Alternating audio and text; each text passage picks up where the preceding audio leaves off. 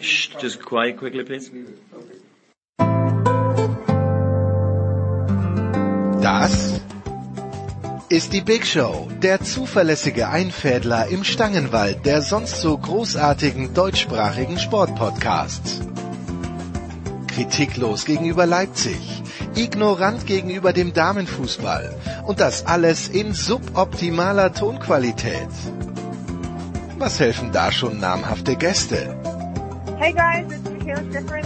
Hallo, hier ist Roger Fedor. Hallo, mein Name ist Harald Schmidt. Hallo, hier ist Thomas Müller. Hallo, das ist der Thomas Muster. Hi, this is Pat Rafting. Hallo, Sie hören Christoph Daum. Eben, nix. Die Big Show. Fast live aus den David Alaba Studios in München. Jetzt. Ihr hört Sportradio 360. Hilft ja nix.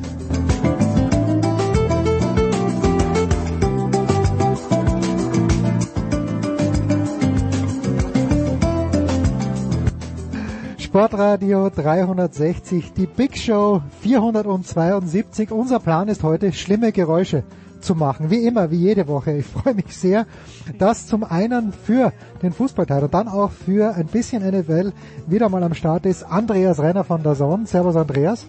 Hallo. Und von Sky, gerade, apropos schlimme Geräusche, die Handwerker arbeiten nebenbei. Michael Born in Hamburg. Servus Borni.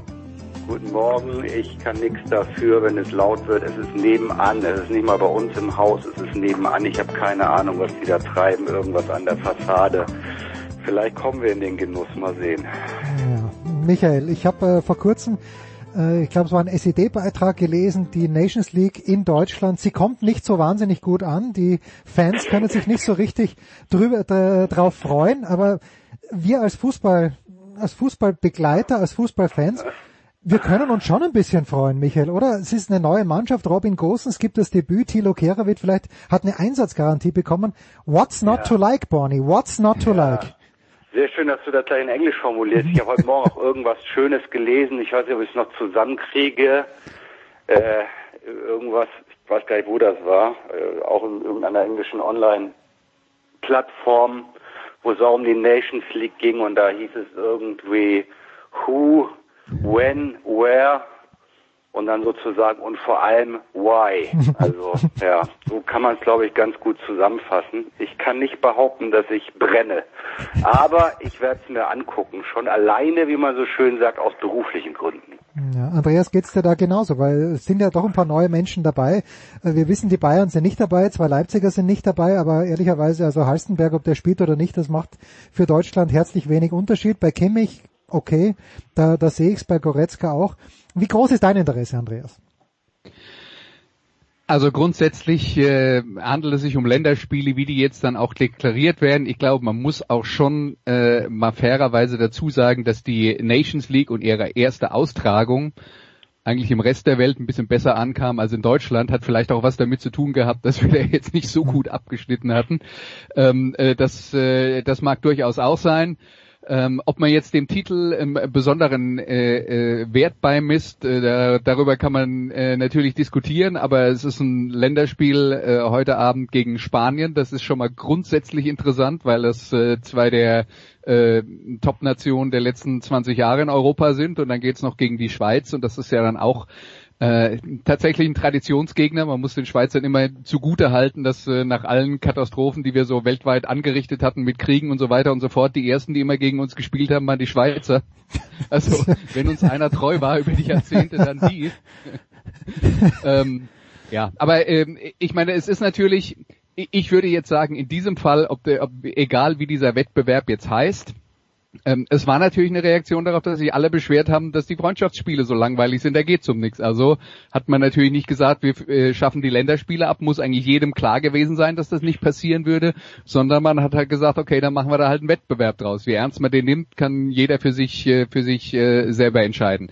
Aber es ist natürlich eine ähm, eine entwertete Geschichte, wenn du jetzt dann sagst, äh, da sind äh, die, die Topspieler vom FC Bayern nicht mit dabei, weil realistisch gesehen ist es ungefähr die halbe Nationalmannschaft und äh, sind einige der wichtigsten Spieler, die wir, äh, die wir natürlich haben. Trotzdem erwarte ich gerade bei Deutschland gegen Spanien halt mal schlicht und einfach guten Fußball. Allein das ist ja schon ein Grund, sich das anzugucken. Ja. Also für mich. Ja, äh, Michael, ein Problem mit dieser Champions, äh, bei dieser Nations League, das hat, glaube ich, Philipp Seldorf heute auch in der Süddeutschen formuliert, äh, selbst wenn Joachim Löw das ganze Regularium seinen Spielern erklären würde, er könnte es wahrscheinlich selber nicht, weil keiner durchblickt. Wer sich jetzt da für eine Europameisterschaft qualifiziert, die Deutschen sind natürlich schon qualifiziert. Ich habe jetzt gerade zu meinem... geht doch zur WM oder nicht? Habe ich das falsch? Ich, ich habe keine Ahnung. Ja eben, siehst du? Doch, siehste? Zwei, zwei qualifizieren sich für die WM aus dieser Nations League. Also der sportliche Wert ist schon relativ hoch, finde ich, wenn du aus dieser Nummer heraus äh, zu einer WM fahren kannst, welchen Wert die dann auch immer haben wird, 2022. Aber das ist ja schon mal ein Fund sozusagen. Ja, aber es blickt natürlich keiner durch und äh, ich habe es auch nur äh, einmal kurz quer gelesen. Ich werde es mit Ewald bei mir im Podcast zusammen natürlich auch jetzt thematisieren, wenn wir die nächste Ausgabe machen. Und alleine deswegen werde ich es mir noch mal ein bisschen genauer durchlesen müssen. Ähm, äh, ja, es, es bleibt kompliziert. Sie haben ja noch wieder Dinge auch verändert und äh, die, Akzeptanz wird wahrscheinlich jetzt auch nicht, äh, zumindest zu Beginn, größer werden.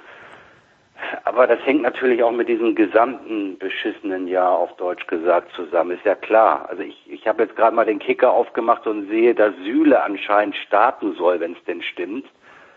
So, äh, und Süle war irgendwie im Finale gegen, gegen PSG, wann war das? Keine Vor Ahnung. drei Wochen. Das ist zwei Wochen her, Ja, drei zwei- Wochen. Also das ist, ich weiß nicht, es ist alles, es ist alles unwirklich. Na gut, bei Süle geht's ja darum, dass der jetzt äh, nicht die äh, die Belastung hatte, die viele andere hatte. Das heißt, äh, für für ihn ist das ähm, quasi eine ähm, ähm, eine eine weite, weitere Heranführung an die äh, an die Spielpraxis. Die anderen, die haben halt durchgepowert Monate und Süle hat monatelang und äh, Süle hat halt äh, nur äh, ganz zum Ende der der Champions League noch ein paar Einsätze bekommen. Also dass dass der dann da anders behandelt wird, kann ich schon nachvollziehen.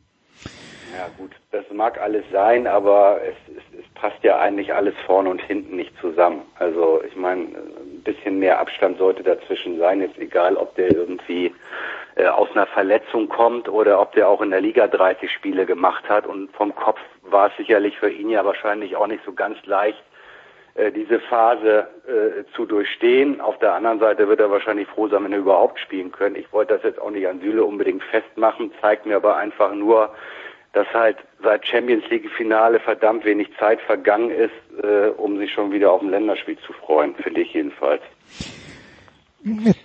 Andreas, du, du, du, du setzt an. Ja, also ich meine, es ist halt, das ist halt jetzt äh, aber auch wieder so eine Situation, äh, hat ja keiner so gewollt, wäre ja auch nicht so passiert. Ähm, die äh, Situation hätte komplett anders ausgesehen ohne die äh, ohne die Pandemie, mit der wir uns halt rumschlagen müssen und äh, ist halt keine perfekte Situation. Würde wahrscheinlich jeder unterschreiben, dass es keine perfekte Situation ist, aber haben wir jetzt nun mal und jetzt äh, lass uns doch einfach mal das Beste draus machen. Hm. Also wer, und äh, ich zitiere ihn wörtlich, wenn äh, er nichts hört, dann reist er einfach an zur Nationalmannschaft. Das ist Toni Groß, der die Mannschaft als Kapitän aufs Feld führen wird. Aber wer natürlich nicht mehr dabei ist, ist Thomas Müller-Borne. Wenn man so die letzten Wochen anschaut, äh, die letzten Monate eigentlich, seit Hansi Flick bei den Bayern Cheftrainer geworden ist, es ist schon lustig, ihm noch zuzuschauen. Und besonders alt ist er auch nicht, der Thomas Müller. Antizipierst du hier nochmal eine Kehrtwende oder ist Joachim Löw nach allem, was wir wissen, so stur, dass er auch dabei bleiben wird? Thomas Müller äh, zu sagen, es war eine schöne Zeit mit dir, wir sind Weltmeister geworden, aber die Zeit ist vorbei. Ich glaube, das hängt A damit zusammen, wie Müller in der, sagen wir mal, nächsten Hinrunde performt. Ob er das Niveau so halten kann, dann wird der öffentliche Druck noch größer werden. Und was tut sich an Alternativen in seinem Team sozusagen auf? Wer verletzt sich möglicherweise? Ich denke, dass er sich mit Händen und Füßen dagegen wehren wird, weil es natürlich schon auch in irgendeiner Form dann ein Eingeständnis wäre, wenn er den jetzt zurückholt. Ähm, aber spannend wird die Nummer auf jeden Fall. Also ich glaube nicht, dass es 100% durch ist. Aber wir können alle in die Glaskugel schauen. Wenn es irgendwie geht, das wäre aber mein Gefühl, äh, dann gibt es da keine Rückkehr. Weißt du, was ich in der Situation interessant finde, ist, ich habe vor nicht allzu langer Zeit bei Twitter eine Diskussion mit einem äh, Löw-Kritiker geführt. Und da war das Argument dann eben, naja, äh, das größte Problem oder die größte Schuld des Bundestrainers vor der WM 2018 war, dass er sich äh, nicht von den von den ganzen äh, Alten vorher verabschiedet hat, weil ja abzusehen war, dass es nicht mehr funktioniert. Also jetzt mal abgesehen davon, dass die Qualifikation vorher zehn Spiele waren, die haben sie alle gewonnen. Das heißt, äh, wenn es da äh, Anzeichen gab, dass es nicht so gut läuft, dann höchstens im März bei diesen äh, bei diesen äh, Vorbereitungsländerspielen. Also das Punkt Nummer eins. Äh, Punkt Nummer zwei, da war also dann das Argument, Löw hat versagt, weil er sich von Leuten wie Hummels, Müller, Boateng, ähm, Özil und so weiter nicht vorher getrennt hat. Und kaum trennt er sich von denen, ist ein Riesenaufstand, da heißt der Löw ist ein Idiot und der, wie der mit den äh, gestandenen Spielern umgeht und die sind doch vielleicht noch gut und so weiter und so fort es ist, ähm, also Joachim Löw kann einfach nicht gewinnen. Das ist das Problem bei der Geschichte, weil egal wie rum er es macht, aus irgendeinem Grund ist er schon irgendwie wieder, äh, ist er schon irgendwie wieder schuld an allem. Man muss jetzt aber eins nochmal rückwirkend festhalten, und zwar geht es jetzt um die Diskussion, die entstanden ist, als er gesagt hat, äh, Boateng äh, und Müller und Hummel sind nicht mehr mit dabei. Was hat der FC Bayern gemacht? Er hat Boateng gesagt, er soll gehen. Er hat äh, äh, Hummels verkauft und er hat Müller gesagt, du bist hier kein Stammspieler mehr. Jetzt hat sich die Situation natürlich wieder geändert, aber die Wahrheit ist zum damaligen Zeitpunkt, als Löw die Entscheidung getroffen hat und auch gesagt hat, wir wollen andere Spielertypen, weil wir eine andere Art von Fußball spielen wollen, da waren die Bayern eigentlich der gleichen Meinung, auch wenn sie öffentlich Absolut, dagegen geredet genau. haben. Aber sie haben genau das gemacht, was Löw ja. auch gemacht hat.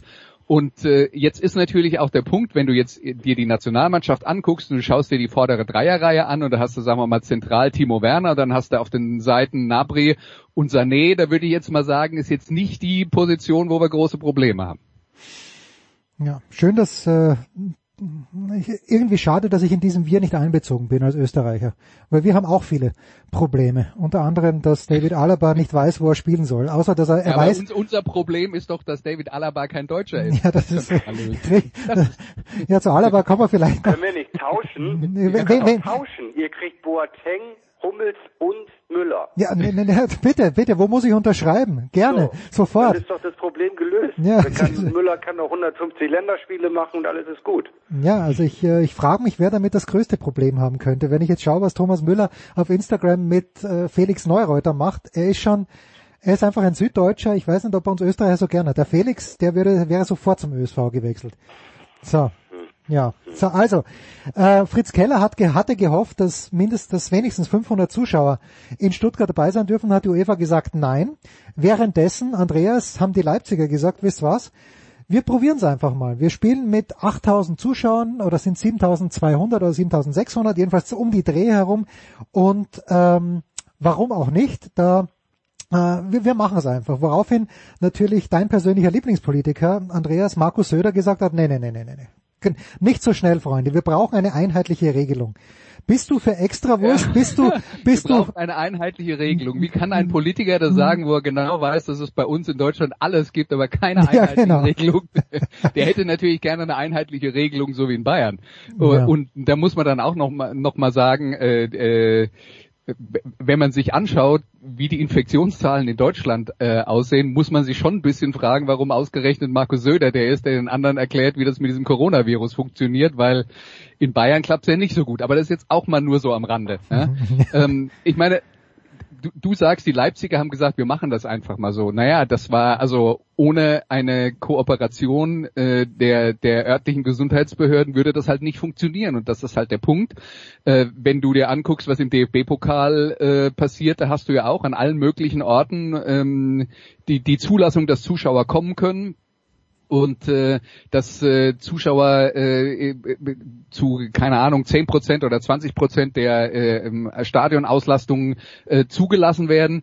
Ich habe jetzt grundsätzlich erstmal kein Problem damit, weil das ist ein kleiner Schritt, ein Schritt, den man sowieso äh, früher oder später irgendwann mal machen muss. Man muss es halt auch mal ausprobieren. Ich habe nur jetzt dann äh, äh, zum Beispiel gelesen, dass dann Leute gleich schon wieder fordern, dann muss es aber überall einheitlich sein. Es ist doch, ja, ist wieder, das ist, für mich wieder so eine Maximalforderung in einer Zeit, in der wir einfach mal gucken müssen, wie es läuft.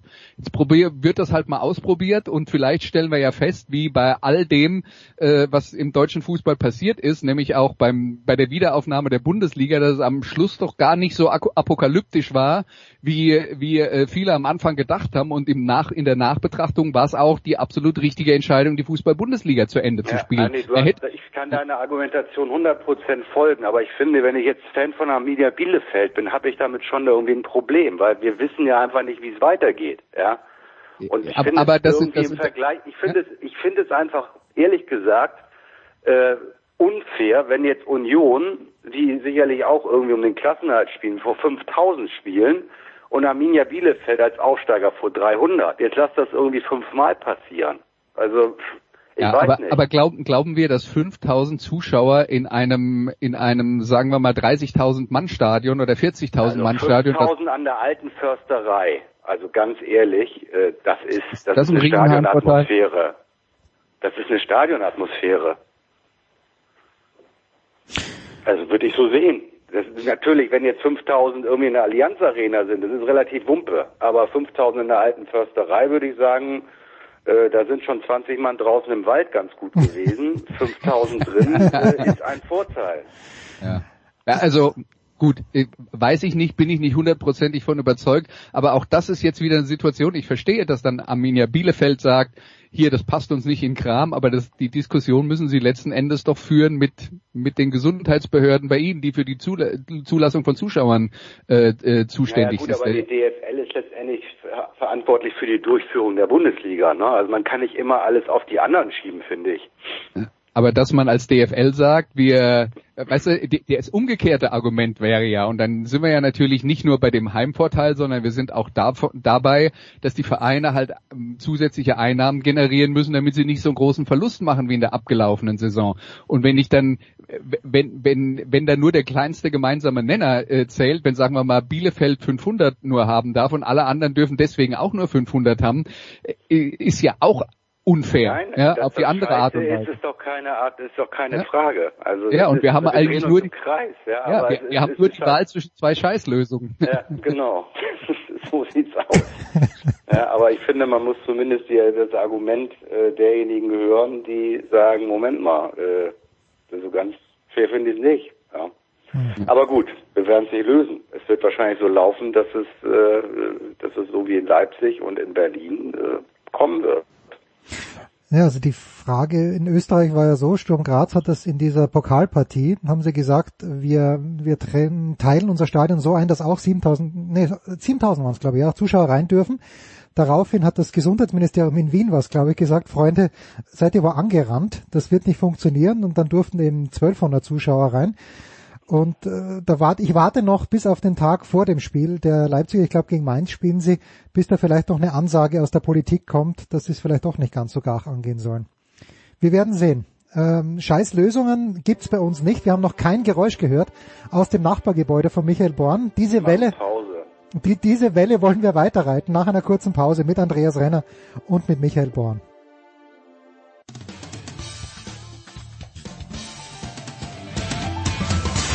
Hello, this is Karen Hatchinoff and you're listening to Sports Radio 360. Sportradio 360, die Big Show 472 mit Fußball präsentiert von bet365.com. Da könnt ihr heute noch ein Konto öffnen und einen Einzahlungsbonus von bis zu 100 Euro bekommen bei bet365.com. Andreas Renner von der Zone ist dabei. Michael Born von Sky ist auch am Start. Mit Ewald Lienen macht er einen brillanten Podcast und ich weiß nicht, ob sowas Thema ist bei euch, Michael, aber ich habe unvorsichtigerweise auf Twitter gesehen, die Ankunft von Vater Messi in Barcelona. Also natürlich, was denkst du denn? Ja, also, da würde er mich sofort köpfen, wenn ich das Thema, ah, wenn ich das Thema warum? auch nur an, warum? An, anteaser. Nervt den sowas, den Ewald? Ja, das ist halt jeder auf dieser Welt äh, hat jetzt da was zu, zu sagen und hat irgendwelche Sachen gelesen und links und rechts und ja, es ist halt ein schönes Thema für diese Zeit. So viel Sommerloch haben wir ja gar nicht. wenn die Nations League losgeht. Aber ja, die Ankunft von Papa Messi, glaube ich, werden wir jetzt nicht lange besprechen. Aber das Thema an sich natürlich schon, weil ist ja spannend. Ja, das ist schon spannend, Andreas. Ich suche gerade historische Präzedenzfälle, wo einfach ein, ein Team so abhängig von einem Spieler war und sich nicht von ihm lösen konnte. Also Stefan Schnorr und der VfL Wolfsburg ist das Einzige, was mir einfällt in, in diesem Zusammenhang. Geil. Muss ich sofort nachher, dem schreibe ich sofort eine SMS nachher. Das ist Weltklasse. Ah, also es ist natürlich ein paar Jahre zu spät, weil das letzte Spiel, wo ich wirklich begeistert war von Barcelona, war, glaube ich, dieses Champions League Finale in Berlin, wo sie gegen Juventus Turin 3 zu 1 gewonnen haben. Und jetzt ist ja lustig, gegen dass äh, haben sie gegen Juventus, oder? Manchester United. Nee, nee, nee, nee, nee. in Berlin. Oder? In Bin ich gerade verwirrt. das war, war schon Juventus, glaube ich, in Berlin, oder? Oder täusche ich mich da komplett? Du redest vom Jahr 2011. Nee, nee, später, 2016 oder 5, wo sie das letzte Mal die Champions League gewonnen haben. Andreas, muss ich jetzt Ja, live 2016. Champions League Finale. So, Champions League Finale. Ich schaue das gleich mal nach. Äh, aber lange Rede, lange Rede, kurzer Sinn. Ähm, Ich glaube, die haben 2006, 2008 und 2011 gewonnen. Irgendwie sowas ähnliches hatte ich im, äh, im Hinterkopf. Und Elf. Ich mache das parallel kurz für euch. Man United, du hast natürlich mal wieder recht. Ja. Und es war in Wembley und nicht in Berlin. so, sieht's 2000. fast, fast, fast richtig. Nee, nee, nee, nee, nee, nee, nee. So, so, ganz ruhig, ganz ruhig. Champions League 2014, 2015, Olympiastadion Berlin, FC Barcelona 3, Juventus Turin 1. Okay, okay. Oh, ich nehme alles mal. zurück. Gu- Guck Ja, mal. ja. Dann, Guck dann, mal. äh, ja. Äh, weil ich, Also elf, elf war dann der erste mit Messi, wenn ich das recht weiß. Ja, Ja. Okay. Ja. ja, mit anderen Worten, Andreas, äh, wir haben es ja gegen die Bayern gesehen, da hat er, hat er nicht viel Licht gesehen, er muss halt alles selbst machen. Die Zeit scheint reif zu sein, dass er woanders hingeht, oder wäre jetzt die Zeit eigentlich reif, dass er sagt, ja, ich bin ein Barcelonisti, ich gehe mit jetzt, äh, ich warte mit euch durch die Scheiße, bis wir da wieder rauskommen. Es ist, äh, das ist aus meiner Sicht halt eine zu einfache, äh, ähm, äh, eine äh, zu einfache Diskussion, zu einfach geführte Diskussion, einfach deswegen, weil du hast ja gesagt, Barcelona, das war zuletzt nur noch Messi und das ist ja das Problem. Aber das, das war eben teilweise ihre Entscheidung, weil sie gesagt haben, wir reiten jetzt die Welle so lange wie es geht und äh, ähm, und zum anderen halt äh, viele Entscheidungen drumherum getroffen haben, die nicht sinnvoll waren. Und auch ein Lionel Messi ist halt besser, wenn er bessere Mitspieler hat. Oder teilweise liegt es ja noch nicht mal daran, dass es nicht gute Mitspieler sind. Ein Antoine Griezmann, kein Mensch wird sagen, das ist ein schlechter Spieler, aber Ja. ähm, den hat man halt geholt und er passt halt nicht zu dem, was sie sonst machen. Ja, die Rolle, die er spielt, die ist halt nicht eine, die äh, beim äh, beim FC Barcelona so existiert und äh, im Prinzip würde er da, wo Messi spielt, eigentlich auch am besten aussehen. Ähm, dann kommen noch persönliche Befindlichkeiten dazu, äh, dass Messi äh, und da ist er eben auch nicht der der große Heilige, wie er gerne mal von Fußballromantikern angesehen wird, halt eben auch seinen Teil dazu beigetragen hat, dass halt seine Kumpels im Verein ähm, äh, immer eine größere Rolle gespielt haben, dass er äh, sich dann auch öfter mal gegen Trainer gestellt hat. Die ganzen Trainerentscheidungen, die dann da in der Vergangenheit gefallen sind, war ja auch ähm, äh, teilweise höchst diskutabel. Also das ist schon ein riesen Misthaufen und ich glaube, aus meiner Sicht wäre es tatsächlich auch wenn, wie gesagt, nochmal für Fußballer, Fußballromantiker ist das jetzt nicht die, die, äh, die Erkenntnis, die sie hören wollen, aber wenn man sich, also für Barcelona wäre es besser, wenn man sich trennen würde und sagen würde, wir machen diesen Schnitt. Vor allen Dingen hätte man halt mit den Einnahmen, die man generieren würde, oder zumindest mit der Gehaltseinsparung, äh, die man jährlich hätte, ähm, äh, dann eben auch eine Chance, wirklich ein neues Team aufzubauen. Allerdings eben nicht auf einem Fundament aus der eigenen Jugend, wie das früher halt mal war. Das haben sie halt auch vor die Hunde gehen lassen. Bonnie, ich, ich meinte äh, im Hintergrund was, was gehört zu haben. Äh, Oder, oder nur pure wenn- Zustimmung. Wenn dann, wenn dann, wenn dann Zustimmung, ähm, ja, aber jetzt können wir wieder in die Glaskugel gucken, ne? Also die, die Fakten hat, hat Andreas gut beschrieben. Die Frage ist, äh, was passiert, ja? Und eigentlich zu 90 Prozent, sagen wir mal, oder vielleicht sogar mehr, ist es doch am Ende immer darauf aus- hinausgelaufen, dass der Spieler dann gehen wird. So, ja. Und ich glaube auch, es wäre für alle Beteiligten noch der galanteste Weg, wenn es überhaupt noch einen gibt. Also wie soll das jetzt funktionieren? Es gibt irgend so eine Quelle in, in Argentinien jetzt heute, wo sagt, äh, und das war derjenige, der den Bruch als erster äh, berichtet hat, dass es wohl zu 90 Prozent so aussehen würde, als ob er jetzt doch äh, einen U-Turn macht und bleiben will. So viel zum Thema Gerüchte und bla bla bla und jeder weiß was. Ähm, eigentlich kann man nur hoffen, dass das nicht passiert, weil wie soll das jetzt noch funktionieren? Also ich kann mir den Weg zurück irgendwie nicht mehr vorstellen. Ich glaube auch, dass ähm, dass das äh, von ihm aus äh, nicht mehr gewünscht sein wird. Und äh, ich meine, das Einzige, was ich halt nicht verstehe, ist bei der ganzen Geschichte, das wird doch schon viel länger in ihm drin sein. Mhm. Und jetzt irgendwie mit diesem Vertrag, das ist doch alles höchst merkwürdig. Also ich meine, der hat doch bestimmt mehr als einen Berater und mehr als Papi und dass nicht irgendjemand mal auf die Idee gekommen ist, äh, wenn ich dann schon drüber nachdenke, fristgemäß zu kündigen. Ja. Dann, ja, nein, diese Klausel zumindest zu verlängern oder zu sagen, so pass mal auf, okay, äh, ist klar, die Klausel, die da drin ist, die muss natürlich dann verlängert werden, bis die Saison vorbei ist und dann setzen wir uns zusammen. Hätte er ja da noch gar nicht kündigen müssen, unbedingt. Aber da scheint ja gar nichts passiert zu sein und das ist das, was mich so ein bisschen äh, verwirrt, sagen wir mal so. Hm. Andreas, ich habe in den letzten Monaten wieder meine Liebe zu Diego Maradona entdeckt, äh, auch weil ich mir diese Dokumentation endlich angeschaut habe, auch äh, dieses Kosturica meets Maradona, das war natürlich ganz, ganz großartig und jetzt gibt's heute in der SZ, hat Javier Cáceres ein Interview geführt mit einem argentinischen Schriftsteller. Ich zitiere mal ganz kurz. Beide waren, also er spricht schon im Imperfekt, beide waren extraordinär. Maradona, der immer ein Artist auf dem Drahtseil war und Messi, der seine Exzellenz mit der Routine eines Bankangestellten aufführte.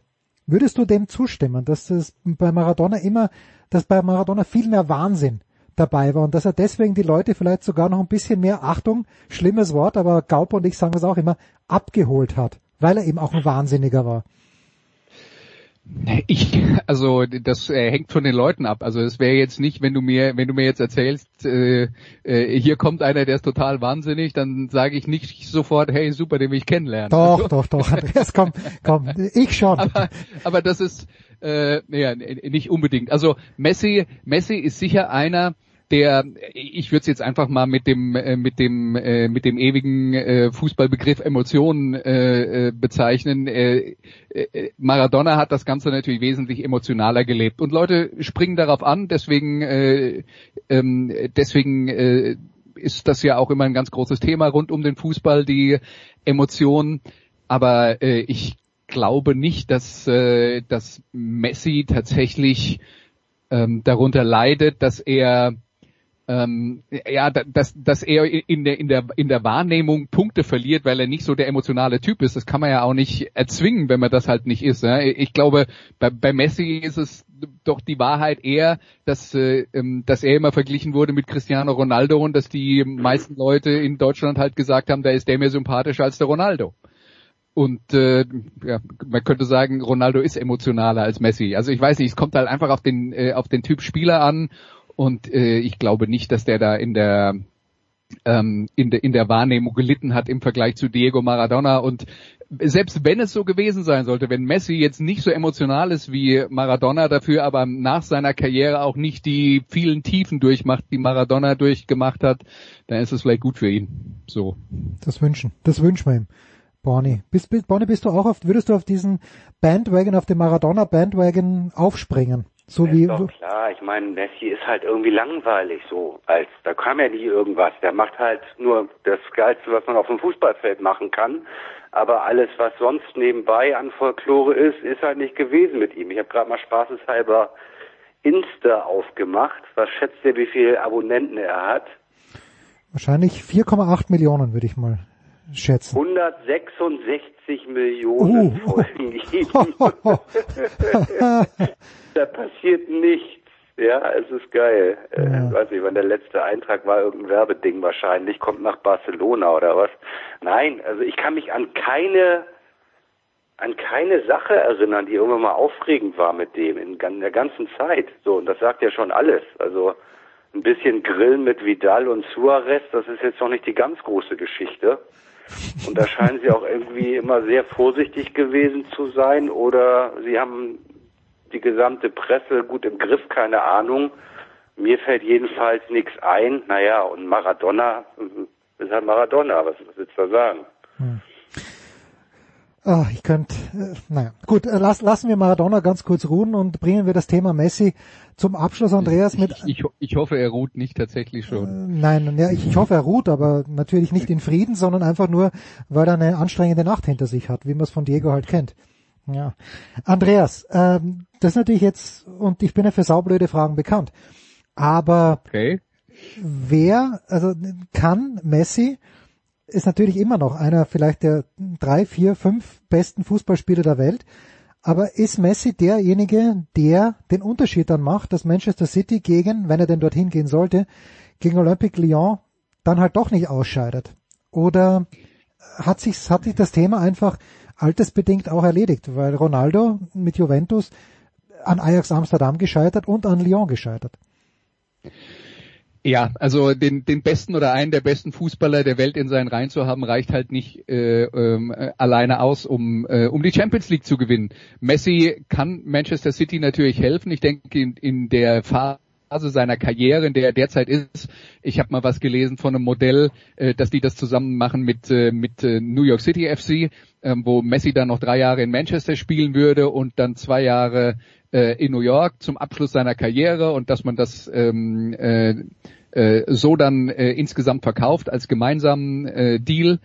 Äh, Für drei Jahre glaube ich, dass Lionel Messi äh, Manchester City auf jeden Fall noch weiterhelfen kann. Es ist sicher einer, der ähm, mit seiner individuellen Qualität und seinen äh, Dribbles, äh, Dribblings äh, Gegner auch mal ähm, äh, die, die eigentlich kompakt verteidigen, äh, tatsächlich Gegner mal auseinanderspielen kann. Also das traue ich ihm durchaus zu, aber man muss auch realistischerweise sehen, dass das natürlich nicht mehr so oft passieren wird wie vor zehn Jahren und ähm, dass, äh, dass äh, da natürlich dann auch äh, im, im Laufe der Zeit äh, weniger von kommt. Jetzt ist aber auch ganz interessant, dass ja Guardiola eigentlich einmal einer war, der die Dribbler gar nicht so hoch geschätzt hat, aber für Messi hat er halt eine Ausnahme gemacht und ob er das dann nochmal machen wird, wir werden sehen. Aber letzten Endes ist es ja eine Frage, Frage des Preises. Wenn da tatsächlich, wenn diese Ausstiegsklausel von 700 Millionen gilt, müssen wir uns nichts äh, nix vormachen. Da wird auf der Basis wird natürlich nichts passieren. Ne? Wenn wenn der ähm, möglicherweise ähm, sagen wir mal 100 Millionen kosten würde, dann könnte Manchester City das vermutlich hinkriegen, aber ich äh, glaube- alles andere ist eine Illusion. Ja, also ich glaube, dass da irgendwo eine Summe gefunden werden kann zwischen den 100 und den 700. Vielleicht ein bisschen mehr als, was war das höchste bei Neymar, 222 oder was? Symbolisch äh, äh, eine Million mehr, keine Ahnung. Ja, aber Sowas aber wird Neymar, wie alt war. Neymar, als er damals Ja, gegangen aber ist? das, ganz ehrlich, das wäre doch, das wäre doch, das wäre doch den Leuten von Man City scheißegal. Ja, wenn sie das wieder irgendwie hinkriegen können, das kann man bilanztechnisch bestimmt irgendwie hinkriegen, das wissen wir ja. Ja, aber auch da Ähm, gibt's ja, da gibt's Grenzen. Aber es ist tatsächlich so, bei diesem Modell, nur um das mal kurz zu erklären, weil Man City darf ja in diesem Jahr nur ungefähr 150, Mi- nur in Anführungszeichen 150 Millionen ausgeben. Ähm, aber wenn man einen Fünfjahresvertrag macht, kann man die Ablösesumme dann so quasi, als ob man irgendwas von der Steuer absetzt, ein, ein, äh. Computer oder sowas braucht, man kann das dann halt auf fünf Jahre aufteilen. Also jedes Jahr ein Fünftel davon ähm, absetzen und dann kommt man halt eben möglicherweise unter diese magische Grenze. Aber sein Gehalt zählt halt für das Jahr voll. Ja? Um Geld Aber geht's ich ihm. denke mal, es ist die einzig, es ist die einzig äh, logische Variante. Also alles andere erschließt sich mir nicht. Diese Träumerei mit Juventus und wir bringen jetzt mal die allergrößten zusammen, das wird es nicht geben, denke ich. Und alles andere oder fällt euch noch irgendetwas ein? Äh, Real Madrid, höhö. Also was soll's werden? Man City oder nix, oder? Ja, äh, gut, Inter Mailand hat man zu Beginn ja auch gehört, aber das Okay. Finanziell nicht vielleicht darstellbar. auch noch mit drin sein, aber ich glaube auch, dass das finanziell nicht geht.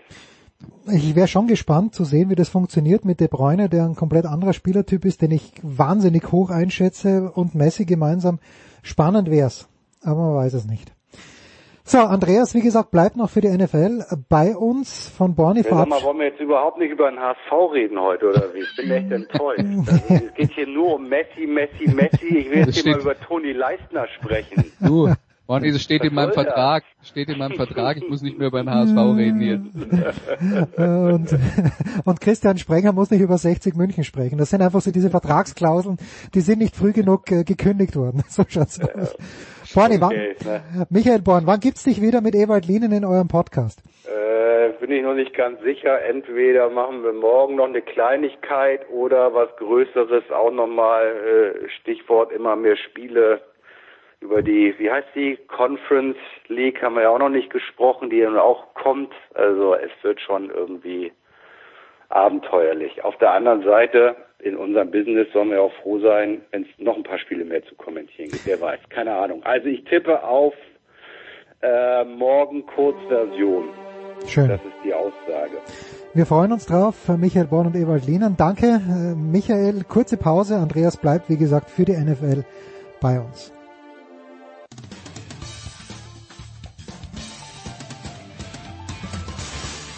Ja, hallo, hier ist Josef Haber. Auch wenn Sie mich nicht kennen, Sie kennen sicher Sportradio 360. Bleiben Sie dran, wechseln Sie jetzt nicht den Kanal, schrauben Sie nicht am Radio rum oder am Computer, wo auch immer das gesendet wird. Sie hören genau das Richtige, verstellen Sie nur mehr die Lautstärke. Sportradio 360, die Big Show 472. Wie gesagt, Andreas Renner ist da geblieben. Neu dazugekommen sind zum einen von GFL TV und Radio Nicolas Martin und von Dazon, die Legende Günther Zapf. Burschen äh, bei NFL, da höre ich gerne zu. Nicolas, take it away, please. Ja, Jungs, dann lasst uns mal über die NFL sprechen. Wir haben keine Preseason. Wir schauen also sehr viel in die Glaskugel, aber nächste Woche soll es ja losgehen. Und äh, Günther, wenn wir so schauen auf das, was passiert, ähm, 32 Teams scheinen in die Saison zu starten und 31 haben noch Ansprüche auf den Super Bowl angemeldet. Man hat das Gefühl, Günther, die Jacksonville Jaguars gehören nicht mehr dazu. Die sind im Umbruch, ja. Das äh, Gefühl verstärkt sich, würde ich auch momentan auf der Liste für Draftpick Nummer 1 2021, wenn es denn eine Draft gibt, aber davon gehen wir jetzt mal aus, äh, würde ich die ganz oben hinsetzen. Aber gut, es passt im Prinzip alles zusammen, wenn du, wenn du, wenn du einen Neuanfang äh, startest, dann willst du auch nur Leute, die die du langfristig an dich binden willst, dabei haben. Äh, Da passt Leon Leonard Fournette offensichtlich nicht rein. Einzige, was mich momentan noch so ein bisschen äh, stört, ist der Coach. Doug Marone ist sicher nicht der, mit dem du einen Umbruch äh, aufbauen möchtest, aber das kann ja auch finanzielle Gründe haben oder man sagt, ich lass den das eine Jahr noch machen, der kriegt, der, der schafft sicher, dass wir die Nummer eins werden in der Draft-Reihenfolge und dann äh, darf er gerne irgendwo anders äh, seine Brötchen verdienen. Aber, aber sonst hast du völlig recht. Also das ist, sieht wirklich alles äh, nach, gibt's ja in der NFL nicht, aber hat schon, äh, schon so einen Beigeschmack von Tanking.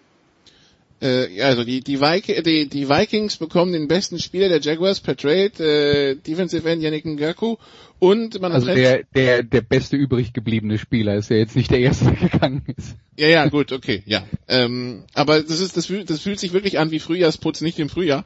Und dann hat man sich jetzt nach drei Jahren von Leo Fournette getrennt, den, den Running Back, äh, damals erste Runde, vierter Pick, nach drei Jahren ist vorbei. Wir wissen, es gab hier und da Probleme, ähm, aber die Leistung auf dem Platz hat er ja eigentlich gebracht, ist jetzt in Florida geblieben, bei Tampa untergekommen, ja, irgendwie überraschender Zeitpunkt, ne?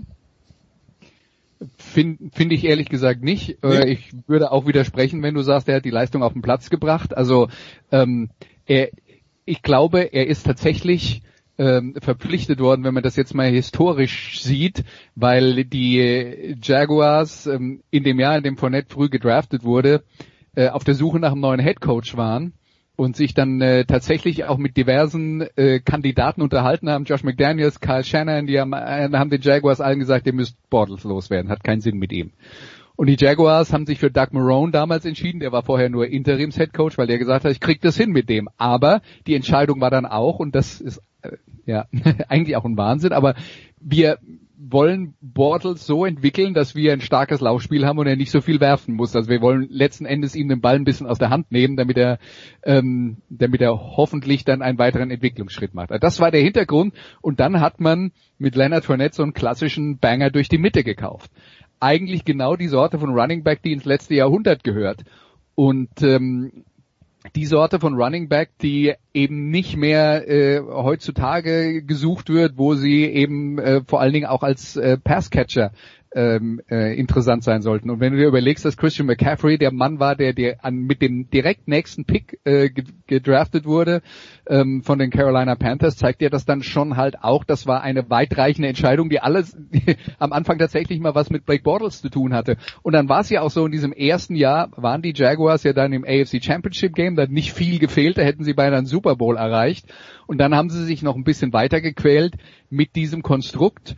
Äh, und dann kam eben noch das Element dazu, und das ist dann auch bestimmt ein äh, Faktor, warum man viele Leute hat gehen lassen, dass dann doch viele Spieler ihr eigenes Süppchen gekocht haben und sich auch äh, aktiv quasi aus äh, Jacksonville raus äh, diskutiert haben.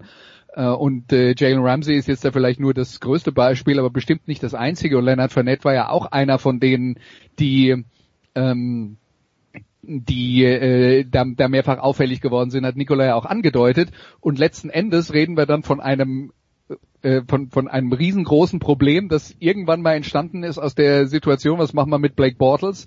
Und letzten Endes ist, glaube ich, allen klar, so wie die damals gespielt haben äh, und äh, wollen sie in Zukunft nicht mehr spielen und Fournette ist einfach nicht der richtige Spieler mehr dafür.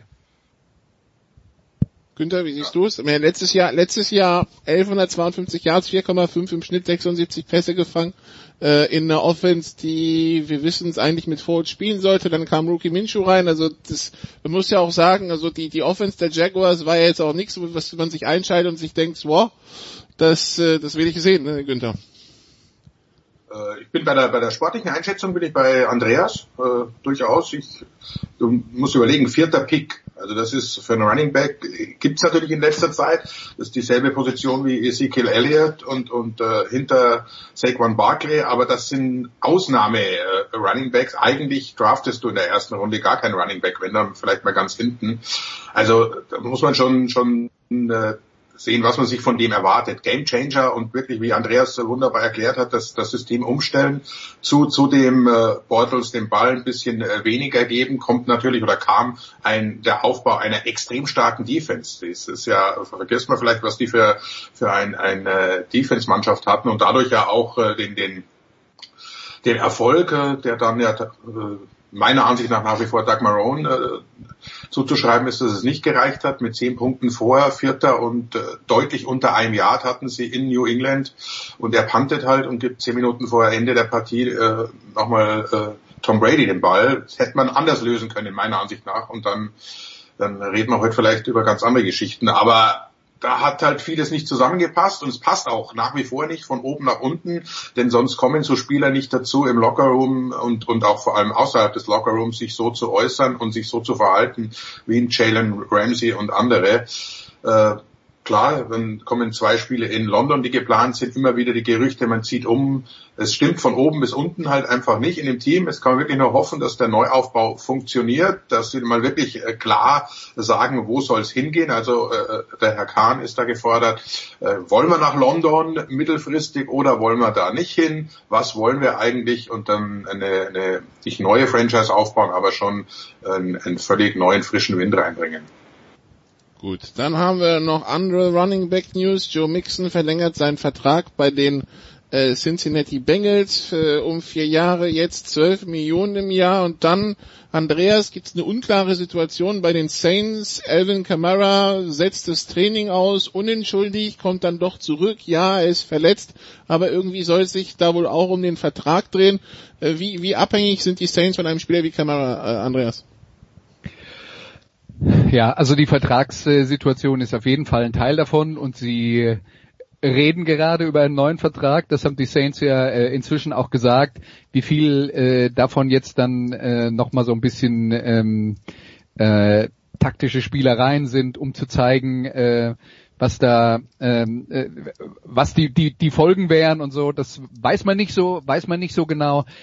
Letzten Endes ist aber Alvin Kamara sozusagen der Anti-Leonard Fournette, denn Alvin Kamara ist zum einen ein guter Running Back, wenn auch nicht so dieser Thumper durch die Mitte wie, ähm, wie Leonard Fournette. Äh, auf der anderen Seite fängt er den Ball sehr gut, aber nicht so wie Fournette äh, in, nur in Situationen, wo er eben als Running Back für so einen Checkdown äh, den Pass äh, zugeworfen bekommt, wenn keine andere Option mehr da ist, sondern Camara ist halt einer, der sich als Wide Receiver aufstellen kann und äh, für die Abwehr die ganze Sache dann halt total unberechenbar macht, äh, weil die Abwehr nicht weiß, wenn der auf dem Platz steht, wo der also wenn der im Huddle ist, wo der sich hinterher aufstellt und äh, das gibt der es gibt der Offense einfach unglaublich viele Variationsmöglichkeiten und das machen halt die modernen Offenses und äh, Fournette kann das nicht und Kamara kann das. Insofern ist Kamara ein ein Puzzlestück, das zu dieser Offense äh, von den Saints wie die Faust aufs Auge passt. Ob er komplett unersetzlich ist, also es gibt bestimmt bei jedem irgendwann mal eine Grenze, aber es ist natürlich auch das Problem, dass wir jetzt kurz vor einer neuen Saison sind und die Saints haben einen alten Quarterback. Das heißt, die äh, Chance mit diesem Konstrukt rund um Drew Brees noch einen Super Bowl zu gewinnen, ne, das ist jetzt vielleicht noch dieses Jahr, wenn alles gut geht, noch das nächste, dann ist irgendwann mal vorbei. Und äh, jetzt wäre man dann natürlich gerne mit äh, mit der kompletten äh, Feuerkraft an der äh, an der Startlinie der neuen NFL-Saison. Äh, deswegen ist es schon ein wichtiges äh, ein wichtiger Bestandteil äh, dieser Saints Offense. Günther, also glaubst du, das geht jetzt noch positiv aus? Zumindest wirkt es ja so, als würde man miteinander reden und wenn er wieder trainiert, scheint es ja nicht komplett verfahren, ne? Ich, ich glaube auch. Da wurde von, von außen vielleicht ein bisschen viel äh, reininterpretiert. Da hieß er erst, äh, er soll getradet werden, was dann natürlich auch sofort zurückgenommen wurde.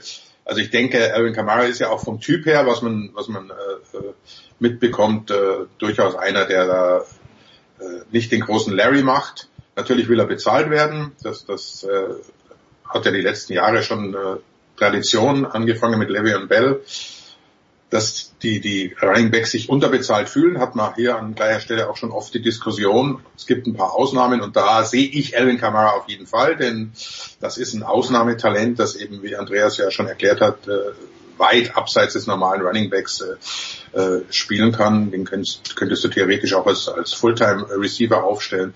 Also der hat äh, Qualitäten, die sind äh, sehr selten und so will er auch bezahlt werden. Kann ich ver verstehen.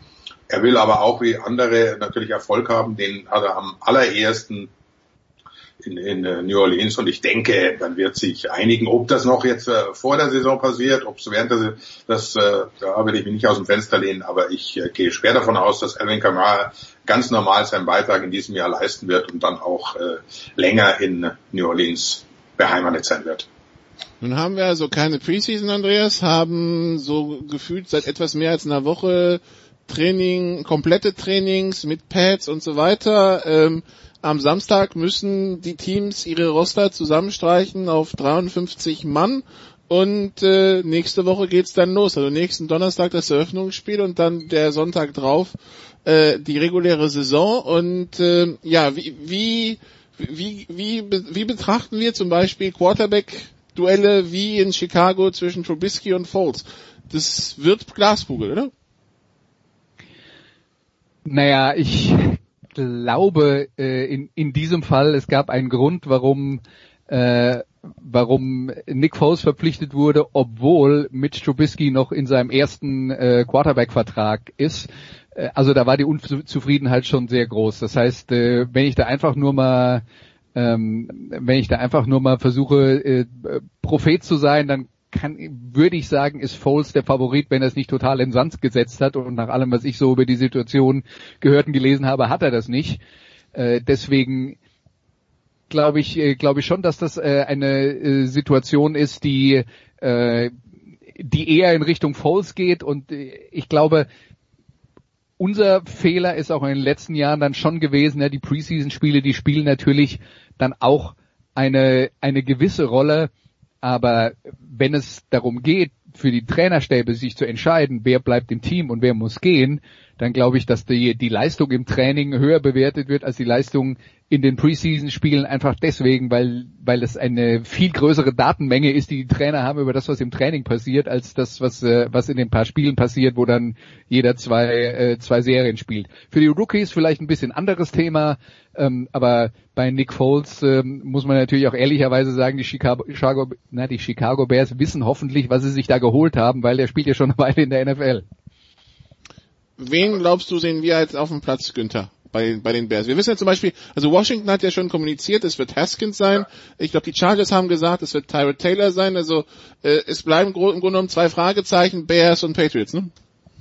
Äh, und, und, und Miami noch nicht so ganz klar mit, mit äh, Fitzpatrick natürlich jetzt. Äh, ja, aber ich würde mal sagen, da, wird, da, hat, da hat Fitzpatrick wahrscheinlich schon eine, eine, eine gute Nasenlänge Vorsprung.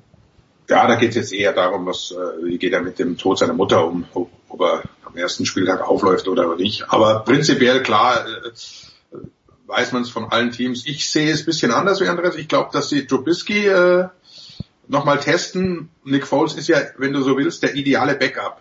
Er ist offensichtlich nicht der Starter. Äh, ist natürlich traumhaft, wenn du, wenn du so einen auf der Bank sitzen hast und wenn Trubisky Probleme bekommt, kannst du den jederzeit äh, bringen. Also ich glaube, dass sie doch weiter versuchen werden, natürlich auch um den, den, den äh, hohen Draft-Pick an zwei zu rechtfertigen, Trubisky vielleicht äh, noch weiter zu entwickeln. Und wenn das nicht funktioniert, dann natürlich muss man sich trennen und dann hat man mit Foles einen einen adäquaten Ersatz. Also ich sehe es da eher andersrum, Trubisky vor vor Foles, aber das ist so eine der Fragen, die wir erst beantwortet bekommen. Äh, gibt ja dann noch die die die Practice Squads, äh, die auf 16 Spieler ausgeweitet wurden. Also es ist nicht ganz so dramatisch, wenn nicht alle sofort entlassen werden müssen. Von daher wird ein spannender Samstag und Sonntag auf jeden Fall werden.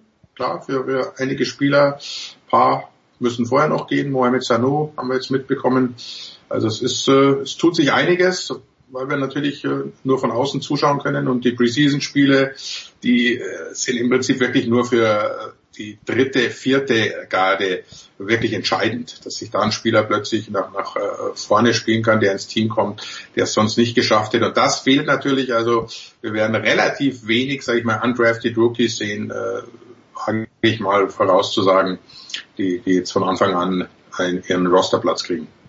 Und weil die Trainingscamps ja normalerweise von vornherein eher mit, mit den, mit den vollen Trainings beginnen, ähm, hat man Andreas ja normalerweise auch trotzdem mehr so ein Gefühl, wohin die Reise geht, weil man irgendwie doch hat das Gefühl hat mitzubekommen, wer schwächelt, wer ist stark. Also es ist auch, wenn die Preseason-Spiele vielleicht nicht so ganz der, der, der Kicker sind, aber irgendwie das Gefühl ist ein an, also man, ich habe das Gefühl dieses Jahr irgendwie, man kann schwerer einschätzen, wohin die Reise bei einigen geht, ne? Ich, also ich habe ganz ehrlich den Preseason-Spielen in den in den vergangenen Jahren sehr wenig äh, sehr wenig Wert beigemessen. Äh, also ich, was ja jetzt interessant war in, in den letzten Jahren bei, bei der Zone, wir, wir, wir zeigen ja Preseason-Spiele und ich fand es dann auch interessant, ähm, ein oder zweimal da dabei zu sein im, äh, in dem Vorbereitungsmonat, um äh, Spiele zu kommentieren, einfach weil man sich dann nochmal intensiv mit einer Mannschaft befasst und dann auch nochmal in die Tiefe schaut und äh, ein bisschen mehr dann erfährt.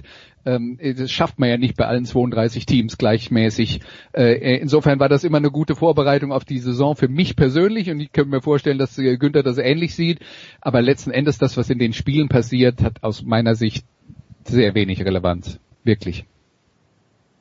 Ja, ja, das, das ist, das ist, das ist, da bin ich auch vollkommen bei euch, aber dadurch diese Trainingszeit von, statt nur über gestaffelt, über gesammelt zehn Tage, über vier Wochen geht, hatte man eher einen Eindruck schon nach zwei, drei Wochen, mh, hm, für den könnte es knapp werden, für den nicht, oder da geht die Starterreise hin, da nicht. Das haben wir dieses Jahr nicht, das meinte ich.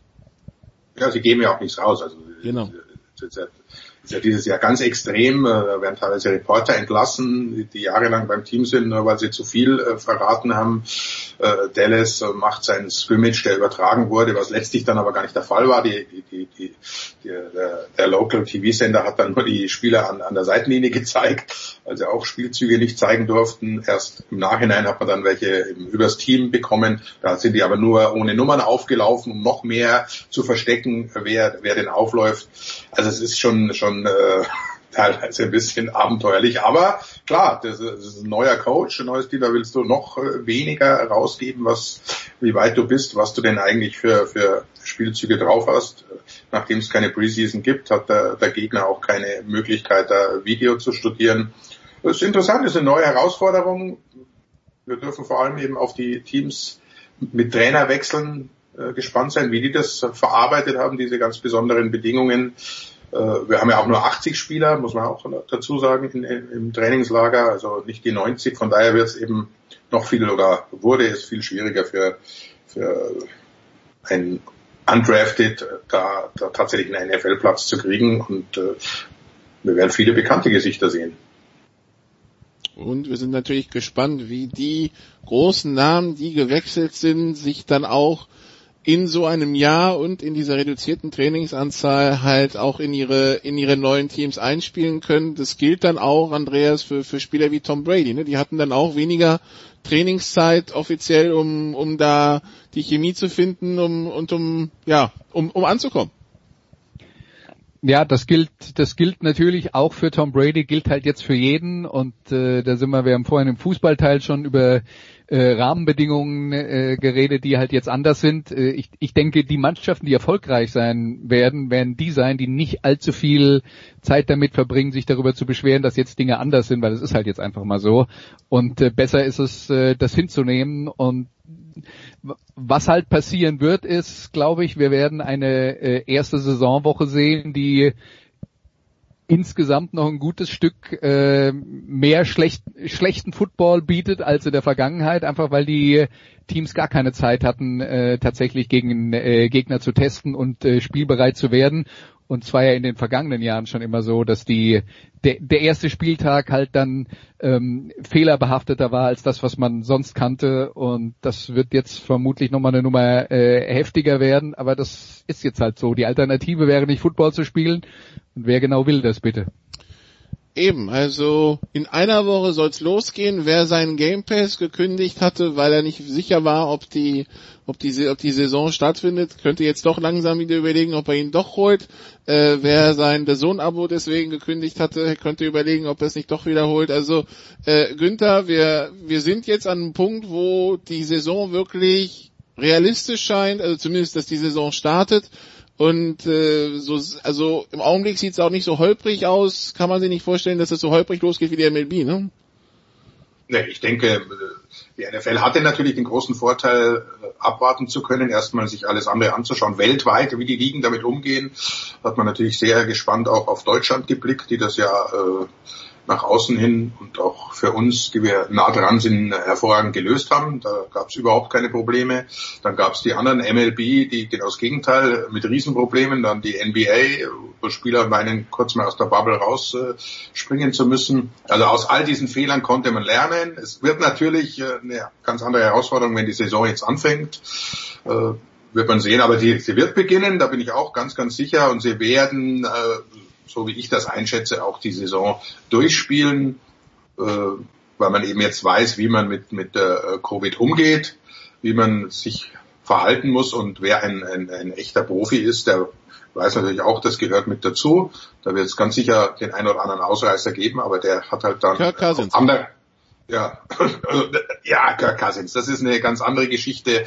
Das äh, wurde auch ein bisschen, glaube ich, zu, zu hoch, hoch gespielt der, was er sagen wollte eigentlich mit seiner komischen Aussage ist ja, dass, dass er halt extrem gläubig ist und es gibt Dinge, die er nicht in der Hand hat und dazu gehört, wann er stirbt. Da vertraut er dem Herrn und sagt, wenn der Pläne mit mir hat, dass ich gehen soll, dann gehe ich. So, so ist das ja zu interpretieren. Er hat ja nie äh, gesagt, dass er äh, Maskengegner ist oder, oder Covidiot, sondern äh, er unterstützt das alles natürlich, aber für ihn persönlich spielt das alles keine Rolle, weil er macht sich darüber keine Gedanken. Das liegt in anderen Händen, äh, liegt eben an seinem sehr, sehr starken Glauben. Aber es wird natürlich andere geben, Rookies oder, oder sonst die, die, die äh, meinen, so schlimm ist es nicht, äh, da rausplatzen und die beweisen dann halt auf anderer Ebene, dass, dass es zum möglicherweise sage ich, äh, dass es nicht zum Profi reicht und dann äh, wird man sich von denen verabschieden, aber die Liga insgesamt, glaube ich, ist ziemlich safe. Gut, dann haben wir noch eine Woche und nächste Woche können wir uns dann über das Eröffnungsspiel unterhalten, das äh, natürlich Andreas weiß, wer gegen wen die, die Chiefs spielen. Das weißt du so aus dem Stand. Äh, Houston. Richtig. Funktioniert doch. Wir sind Aber top vorbereitet warum auf ich das, diese weißt Saison. du, warum ich das weiß? Weil ich gerade vorhin noch in einen Podcast reingehört habe und die darüber geredet haben und ich das nicht gewusst. Ja. Aber gut, also äh, die richtige Recherche zum richtigen Zeitpunkt muss man auch können. Es kann nichts mehr schiefgehen mit dieser NFL-Saison. Wir sind alle top vorbereitet und nächste Woche diskutieren wir also dann über Chiefs Texans. Es sei denn, es schneidet uns irgendeine andere Geschichte rein. Aber ja, das soll es gewesen sein für die NFL. Zurück zu Jens.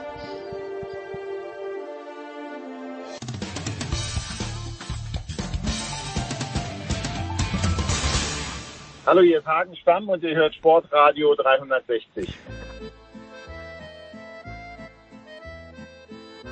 Sportradio 360, die Big Show 472 mit Magenta Sports very own Michael Körner. Guten Morgen, lieber Michael. Guten Morgen, lieber Jens. Michael, wir schauen uns dieses, dieses Sportgedöns ohne Zuschauer jetzt schon viel zu lange an und vielleicht müssen wir es uns auch noch sehr viel länger anschauen. Ausnahme Leipzig. Welche Sportart hat sich denn aus deiner Sicht, wo fehlt es denn am wenigsten? Ich schaue natürlich jetzt ganz aufmerksam die US Open und es ist zwar traurig, aber beim Tennis finde ich, naja, nicht ganz so schlimm. Wo, wo, wo siehst du denn Ray of Light, wie wir Deutschen sagen? Also ich muss zugeben, dass ich gar nicht so viel Sport schaue momentan. Also ich gebe zu, ich habe äh, NBA jetzt dann doch ein bisschen geschaut, ähm, all dieweil das äh, schon interessant ist, wie die Amerikaner das produktionstechnisch hinkriegen, die ja mit Abstand das meiste Geld in solche äh, Produktionen stecken. Ähm, und auch wenn sie sich da sehr bemühen, fehlt natürlich das Publikum da schon. Also das Interessante ist ja, dass die Amerikaner oft ja, Sport schauen, ohne jetzt so total enthusiastisch anzufeuern, wie vielleicht äh, die deutschen Fußballfans das machen oder ja, in solche äh, 90-minütigen Dauerfangesänge gibt's da ja doch eher selten, aber da fehlt es mir, irgendwie fehlt diese Wucht der Masse, denke ich mal einfach. Also da, wo 20.000 Zuschauer normalerweise sind und jetzt sitzt da niemand, ähm, ist es vielleicht schwieriger zu verkraften als jetzt beim Tennis. Ich sag mal ganz ehrlich, bei den US Open ist es ja schon häufiger so, dass jetzt das Stadion auch nicht wirklich in Gänze gefüllt ist, speziell jetzt nicht in der ersten Turnierwoche oder sowas. Ja. Ähm, deswegen fällt es da vielleicht auch nicht so auf. Aber tatsächlich, ich will nicht sagen, dass mein Interesse am Sport weniger geworden ist, aber man schaut's irgendwie nicht mehr so gerne, muss ich zugeben. Also die große, es ist vielleicht, liegt auch an diesem Depri-Jahr, vielleicht liegt es auch daran, dass diese allgemeine, dass es nur negative Sachen passieren, also fast nur, äh, macht vielleicht auch so ein bisschen die Stimmung kaputt. Ja, ich werde später noch mit Ray über die NBA sprechen, aber weil du, weil du sie gerade erwähnst, es gab ja, also das Durchschnittsergebnis irgendwie so gefühlt war 134 zu 127 und dann geht plötzlich in der Nacht von Dienstag auf Mittwoch ein Spiel 80 zu 78 aus. Ist das, ist das ein Ausreißer nach unten oder haben die erstmals, äh, seit die Bubble eingerichtet wurde, echte Defense gespielt? Ja, also es ist unterschiedlich. Also es gibt schon äh, Teams, die mehr, also sagen wir mal so, insgesamt würde ich sagen, im Osten wird etwas mehr verteidigt äh, als jetzt im Westen. Ähm, die Lakers spielen auch noch okay was die Verteidigung angeht. Von dem Spiel gestern, also Denver Utah war das ja, Spiel 7, da habe ich jetzt auch nur den Nachbericht gelesen. Ich habe jetzt äh, noch nicht reingeschaut in die Partie, aber das ist ein Spiel 7 und da ist natürlich nochmal eine ganz andere Geschichte als äh, vielleicht in einem Spiel 1 oder Spiel 2. Ähm, ja, also ich habe auch natürlich schaut man gerne Dallas oder man schaut gerne Houston. Ich habe aber auch während des letzten Dallas-Spiels mit dem Spätzl äh, gewhatsappt während der Partie und habe ihm geschrieben, ich kann dieses nicht-Verteidigungsverhalten mir bald nicht mehr angucken. Also dieses, äh, so schön die Offensive ja. oft ist, liegt natürlich auch daran, dass der Gegner jetzt nicht so intensiv verteidigt. Ähm, eventuell ist das auch eine äh, Folgeerscheinung, dass nicht direkt Zuschauer in der Halle sind, dass du vielleicht ein paar Prozent mehr diesen, ich will nicht sagen Trainingseffekt hast oder äh, dass es doch ein bisschen anders ist, dass du es äh, von der Intensität her in der Defensive eher manchmal ein bisschen schleifen lässt. Also das gestern war sicherlich der Tatsache auch geschuldet, dass es ein Spiel 7 war.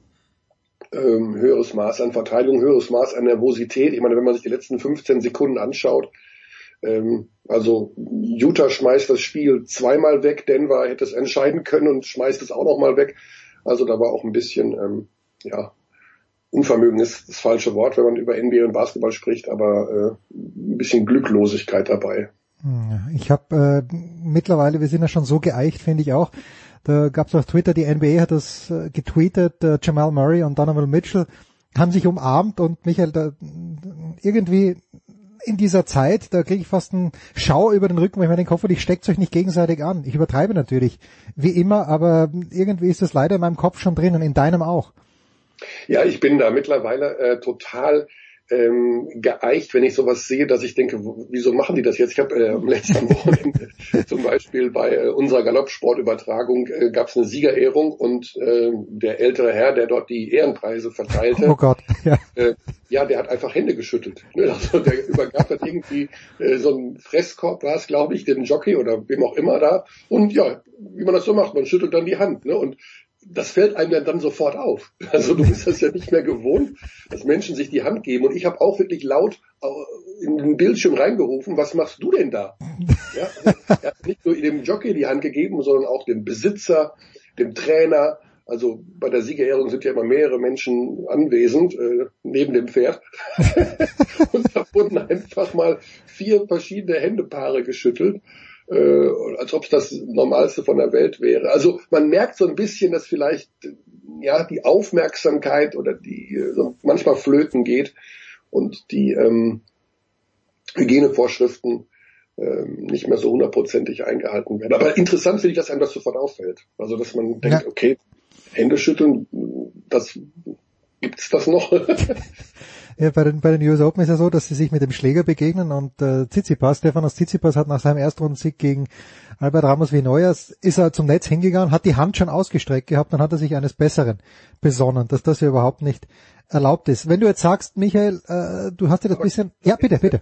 Du äh, gerade Mitchell und, und Murray angesprochen hast, äh, Spieler, die in der Bubble sind, ja, okay. Die, die spielen ja gegeneinander auch mit Vollkontakt und die sind äh, 34 Mal äh, negativ getestet. Das ist ja in Ordnung. Also das ist jetzt, äh, die bewegen sich ja innerhalb ihrer Bubble. Da darfst du dem natürlich logischerweise in den Arm nehmen. Du hast ja auch gerade gegen ihn verteidigt und ihn neunmal berührt oder sowas. Also das ist nicht das Ding. Nur wenn du halt ja, wenn Dinge passieren, dass jemand von extern in die Bubble kommt und dann eben so tut, als wäre nichts, das ist dann so ein bisschen befremdlich. Ja, aber ja. glaubst du übrigens, nein, Michael, erste Frage, weil du es ja gesagt hast, du schaust dir das aus produktionstechnischen Gesichtspunkten an. Es gibt diese Fans, die da eingespielt werden auf den Rängen. Was, was gefällt dir und was ist realistisch machbar? Was wäre realistisch machbar in der Easy Credit BBL? Ja, ich bin da hin und her gerissen, was diese LED-Wand da angeht. Ich finde es natürlich einerseits irgendwie extrem lustig, hm. dass man auf die Idee gekommen ist, äh, tatsächlich da äh, Bewegtbilder von Fans einzublenden. Ich finde das auch technisch irgendwie ganz interessant. Also mich interessieren dann immer solche Dinge, wie wird das umgesetzt und die machen da ja sogar Geld mit. Also du musst ja sogar bezahlen, dass du ja, da erscheinen darfst. Äh, insofern ist das ein interessantes Finanzierungsmodell. Ich bin aber nicht ganz sicher, ob das äh, bei den Produktionsstandards für die Euroleague oder für die BBL umsetzbar ist. Also ähm, ich gehe fest davon aus, dass wir beim BBL-Start Anfang November in irgendeiner Form Fans in der Halle haben werden und ähm, wir uns dann nicht mit ähm, ja, Videoeinspielern oder LED-Kulisse äh, äh, begnügen müssen. Also ich gehe davon aus, dass so 40 Prozent Hallenkapazität schon genutzt werden können. Ähm, wenn der Start in der BBL losgeht. Was die Euroleague angeht, Anfang Oktober, da sind, da, da, da sind, tappen wir völlig im Dunkeln.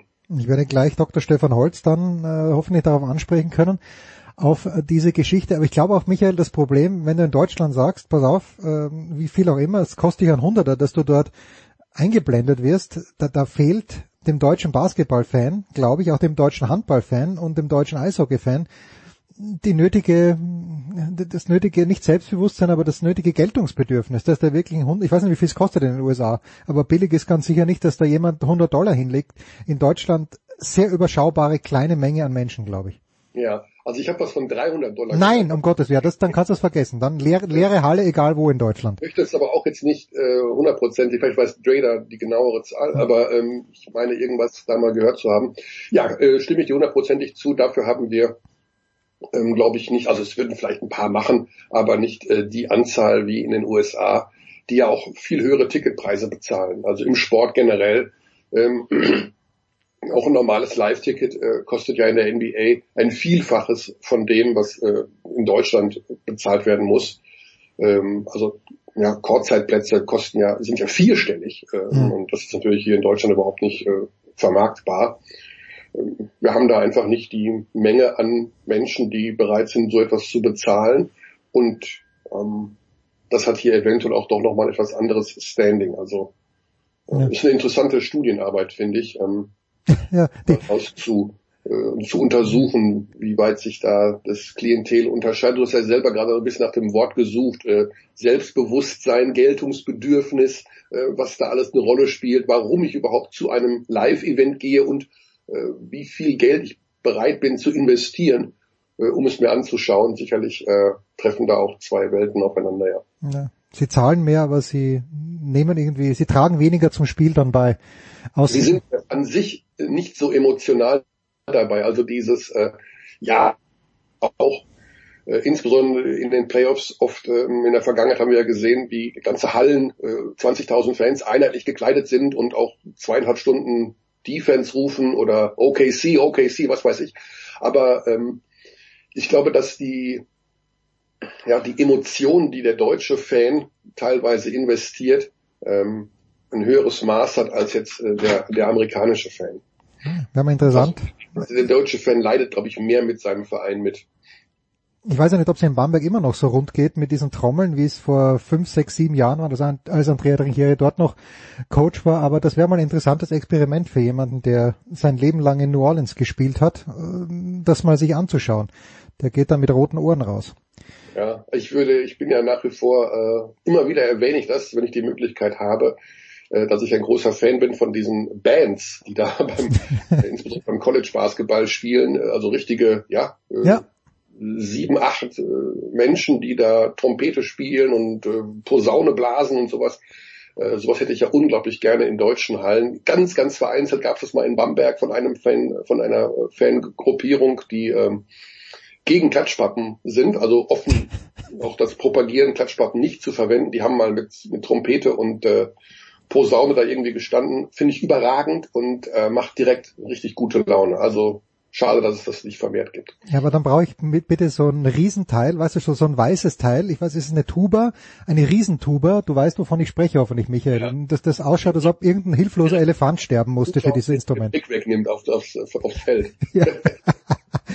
Von diesen vielen Völkchen, wenn wir die, diese Welten anschauen, die du betreust, Michael. Du hast ja Poker in Deutschland groß gemacht, hast viele Menschen dort kennengelernt. In der Basketball-Bundesliga, da bist du sowieso zu Hause, aber im Galopprennsport was ist das für ein Völkchen? Wenn du schon die Besitzer ansprichst, das würde mich schon mal interessieren. Sind das auch unter Anführungszeichen normale Menschen oder sie sind, sind, leben die ganz in ihrer eigenen Welt?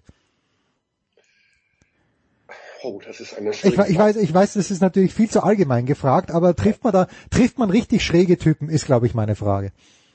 Also ähm, Du musst dir vorstellen, das sind natürlich häufiger also Pferdebesitzer, Pferdezüchter, äh, Menschen, die ein Gestüt haben. Da steckt nicht immer, aber doch relativ häufig ein gewisses äh, Maß an Geld dahinter. Das heißt also, äh, wir haben es oft mit CEOs und CFOs von wirklich großen Firmen zu tun, hm. die nebenher als Hobby äh, die Vollblutzucht betreiben oder äh, sich äh, Rennpferde leisten, sage ich mal. Das ist ein Hobby, das zu 90 Prozent, also ja, ich möchte jetzt keine Zahlen nennen, aber in den allermeisten Fällen ein Zuschussgeschäft ist. Du ja. kannst, die wenigsten können davon leben, dass sie ähm, mit den Geldpreisen oder mit den Verkaufserlösen ihrer Pferde äh, das alles refinanzieren. Das heißt also, du brauchst von Natur aus ein gewisses Maß an Geld. Das heißt, der Galopprennsport, die Vollblutzucht ist äh, in Deutschland, ich glaube aber auch auf der ganzen Welt, um ehrlich zu sein, ähm, oft in den Händen von relativ wohlhabenden Menschen. Und damit hast du es äh, ja mit erfolgreichen Menschen im, im Geschäftsleben zu tun. Das sind Menschen wie du und ich, sage ich jetzt mal, das sind jetzt keine Spinner oder irgend hm. sowas. doch, doch, dann sind es ja Menschen wie du und ich, Michael. Aber die leben natürlich schon so ein bisschen, was den Pferdesport angeht, in ihrer kleinen Welt. Also man muss wirklich sagen, da kennt jeder jeden. Mhm. Also es ist wirklich, jeder kennt im deutschen Galoppsport äh, und in der Vollblutzucht, jeder kennt jeden. Jeder weiß, äh, Schlenderhahn ist der, äh, Gestüt hast du nicht gesehen, ist der und der macht das und der züchtet und der verkauft da und also das, die kennen sich alle untereinander. Ähm, die Idee war ja eigentlich, dass wir als Externe reingekommen sind, eben auch ähm, das Ganze ein bisschen aufzubrechen und den Pferdeinteressierten, also du musst dir überlegen, dass es natürlich viele, viele Menschen in Deutschland gibt, also vor allen Dingen auch viele Frauen, junge, junge Frauen, die sich für Pferde interessieren, aber die niemals auf die Idee kämen, zum Galopprennen zu gehen. Mhm, weil mhm. es teilweise auch ein gewisses Stigma hat von wegen, ah, die Pferde wollen ja gar nicht so schnell laufen und das ist Tierquälerei und mm, und äh, dann in diese Welt von außen reinzukommen und zu sagen, jetzt sind wir hier und wollen ein paar Dinge ändern, das ist dann schon interessant. Also viele sind sehr, sehr offen, ähm, aber du merkst schon, dass die 40, 50 Jahre im Verband oder in ihrer eigenen Blase so ein bisschen gelebt haben und ähm, ja, es sind zu, aber zu 100 Prozent sind das unglaublich ähm, tierliebe Menschen. Also die Liebe zum, zum Pferd, die Liebe zum Tier, das ist für mich das äh, Faszinierendste. Die sind äh, komplett Pferde verrückt. Also äh, die aller, allerwenigsten sehen das als Business mhm. und sagen, ähm, ich muss jetzt hier aus dem Gruppe Sieger unbedingt einen, einen Zuchthengst machen oder eine Zuchtstute machen. Das kommt natürlich vor, weil das eben Teil des Geschäfts ist. Aber die ähm, wirklich, äh, ja, es ist beeindruckend, wie, wie viel, wie viele Pferdeliebe da bei den Besitzern, Trainern, auch bei den Jockeys, äh, bei allen, die damit zu tun haben, dahinter steckt. Das ist äh, faszinierend.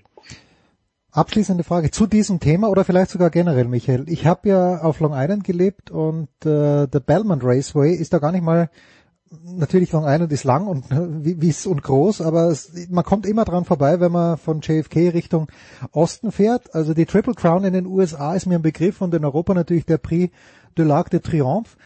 Spielen die Deutschen, also in, in den USA gehe ich davon aus nicht, aber spielen deutsche Züchter, spielen deutsche Galopper bei diesem größten europäischen Rennen wenigstens irgendeine Rolle? Ja, also das kommt immer wieder vor. Wir haben ja auch schon deutsche Sieger gehabt im, im Prix de l'Arc de Triomphe und ähm, ja gut, dieses Jahr wird's eng. Also da der, der dreijährigen Jahrgang ist jetzt nicht der aller aller aller stärkste gewesen, aber trotzdem nicht schlecht. Ähm, das Problem in Deutschland ist, dass wir doch relativ schnell erfolgreiche Pferde ins Ausland verkaufen. Das mhm. heißt also, ähm, ja, da kommt halt ein Angebot irgendwie. Australien zum Beispiel kauft sehr gerne gute deutsche Pferde und schwupp ist der Gaul weg. Und ähm, das macht es dann so ein bisschen schwieriger, ihn in Europa äh, bei den entsprechenden Rennen zu präsentieren. Ähm, man muss natürlich auch dazu sagen, dass logischerweise in England und in Frankreich äh, Vollblutzucht und Galopprennen einen komplett anderen Stellenwert hat als hier. Also das ist äh, nicht im Ansatz zu vergleichen. Aber ähm, es werden immer wieder sehr gute Pferde hervorgebracht, die eben auch ähm, international äh, was reißen. Also ja, man versucht, man, man verklärt so ein bisschen so Namen wie von früher. Jeder kennt Akatenango, jeder kennt Lomitas, würde ich mal sagen. Daydream vielleicht nur noch die Insider, aber das war wahrscheinlich das beste Pferd aller Zeiten. Ähm, aber in der Masse haben wir sie sicherlich nicht, wie jetzt die ähm, Engländer oder die Amerikaner oder die Franzosen, aber ähm, wir haben schon sehr, sehr gute deutsche Pferde. Mhm. Leider eben mit dem Problem, dass sie zu schnell ins Ausland verkauft werden. Okay, das einzige Pferd, ich weiß nicht, ob man überhaupt Gaul sagen darf, so wie du, aber das einzige Pferd, das ich mir erinnern kann, ist natürlich Secretariat. Aber der hat in Europa eine sehr untergeordnete Rolle gespielt. Secretariat ja, war doch... Das dann jedes Kind, also... Äh, ja, da gab es ja auch den Film mit Tobey Maguire, glaube ich. Und Secretariat... Ein sehr gut gemachter Film. Und im Übrigen auch die Vorlage des Films, also wenn man sich den Film anschaut, dann wirst du die ein oder andere Kameraperspektive erkennen, die wir versuchen im deutschen Galopprennsport umzusetzen. Okay. Mhm. Bitte. Wir haben tatsächlich diesen Film als äh, ja als Ideengeber genutzt. Schön, das ist ein guter Film. auch abbilden kann. Sehr, sehr, sehr, sehr lehrreicher Film auch, finde ich, weil ich wusste nichts über den Gaul. So, Michael, äh, Doppelfrage zum Abschluss. A, wie froh, und ich weiß, diese, da, diese Frage bedingt eine Prozentzahl, wie froh bist du, dass ich dich nicht zu Yoshi Saibus Auftritt auf einer Bühne mit Alexander Wester und Thomas Berthold gefragt habe? Zweiter Teil der Frage, wo können wir dich hören in den nächsten Tagen beim Galoppieren? Ähm, du kannst mich jederzeit zu Yoshi Saibu äh, fragen. Ich habe ja sogar tatsächlich äh, auf seinem Instagram-Account eine Nachricht geschrieben, eine öffentliche, das erste Mal in meinem Leben äh, dass ich äh, bei Instagram was geschrieben habe, auf, äh, also ihm geantwortet habe sozusagen. Ähm, ja, ist äh, ein schwieriges Thema, klar, müssen wir nicht lange drum rumreden. Ähm, momentan mich zu hören ist sehr schwierig, da ich tatsächlich äh, allmählich in die Urlaubsphase hinübergleite. Jetzt erst? Jetzt? Ich dachte, du wärst, wärst schon wieder frisch erholt zurück. Nee, nee, also ich habe das diesmal das, äh, etwas, weil man ja nie so genau weiß, wo kann man überhaupt hinfahren und äh, wo macht es Sinn, wo sollte man besser nicht hinfahren, sollte man überhaupt die Grenze überschreiten. Ja, ganz vorsichtig bitte, ja. Also man muss da wirklich aufpassen, was man sagt. Äh, man wird ja ähm, schnell dann doch auch äh, belehrt, dass man Dinge nicht tun sollte. Ähm, insofern steht der Urlaub noch an, aber tatsächlich ähm, wie das oft so ist bei Wohnmobilfahrern, äh, man weiß zwei, drei Tage vorher noch gar nicht, wohin man fährt, ob man links oder rechts abbiegen soll. Und so ist das momentan auch noch bei uns. Sollte Michael Körner, das ist jetzt ein Insider-Tipp, den ich aber gerne on air weitergebe, rechts Richtung Aachensee abbiegen, könnte es gut sein, dass der einzige Stellplatz dort schon belegt ist, und zwar vom Anchorman Markus Gaub. Das nur als, als kleiner Tipp, Michael. Ah, ah. Ah, ja. Ja, ist der, ja, der ist da. Ich weiß, der liebt die Gegend da. Ja. Zu Recht. So, natürlich. Vielen Dank, Michael. Kurze Pause. Big Show 472.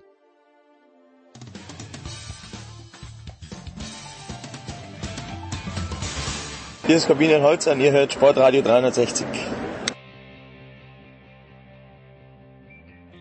Es ist die Big Show 472 und ich habe es gerade mit Michael Körner angesprochen. Ich freue mich sehr, dass der Geschäftsführer der Easy Credit BBL ein paar Minuten Zeit für uns hat. Dr. Stefan Holz. Servus Stefan, ich freue mich. Ja, grüß dich. Hallo. Wenn ihr euch jetzt fragt, warum darf ich den Dr. Stefan Holz duzen, uns verbindet eine gemeinsame berufliche Vergangenheit. Das war eine schöne Vergangenheit, Stefan, jetzt ungefähr 50 Jahre später, oder? Wenn man das jetzt so, wenn man zurückblickt auf die Zeiten bei Deutsche Media, es, es, äh, es sind kaum bessere nachgekommen. Ach ja, mein Gott. Äh, wobei, ähm, klar, ist mittlerweile schon in der Tat äh, 50 Jahre her gefühlt. Es ist, glaube ich, äh, 10 bis 15 Jahre her, dass wir gemeinsam mit Deutsche Media gearbeitet haben, Wetten das, ne, die Älteren mögen sich erinnern, Wetten das vermarktet haben und den Thomas vermarktet haben. Ähm, aus heutiger Sicht war das in der Tat eine goldene Zeit, nicht? Da ähm, war alles unbeschwert, da gab es keine, keine Pandemie, da gab es Budgets, da gab es positive Stimmung, da gab es fantastische Deals und insofern äh, war das schon eine andere Welt, ne? Aber eine andere Zeit, aber äh, es ist immer zyklisch und es ist gerade ein bisschen klemmig, aber wird auch wieder andere Zeiten geben. Ne? Ja, die Easy Credit BBL hat das mit ihrer Bubble ja mit dem Finalturnier in München wunderbar hinbekommen. Stefan, wenn man jetzt so ein bisschen die News anschaut, die Leipziger Fußballspieler wollen mit Zuschauern spielen, die Leipziger Handballer wollen mit Zuschauern spielen, dann habe ich heute gelesen, THW Kiel auch. Michael Körner hat vorhin gerade gesagt, er ist eigentlich total davon überzeugt, dass zum Saisonstart der Easy Credit BBL auch mit Zuschauern gespielt werden kann. Dann sagt der Söder wieder, es muss eine einheitliche Regelung her. Mhm. Ist der Föderalismus in diesem Zusammenhang eine gute Sache oder ist der Föderalismus wie in vielen anderen Dingen vielleicht keine gute Sache? Hm. Ja, ich würde es gar nicht so hochhängen. Nicht? Mit Föderalismus äh, ist wie es ist bei uns, in anderen Ländern ja auch. Nicht? Wir hatten gestern eine Videokonferenz der, der Basketball-Ligen äh, Europa von Spanien bis Israel und Russland das ist in anderen Ländern ja genauso. Ne? Und ähm, es ist ja nicht nur ein Föderalismus-Thema, es hängt ja auch damit zusammen, wie das Pandemie-Level aussieht. Ne? Es ist natürlich nachvollziehbar, dass wenn du ähm, wenn du wenig Infektionen hast ähm, oder auch Landkreise hast mit null sogar punktuell, dann, äh, dann geht da mehr als irgendwie im Hotspot. Ja, das ist ja auch klar. Ähm, wobei natürlich ist immer alles sich verändert. Ne? Jemand, der heute keine Infektion hat, wenn da morgen eine Fleischfabrik hochgeht, dann sind sie Hotspot. Insofern, uns war als Liga von Anfang an klar, dass es ein Flickenteppich wird. Ja? Ähm, denn natürlich würden wir auch begrüßen, dass wir eine ähm, einheitliche, bundeseinheitliche oder ligaweite Lösung finden. Ähm, das wird aber momentan bedeuten, dass du halt als Baseline immer eine Null nimmst. Ne? Also wenn du mhm. sagst, der, kleine, der gemeinsame Nenner, äh, also gemeinsame Nenner ist erwünscht, dann kann das nur sozusagen die Baseline sein. Das ist zurzeit in Bayern ja eben mit bei uns ja auch einigen Clubs äh, München, Bamberg, Bayreuth, Würzburg, Ulm spielt in Neu-Ulm, ist auch Bayern, dann, dann bist du bei der Null. Das kann es eben auch nicht sein. Ne? Bei ist, ist die Diskussion ganz ähnlich. Ne? Wenn Clubs wie Weißenfels, Chemnitz, der Aufsteiger in Sachsen mit Zuschauern spielen können oder in NRW sind 300 erlaubt, dann schreien die die Null haben nach Wettbewerbsverzerrung. Ähm, nee, also uns war es bewusst, dass es unterschiedlich ist und sich auch über die Saison, über den Zeitverlauf ändern wird, je nach Infektionslage. Weil, das haben wir so entschieden. Ne? Die, ähm, weil die, wie das ja, die andere Alternative wäre ja nur dann sozusagen ähm, die kleinsten gemeinsamen Länder zu finden. Das kann es irgendwie auch nicht sein. Ne? Insofern bin ich mal gespannt. Im Prinzip begrüße ich das, was die Politik sagt. Sie möchten für den Sport eine einheitliche Lösung finden. Nur die darf dann nicht null sein, ne? Das ist dann klar. Insofern bin ich mal gespannt, was man sich da überlegt. Und es ist Heilmann legt bis Ende Oktober und da haben wir auch unsere Mithilfe angeboten, äh, weil die Profiligen mittlerweile sind ja alle Infektionsschutzexperten. Ne? Wir haben ja alle Konzepte, haben das Thema durchdacht. Ich äh, bin auch mittlerweile hier so ein, so ein äh, noch ein Halbleihe Und äh, insofern ja, wäre es schon wünschenswert, eine einheitliche Lösung zu finden, aber die kann, wie gesagt, nicht sich am, äh, am rigidsten Landkreis oder Bundesland orientieren. Ja. Ich weiß ja, dass du den Frank Bohmann schon sehr, sehr lange kennst, den Chef der Handball-Bundesliga. Äh, dann gibt es natürlich auch noch die DEL, die in einer ähnlichen Lage ist oder die Vereine sind in einer ähnlichen Lage. Wie, wie ist da eure Abstimmung? Habt ihr, tretet ihr gemeinsam an die Politik heran oder muss ja, das jede Liga für ja. sich selbst ausmachen? Nein, da sind wir eng abgestimmt, auch letztlich auch mit dem äh, großen Bruder Fußball. Dazu gibt es auch seit äh, elf Jahren mittlerweile die IPD, eben Interessensgemeinschaft äh, Profiligen Deutschland. Äh, ipd-deutschland.de kann man sich auch anschauen. Das ist eben der Zusammenschluss der vier großen äh, Profiligen, drei Indoor plus eben Fußball. Wir tackeln eben seit, seit Jahren schon Themen, die uns alle betreffen, wie auch so Werbeverbote, wie das Thema Sportwetten natürlich gemeinsam. Macht keinen Sinn, dass jeder vor sich hinwurschtelt.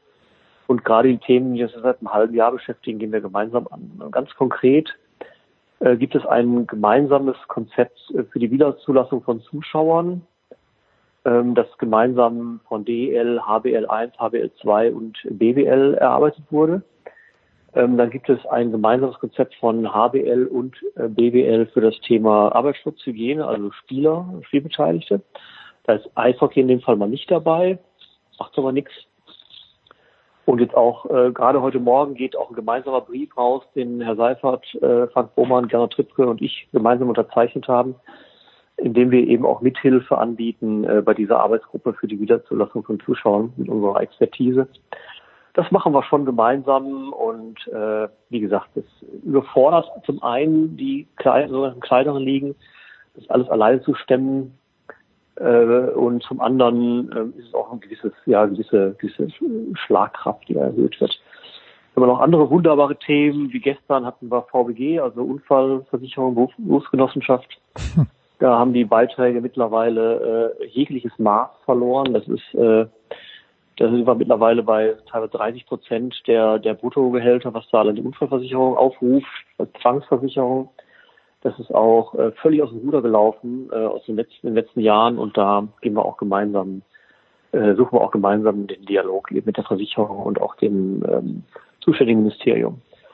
Das ist äh, hilft, dass man sich lange kennt. Auch Gernot Strippke kenne ich seit längerem, auch Herrn Seifert kenne ich seit längerem. Man kennt sich in diesem Kreis, vertraut sich und äh, ist eine gute Basis, um da eben auch gemeinsam die Dinge anzugehen, die es alle betreffen.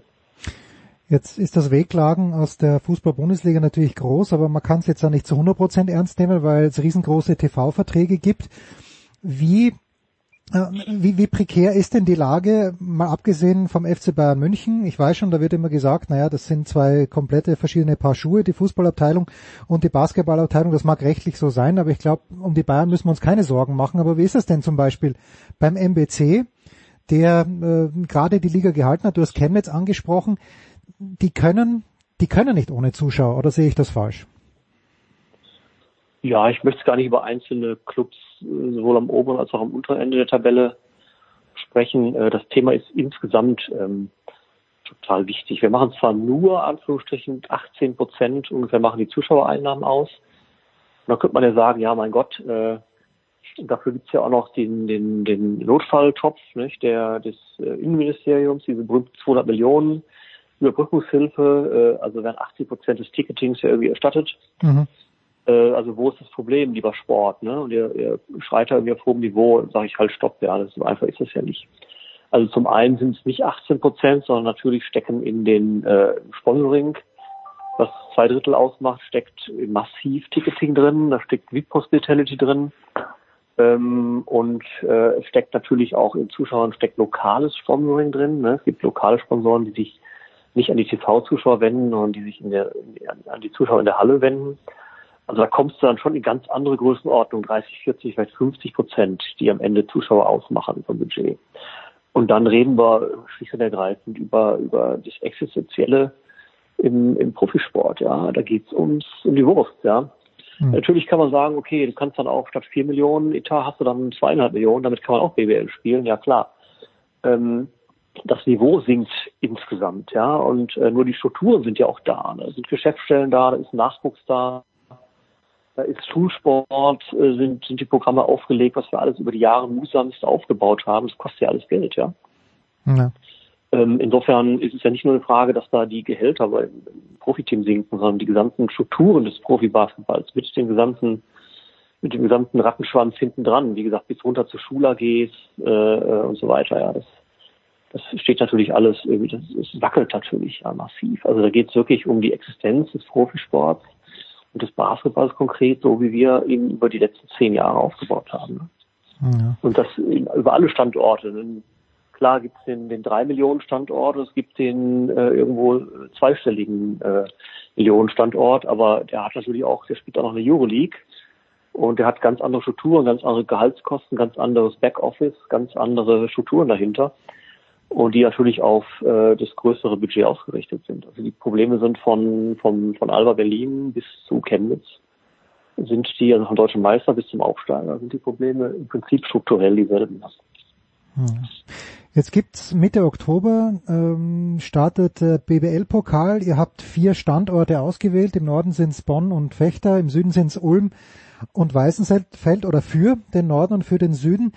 Genau. Welche logistischen Herausforderungen, wenn man das jetzt mal vergleicht mit dem, was in München war, das Leonardo Hotel, das ist ja ganz in der Nähe hier. Ich, ich radle im Grunde genommen Mhm. jeden Tag vorbei und das ist, ist für mich komplett darstellbar, wie das funktioniert. Zum Audidom war es nicht, die Anfahrt war relativ kurz, aber welche logistischen Herausforderungen hat da jetzt, hat da Bonn oder hat Ulm in Neu-Ulm zu stemmen? Ist das vergleichbar oder ist das Mhm. dann doch zwei, drei Level tiefer? Nein, das ist äh, definitiv. Also wir verlangen jetzt bei den Pokalturnieren keine Bubble, wie wir das beim Finalturnier in München hatten. Klar war da das, das Hotel äh, relativ nah über den Mittleren Ring dann zur Arena angebunden. Also Verkehr war zu der Zeit ja auch nicht so wild, äh, wie er jetzt wieder wird. Ähm, das war jetzt, also die, die, die, der Travel und der Transfer war jetzt das geringste Problem, sondern da hatten wir ganz andere, ganz andere Dinge zu klären. Nee, äh, wichtig, ganz zentraler Unterschied ist, dass die Spieler und alle Spielbeteiligten, äh, Referees und so weiter jetzt nicht in eine Quarantänebubble gehen. Sondern wir haben unseren normalen, sozusagen unseren normalen Arbeitsschutz, unsere Hygienevorschriften, unser, unseren Testrhythmus. Und innerhalb dieser Vorschriften und dieser Regelungen und dieser, dieses Protokolls bewegen sich dann die Teams, genau wie bei einem regulären Auswärtsspiel, das dann ja dann ab äh, Anfang November beginnen soll. Das heißt, es ist nicht erforderlich, da eine, ja, wie gesagt, ein abgeschlossenes System zu schaffen und ein Hotel zu buchen und äh, sondern ähm, es wird natürlich strenge Auflagen geben, aber die sind dann identisch mit denen, die wir auch dann im Ligabetrieb haben werden. Ja, der hoffentlich Anfang November beginnen. So ist der Plan. Ja, so, so, so ist der Plan, aber es kann sich ja, kann, kann sich ja wirklich, also im Grunde genommen wöchentlich ändern, die ganze Situation und das macht's ja, macht's ja überhaupt nicht einfach. Jetzt habt ihr mit Magenta Sport äh, seit Jahren einen treuen Partner, aber dennoch, man hört da schon immer wieder, es muss Basketball auch auf anderen Plattformen zu sehen sein. Jetzt zum Beispiel dieser BBL-Pokal. Gibt es da Verhandlungen mit, es muss ja nicht immer die ARD sein, aber gibt es Verhandlungen auch mit anderen Plattformen für Menschen, die technisch nicht so fit sind, äh, wie ich zum Beispiel, ich habe ja keine Ahnung. Ähm, wo, wo könnte man zum Beispiel den BBL-Pokal auch noch sehen? Ja, es ist so, so einem Lizenzvertrag mit der Telekom, dass ähm, es ein Total Buyout ist. Also auf Deutsch alle BBL-Bewegtbildrechte, sei es äh, Liga, Playoffs, ähm, Pokal oder auch ein All-Star-Game oder vielleicht auch mal wieder ein Supercup, wenn wir dafür irgendwie einen Platz finden sollten, ähm, gehören zunächst mal der Telekom über Magenta Sport. Hm. Und dann ist es gemeinsam abzustimmen, ob es dann Sublizenzen geben kann. Und äh, ob es dann im Free TV oder sogar öffentlich-rechtlich oder wo auch immer digital ist, dann äh, Live-Bilder oder dann Ausschnitte gibt, ist dann eben mit der Telekom zu besprechen. Ähm, konkret, der Pokal ist ja so ein Stück weit ein separates, oder ein Stück weit ist ja ein separater Wettbewerb, den wir ja auch aufbohren über die nächste Zeit und den ich persönlich auch sehr glaube, weil der Pokal einen enormen Charme hat und äh, wird es ja auch, sieht auch anders aus, mit eigenem Logo, anderen Auftritt, anderen Werbeflächen, auch anderen Partnern als die, als die Liga BBL. Insofern können wir auch darüber nachdenken, das medial ein bisschen anders, ähm, anders ähm, ja, zu präsentieren, machen wir aber nicht. Also es wird bei Telekom auch wieder stattfinden. Mhm. Ähm, will es da nicht vorgreifen. Die Telekom ist auch ein, ein sehr großer Fan des Pokals. sondern in den nächsten Jahren schon noch eine Menge miteinander vor. Ich will jetzt aber nicht vorgreifen und da was äh, spoilern, sondern äh, die, ja, die Telekom wird sich was überlegen ne, ähm, zum Pokal. Okay, gut. Mhm. Da, mhm. Na, dann bleiben wir so optimistisch äh, wie Michael Körner, wie Dr. Stefan Holz. Ähm, Stefan, wann was sind denn jetzt die nächsten Schritte? Ich kenne dich als unfassbar strukturierten Menschen, Geschäftsführer. Äh, ich stelle mir vor, bei dir im Büro hängt ein Plan, wo steht, okay, 14. September, dieser Step muss erreicht sein, äh, sonst äh, tritt Fall 1b ein. Ja, weiß, weiß ich, ob ich so strukturiert bin. Manchmal denke ich irgendwie nicht, wenn ich hier sehe, wie wir das Ganze hier managen. Und wir sind ja auch getrieben von der Situation. Ne? und äh, reagieren eigentlich immer ne? und müssen das ja auch tun. Nein, wir haben ja eins gelernt im letzten halben Jahr. Ne? Ähm, Plan ist das eine, Realität ist das andere und wir müssen flexibel sein. Die BWL hat bewiesen, dass sie flexibel sein kann. Und uns ist äh, damals, also damals im, im April, Mai was Schlaues eingefallen im Turnier. Wenn alle Stricke reißen und die Visionszahlen steigen und wir die Liga nicht äh, regulär spielen können, dann wird uns auch wieder was einfallen. Da kann ich alle Fans und Interessierten beruhigen. Wenn jemandem was einfällt, dann der BBL. ähm, und insofern, ähm, nein, wie gesagt, wir gehen davon aus, dass wir die Saison regulär starten. Wir schalten den Pokal vor, was irgendwie auch ziemlich smart ist. Ähm, wir bohren den Pokal aus, wir haben ihn erweitert über diese Turniere. Ähm, wir haben ihn dann auch weggespielt und äh, können dann die Liga doch in einem verdichteten, verdichteten Kalender spielen und gehen das jetzt mal an. Ähm, natürlich gibt es bis dahin noch eine Menge, Menge Fragen, äh, wobei jetzt die Teams wirklich ins Training einsteigen, Spieler testen. Also es geht jetzt schon so den mehr oder weniger normalen Gang bis zum Saisonstart. Ähm, wie gesagt, ich habe mir angewöhnt, jeden Tag mich überraschen zu lassen und dann reagieren wir. Und ähm, da, wie gesagt, ist uns immer was eingefallen und wird uns wieder was einfallen und äh, Ansonsten sind wir auch optimistisch und, und relativ gelassen und gehen davon aus, dass wir die Saison zumindest mal vernünftig starten können und dann schauen wir mal, wie weit wir kommen. Ne? Hm? Ausgezeichnet. Dr. Stefan Holz, Geschäftsführer von der Easy Credit BBL. Ich danke dir ganz, ganz herzlich für deine Zeit. Wir machen eine kurze Pause in der Big Show 472. Immer gern, Jens. Alles Gute, ne? Hm?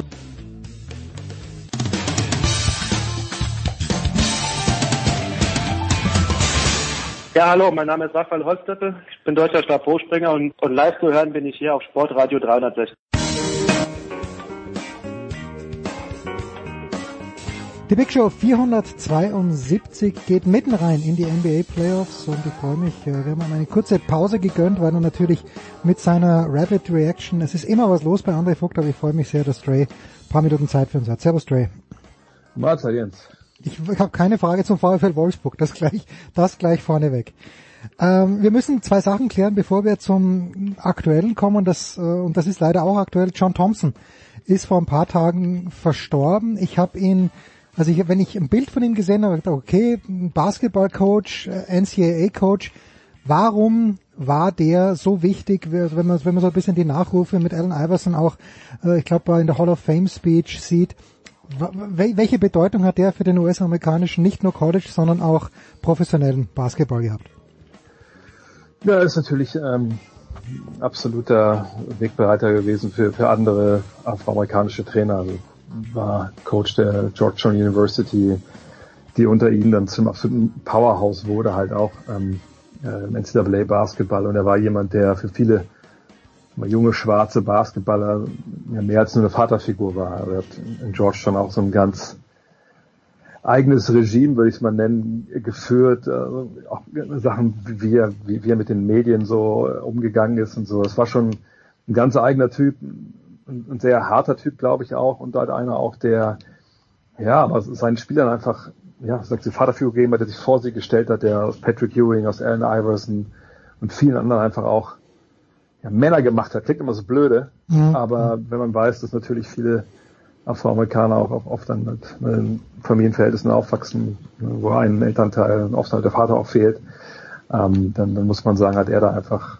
ja, über die Jahrzehnte einen überragenden Job gemacht, ist auch Meister geworden ähm, und war einfach ein, ein überragender Trainer, wahrscheinlich noch, noch ein größerer Mensch. Ja, das ist das eine. Das andere, ähm, da wären wir jetzt schon aktuell. Ich weiß nicht, ob du Bomani Jones kennst, ein amerikanischer Journalist. Klar, ähm, klar, klar. du kennst den, ich folge ihm auf Twitter.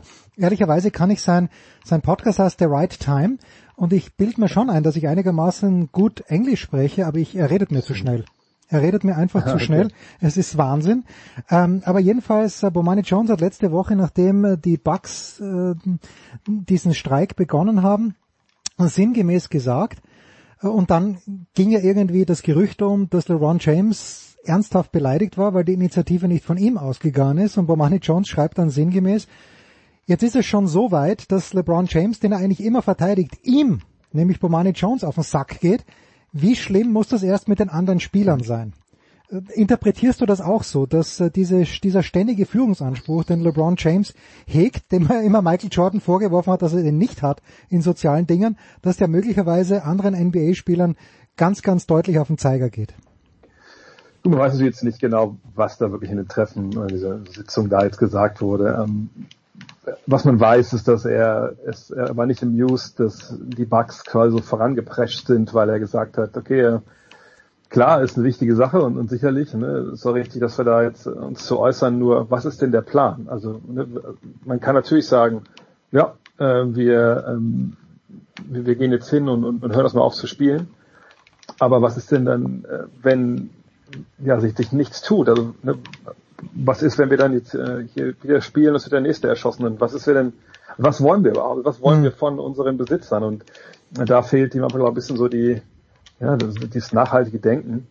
Und ähm, ich würde nicht interpretieren, dass er wirklich dass er jetzt beleidigt war in dem Sinne, dass er jetzt nicht der Typ war, der die Idee hatte, dann kein Basketball zu spielen, sondern ich glaube eigentlich eher, dass es ihm darum ging, dass er meinte, hey, wenn wir das schon machen, dann müssen wir es richtig machen und nicht so ad hoc, äh, so mehr wie aus dem Bauch heraus. Ähm, aber ich kann mir auch vorstellen, kann auch verstehen, wenn vielleicht einige Spieler so ein bisschen, ja, perturbed waren, wie die Amerikaner sagen, äh, oder angepisst, dass er natürlich dann so ein bisschen so auf großer Bruder gemacht hat in, in diesem Treffen halt. Ne? Mhm. Allerdings ist er natürlich auch für viele wahrscheinlich großer Bruder, er ist der große Bruder. 10, 10, 12, 13 Jahre älter ist. Ähm, ist das Ergebnis, das jetzt rausgekommen ist und das Ergebnis, das ich mitgenommen habe, dass die äh, alle NBA-Arenen als Wahllokale zur Verfügung gestellt werden, ist das das einzige Ergebnis oder gibt es da noch mehr? Also es werden die äh, NBA-Arenen zur Verfügung gestellt, die auch äh, am Ende des Tages den Vereinen gehören. Es gibt natürlich auch ah, okay. äh, Arenen, die, die nicht denen gehören. Da können sie nicht einfach so verfügen. Ich könnte mir vorstellen, dass dann trotzdem es irgendwie Regelungen gibt, dass, dass das dann äh, trotzdem passiert da man natürlich glaube ich, einen Draht hat zu den jeweiligen äh, Teams und zu den Besitzern dann. Ähm, man hat noch so eine Koalition für, für, für Menschenrechte, sage ich mal, oder ne, für, für, für, für, für Gleichheit irgendwie eingerufen, ähm, wo man zusammen jetzt halt auch arbeiten will mit verschiedenen Geschichten, äh, Wahlrecht oder, oder überhaupt dieses Voter Suppression, dass eben bestimmte bestimmten ähm, Teilen der Bevölkerung es halt schwer gemacht wird zu, zu, zu wählen, zum Beispiel, wo ja mhm. auch äh, LeBron James sich vorgetan hat mit so einer Non-Profit-Organisation. Da möchte man miteinander helfen. Ähm, man möchte einfach generell auch gucken, ne, was können wir tun, auch, auch lokal halt, um vielleicht dann mit, ja, mit Politikern zu sprechen, mit, mit Offiziellen zu sprechen. Und das finde ich ist auch das Wichtigste, dass halt die Besitzer, die natürlich auch äh, wirtschaftlich da eine gewisse Macht haben in ihrer jeweiligen ähm, ja, Umgebung, in ihrer Stadt, ihrer Gemeinde, dass sie da auch wirklich die Gewicht dahinter werfen. Das Ding ist einfach natürlich auch so, genau wie der Rest der Gesellschaft in den USA auch.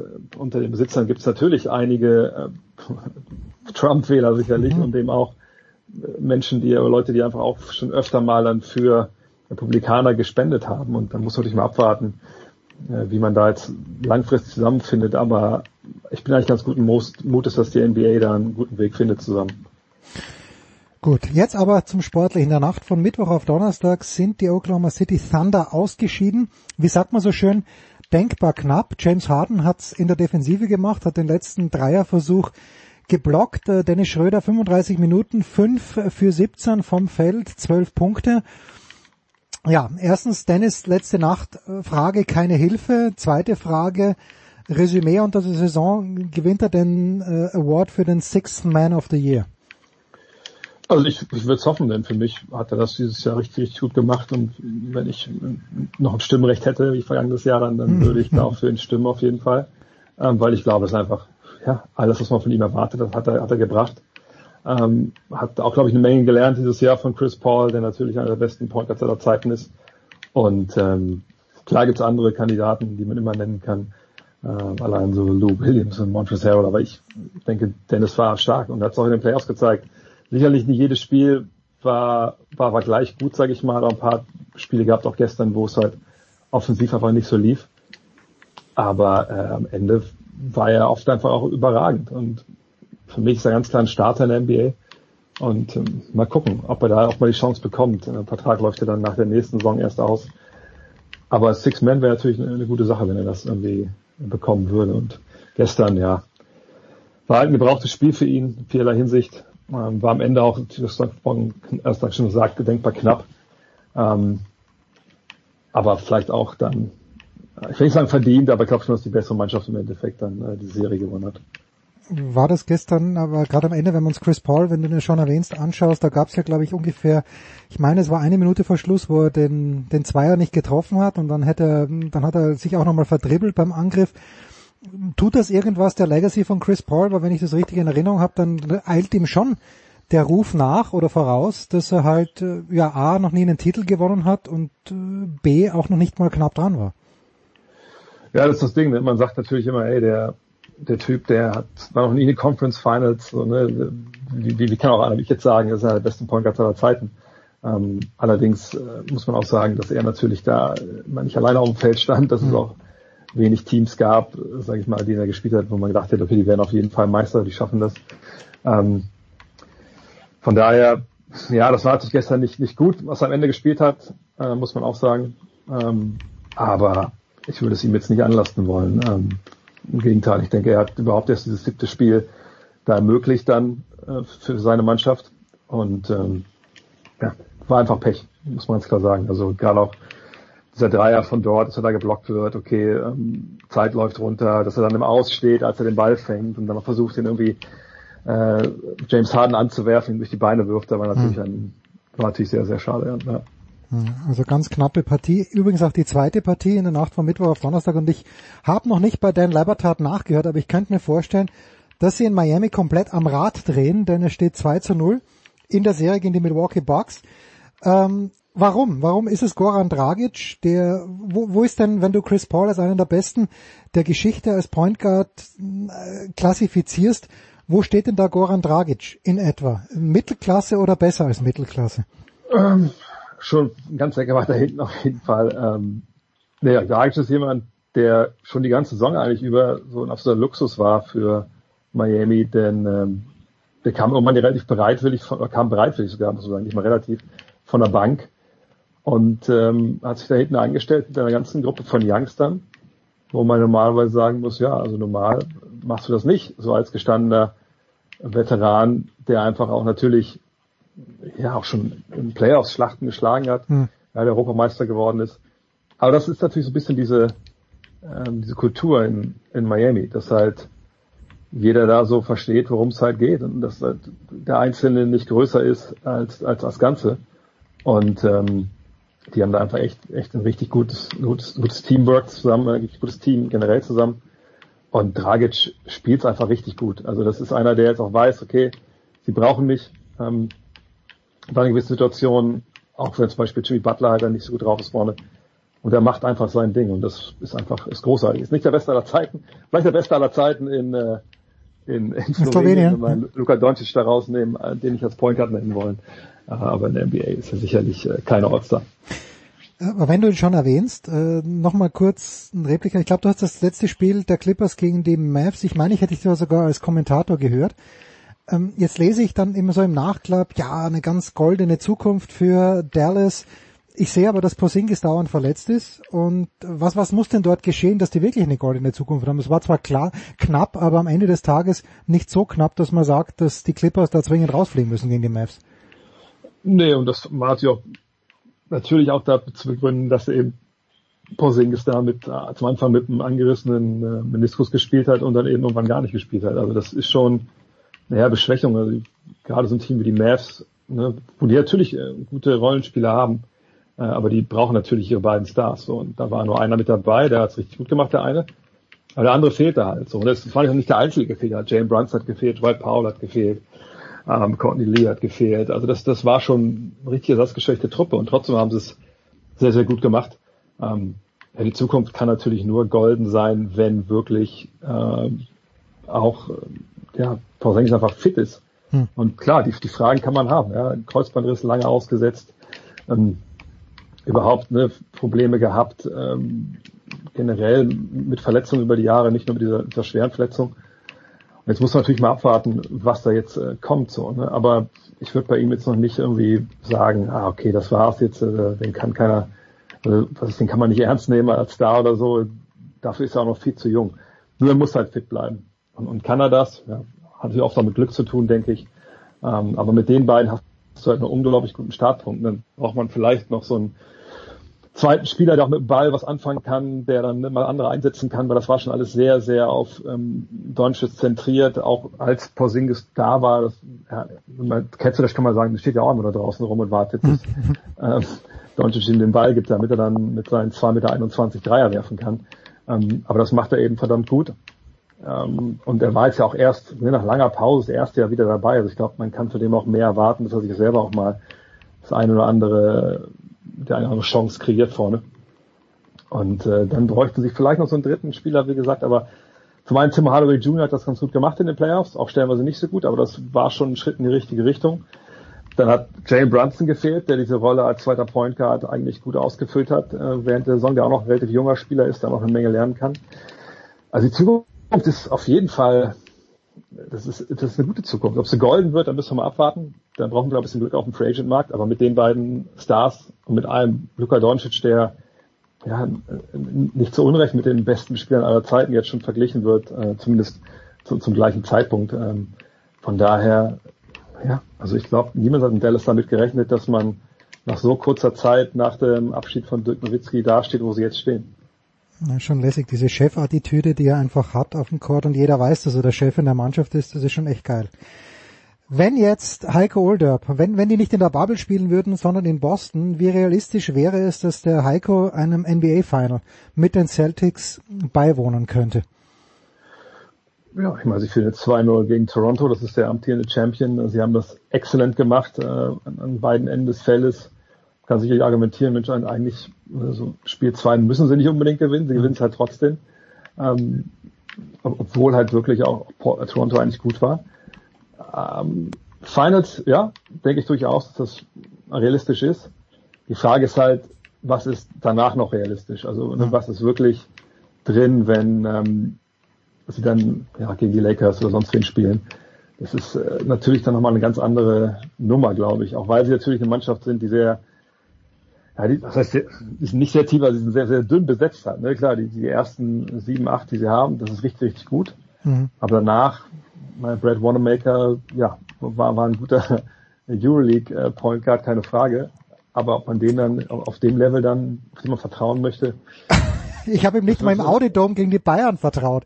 Äh, weiß ich noch, glaube ich, ja. Pokalfinale. Also natürlich, er, er, nimmt die Kugel immer, aber er hat dann schon auch oft äh, irgendwo in der Gegend herumgeworfen, leider. Ja, von daher, also klar, das ist eine brandgefährliche Mannschaft. Ich denke, gegen Toronto jetzt das 2-0, das, ich will nicht sagen, das war's, wir sind ja nicht am ZDF hier, aber ähm, es ist, ist schon eine Geschichte, wo man sagen muss, ja, also die sind da jetzt in Kontrolle. Jetzt ist eigentlich jedes Spiel do or die und ähm, die Frage, die man ja auch bei den, den Raptors immer hatte, jetzt oder vor der Playoffs hatte, war halt, haben die genug Offensive? Und das hängt alles an Pascal Siakam, den haben sie sehr gut im Griff. Von daher, ähm, ja, NBA Finals warten wir noch ein bisschen ab, ne, was die Heat und die Bucks machen, aber egal wer da durchkommt, das wird ein Duell auf Augenhöhe sein mit Boston. Schön. Wenn sie es denn schaffen. Abschließende Frage noch ganz kurz, Dre. Welche, welche Mannschaft aus LA wird mehr Probleme bekommen? Werden es die Clippers mit den Nuggets sein oder dann doch die, die Rockets den Lakers mehr Probleme bereiten? Die Frage, die ich mir so ein bisschen stelle, ist, ähm, wie gut sind die Clippers wirklich? Hm. Äh, eigentlich beide, aber wie sind die Lakers wirklich? Ich denke, beide hatten in der, also klar, die Clippers hatten in der ersten Runde mehr zu kämpfen, ähm, einfach weil es eine Mannschaft war aus, aus der Liste, die einfach auch ja, gut war und auch vielleicht sogar den besten Spieler der Serie dabei hatte, je nachdem, ne, wie man da jetzt favorisiert, ihn oder ähm, also Doncic oder oder Leonard. Gleichzeitig haben die Lakers gegen, gegen Portland eben auch nicht viel zeigen müssen. Ja, das war eine Mannschaft, die wie maßgeschneidert war, weil sie nicht die Verteidiger hatten, um mhm. LeBron James oder Anthony Davis zu stoppen. Uh, Damon Lillard dann am Ende auch gefehlt, war vorher angeschlagen. Ich würde sagen, dass ich nach wie vor die, die Clippers favorisiere und deswegen denke ich, dass sie vielleicht auch gegen ähm, Denver dann ein bisschen leichteres Spiel haben, als die Lakers dann vielleicht gegen eine relativ eklige Mannschaft aus Houston, wo man auch mal abwarten muss, okay, wer verteidigt dann eigentlich Russell Westbrook und, ähm, und James Harden auf Seiten LAs. Wir freuen uns drauf. Auf der Zone mit André Vogt. Das war's, die NBA. Kurze Pause, dann geht's weiter in der Big Show 472.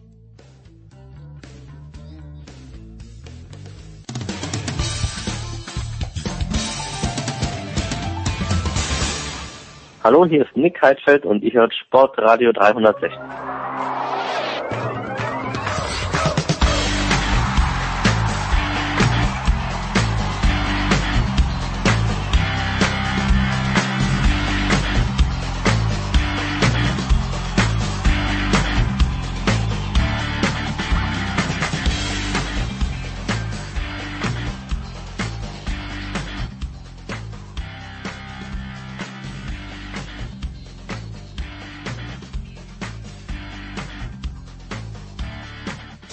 Sportradio 360, die Big Show 472 und wenn sich jetzt jemand fragt, sind Sie komplett deppert worden? Die Antwort ist ja. Denn wir sprechen Anfang September über den alpinen Skisport. Zum einen, weil, aus welchen Gründen auch immer, aber das werden wir vielleicht gleich eruieren können, der Saisonstart in Sölden zwar ohne Zuschauer stattfindet, dafür aber eine Woche früher. Ob es da einen Zusammenhang gibt, werden wir gleich klären. Zum anderen aber traurige Nachrichten für die deutschen Skifans. Viktoria Rebensburg ist zurückgetreten, äh, nicht ganz überraschend und das wollen wir jetzt diskutieren in einer Runde. Zum einen mit Tom Heberlein vom SED. Servus Tom. Servus Jens. Dann mit Johannes Knut von der Süddeutschen Zeitung. Servus Johannes. Servus Burschen. Und oh Burschen und mit Roman Stelz von der Tiroler Tageszeitung. Servus Roman. Servus. Ja, Johannes, äh, du hast äh, bewegte, bewegende Worte gefunden. Es ist nicht ganz aus dem Blauen herausgekommen oder dann doch, dass Vicky Rebensburg in diesem Sommer gesagt hat, also jetzt vor zwei Tagen gesagt hat, Kinder, das war's. Ich, äh, ich hänge meine Skier, ich stelle meine Skier, zumindest meine Rennskier in den Keller. Ja, es war dann an dem Tag doch ein bisschen überraschend. Also äh, der, der Zeitpunkt war, ähm, wie es dann ja auch äh, unsere äh, lieben Freunde aus dem Deutschen Skiverband gesagt haben, äh, ein bisschen eigen, ähm, äh, dass, dass man das jetzt im September mitten in der Corona-Zeit äh, so zwischen äh, ja, in der doch irgendwie so ein bisschen jeder so ein bisschen äh, einerseits orientierungslos, andererseits ja auf den Gletschern doch wieder recht schon recht zielgerichtet auf die Saison hin trainiert ähm, das verkündet. Andererseits, äh, wenn man sich dann ihre ihre Vita und so ihre ähm, wie, wie sie Entscheidungen getroffen hat in der Vergangenheit oder auch überhaupt ihr, ihr ihren Sport betrieben hat, passt das schon irgendwie so ein bisschen dazu, weil sie immer so ein bisschen ihren eigenen Kopf und ihren eigenen Weg gegangen ist. Und ähm, also dass, dass das jetzt irgendwann mal in, in nicht allzu ferner Zukunft kommen würde, das war eigentlich allen klar, weil sie hat äh, immer gesagt, dass ähm, sie jetzt gucken muss, wie lange sie noch den Spaß hat, dass äh, Peking 2022 jetzt auch nicht das super attraktive Ziel ist nach diesem äh, nach diesem sehr sexy Mutmacher 2018 im Pyeongchang in, in der Retorte, ähm, da hat es, haben sich doch viele Athleten, das hat man ja auch bei damals Marcel Hirscher, das ja auch sehr offen gesagt, äh, wie, wie fürchterlich sich da viele Skirennfahrer gef gefühlt haben bei vor halb leeren Tribünen und auf einer völlig leeren Metal Plaza, wo die dann da durchgeschleust wurden. Also das war schon ganz schön Abtörner. Und ähm, allerdings dachte man schon, dass also Cortina 2021 jetzt diesen Winter, dass das äh, ist ja auch ein schöner Ort, ähm, ein tolles Wintersportzentrum in Europa. Da das, das wäre eigentlich so wahrscheinlich der der ähm, Abschluss gewesen, den man so ein bisschen im Hinterkopf hatte, dass es jetzt so früh kommt, äh, äh war dann doch, also mich hat es dann an dem Tag schon ein bisschen kalt erwischt. Ich habe dann auch gleich mal ähm, ihren den Ort, wo sie da stand, aus Versehen äh, von äh, Kreuth äh, nach Bad Wiessee verlegt. Tatsächlich äh, muss ich noch so, so weit äh, klarstellen, das, das war der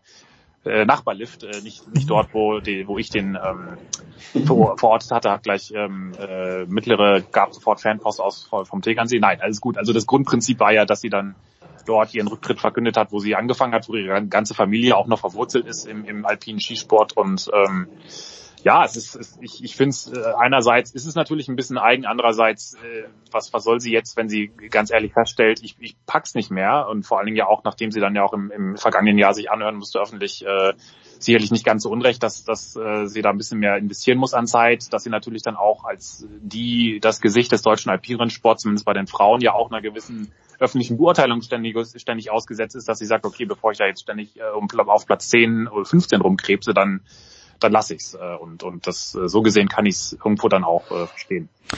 Tom, ja, Johannes spricht's an. So richtig easy war es im deutschen Skiverband ja nicht mehr, gerade im letzten Jahr mit der Geschichte. Sie möge doch ein kleines bisschen mehr trainieren, aber war das nicht auch Teil von Regensburg, die ja auch von ihrem Stil her, also mir fällt ja niemand ein, der, der Stil von Viktoria Regensburg, der war, der war stilprägend, um es auf den Punkt zu bringen, weil so wie sie ist ja niemand gefahren eigentlich.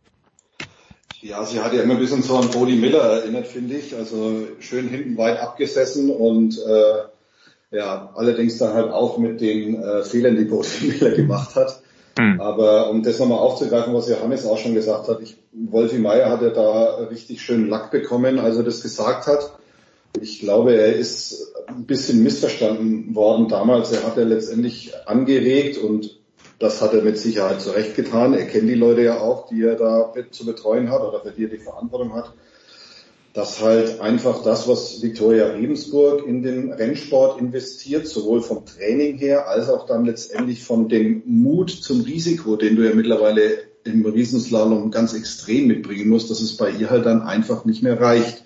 Also ich habe mich ein bisschen gewundert, dass er da so viel Lack bekommen hat, aber okay, letztendlich muss man halt dazu sagen, er hat es, glaube ich, schon ganz gut eingeschätzt. Und ich glaube, dass die, äh, dass äh, Viktoria Regensburg das auch im stillen Kämmerlein dann vielleicht auch eingesehen hat, dass der Wolfi da jetzt nicht ganz so verkehrt gelegen hat mit dem, was er da äh, gesagt hat. Weil es ist halt, man muss, man muss es einfach auch mal dazu sagen, ähm, Viktoria Regensburg ist im vergangenen Winter im Riesenslalom nur noch die Nummer 10 gewesen. Äh, hm. die, hat, die hat 160 Punkte eingefahren. Ähm, das ist gerade mal die Hälfte dessen, was die fünfte eingefahren hat. Das war Frau Robinson. Und dann muss man auch dazu sagen, die meisten Punkte hat Viktoria Regensburg natürlich auch durch den Sieg in der Abfahrt in Garmisch ähm, in der Abfahrt gemacht. Und danach kam schon gleich der Super-G. Und der Riesenslalom war letztes Jahr ihre schlechteste Disziplin, die sie gefahren ist. Also ja, so viel dazu. Ja. Die Fernperspektive, ja, ja, ja, bitte. Ich glaube, das hat sie dann auch gemerkt, dann auch in, äh, in, in Garmisch, dann, äh, als sie dann da einerseits die Abfahrt gewonnen hat und dann auch am nächsten Tag im Super G ausgeschieden ist. Du musst dich halt, du brauchst in dieser, in diesem Sport irgendwie gefühlt mit jedem Jahr noch ein bisschen mehr Gnadenlosigkeit, weil das die, die, äh, die äh, Wettkampf, äh, zumindest bei den Frauen vielleicht nicht ganz so krass wie bei den Männern, aber die Intensität und die Konkurrenz ist doch äh, so groß und, und äh, noch ein bisschen mehr am Limit und noch ein bisschen härter und äh, wenn die Jungen halt äh, dann Alice Robinson, wenn die sich da einmal irgendwie äh, durch die Gegend fliegt, da äh, die die die kann da herunter, dann schüttelt die sich und steht wieder auf und sagt, naja gut, so what? Und mit 30 Jahren und äh, nun doch schon einigen Verletzungen hinter sich, da tut man sich natürlich da auch irgendwie schwerer. Und und äh, diesen, äh, das ist natürlich auch eine Überwindung, die du immer wieder gehen musst. Und wenn die nicht mehr da ist, dann dann hat es auch äh, wirklich nur noch begrenzt Sinn, sich da weiter ähm, abzumühen. Und äh, denke, das hat sie jetzt auch eingesehen, gerade auch im, im Schneetraining, ähm, äh, dass das äh, so schön dann der Sonnenaufgang über dem Mülltaler Gletscher ist oder den Zermatter Gletscher, wo die da trainiert haben, das, das äh, auf Dauer hat man ja doch einen gewissen Anspruch und äh, ja.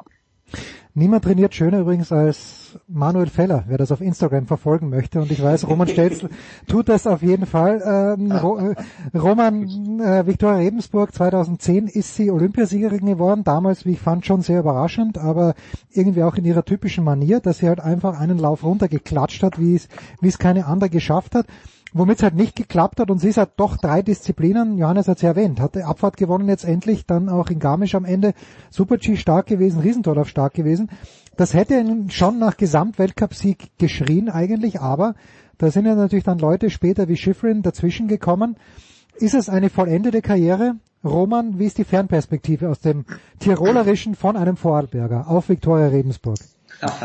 ja, wahrscheinlich nicht so viel Kontakt mit, mit Victoria Regensburg wie die, wie die zwei Kollegen. Aber mein, wenn ich mit ihr gesprochen habe, was ja auch öfters der Fall war und auch generell, man natürlich hätte sie sich wahrscheinlich Gesamtweltcup-Sieg verdient. Man ist mal die goldene goldene 2010 weg. Äh, man, dann war es natürlich so ein bisschen, ich hoffe, seid mir jetzt nicht böse, ich glaube dreimal hat's ein hat's einen Düsseldorfer Weltcup gewonnen, aber sonst war es so ein bisschen die zweite. Gell. Das ist, hängt ja auch, auch so ein bisschen nach und sie hat, man, auch jetzt rein vom, vom Status her, den es bei den Damen gehabt hat, bei Öst man sei es jetzt bei den deutschen Damen oder überhaupt im deutschen Skisport, man war, man sieht 19 Rennen gewonnen, aber man hätte jetzt nie wirklich, nie wirklich das Gefühl gehabt, dass wirklich eine Victoria Regensburg in, in, in Deutschland im, im Fokus steht. Gell? Ich, meine, ich kann mir gerne äh, kann mir gerne die Kollegen äh, korrigieren, aber sie, sie war so ein bisschen, äh, sie war unheimlich gute Skifahrerin, aber, aber sie war nicht aufregend, wenn ich so sagen darf, weil sie mhm. hat da, sie, da war auch so wenig Pfeffer drinnen bei ihr, gell. Ich meine, jetzt bis auf die Geschichte mit Wolfi Meier vor einem Jahr,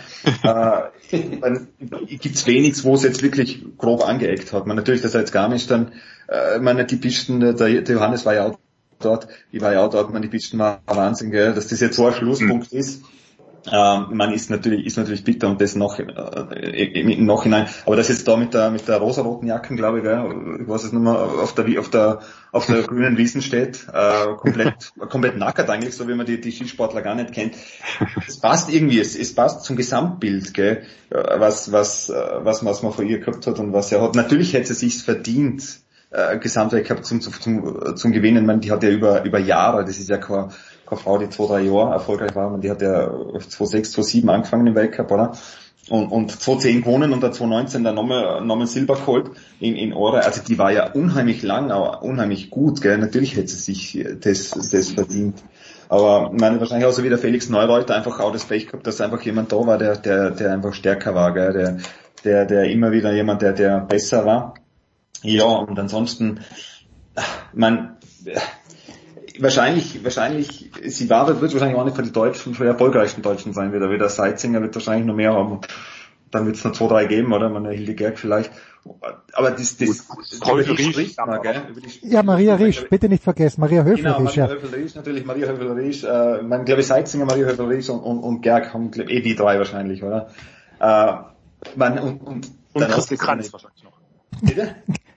Kranz. Ja, und, und Rosi Mittermeier dürfen wir nicht vergessen, auch wenn sie nicht lang gefahren ist, aber zwei olympische, Innsbruck genau, 76. Über man, genau, über die spricht man. Also über die sind, das sind, waren also Figuren, die Goldrosi, oder das waren ja so, so Figuren und, und das ist jetzt bei der, bei der Viktoria Regensburg irgendwie untergangen prinzipiell, gell, von, von, das ist einfach ihr Charakter immer gewesen. Also wenn man, meine, die zwei Kollegen werden es wahrscheinlich noch mehr bestätigen als ich.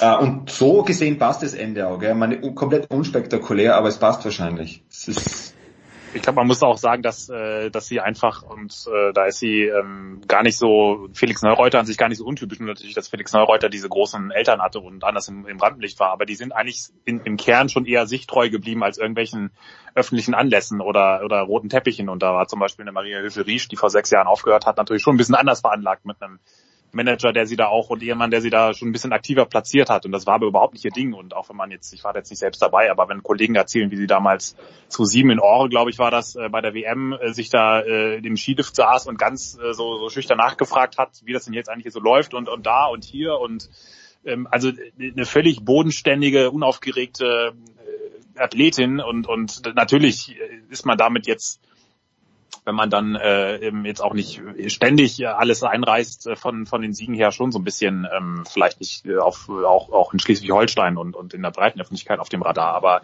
ich glaube, das war auch nie ihr Ziel und er hätte sich auch völlig äh, unwohl gefühlt und und äh, dann passt es natürlich wiederum zu ihrem Kopf, dass sie dann sagt, okay, dann, dann ich mache das so, wie das für mich passt. Und ähm, das war, glaube ich, äh, da, da hätte sie sich extrem verstellen müssen. Das war natürlich auch für uns nicht immer so ganz einfach, weil man hatte natürlich dann schon, dass wir Tom bestätigen können, nach manchen, äh, nach manchen ähm, Schlappen wie 2018 in Pyeongchang, Platz 4 war einfach bitter mit so einem Fahrfehler, da war sie mit Abstand die beste Riesenslalomfahrerin des Winters. Also das war schon eine, eine ganz schön krachende Niederlage. Oder auch vor allem 2017 in St. Moritz, wo sie wieder ganz wenige Hundertstel im, im Super-G eine Medaille verpasst hat und im Riesenslalom dann im ersten Lauf ausgeschieden ist, ähm, da, da, da hat man schon gemerkt, dass sie dann immer noch trotzig gesagt hat, nee, das passt schon irgendwie und, und hat sich dann natürlich auch nie so richtig äh, Einblick gegeben, zumindest nicht in, in dem Moment, in, in so wie sie sich fühlt. Und man hat das Gefühl, da ist jetzt irgendwie schon so eine gewisse gewisse Kluft zwischen dem, wie es ihr wirklich geht und dem, so wie sie es äh, vorgibt. Und das war natürlich immer so ein bisschen, ja, wenn man äh, weiß, dass sie auch beim selben Management wie Philipp Lahm ist, äh, da erkennt man schon so gewisse Parallelen. Das ist ein sehr, teilweise ein sehr, doch dann auch manchmal äh, sehr, sehr geschliffenes öffentliches Auftreten war, das auch nicht immer so richtig ähm,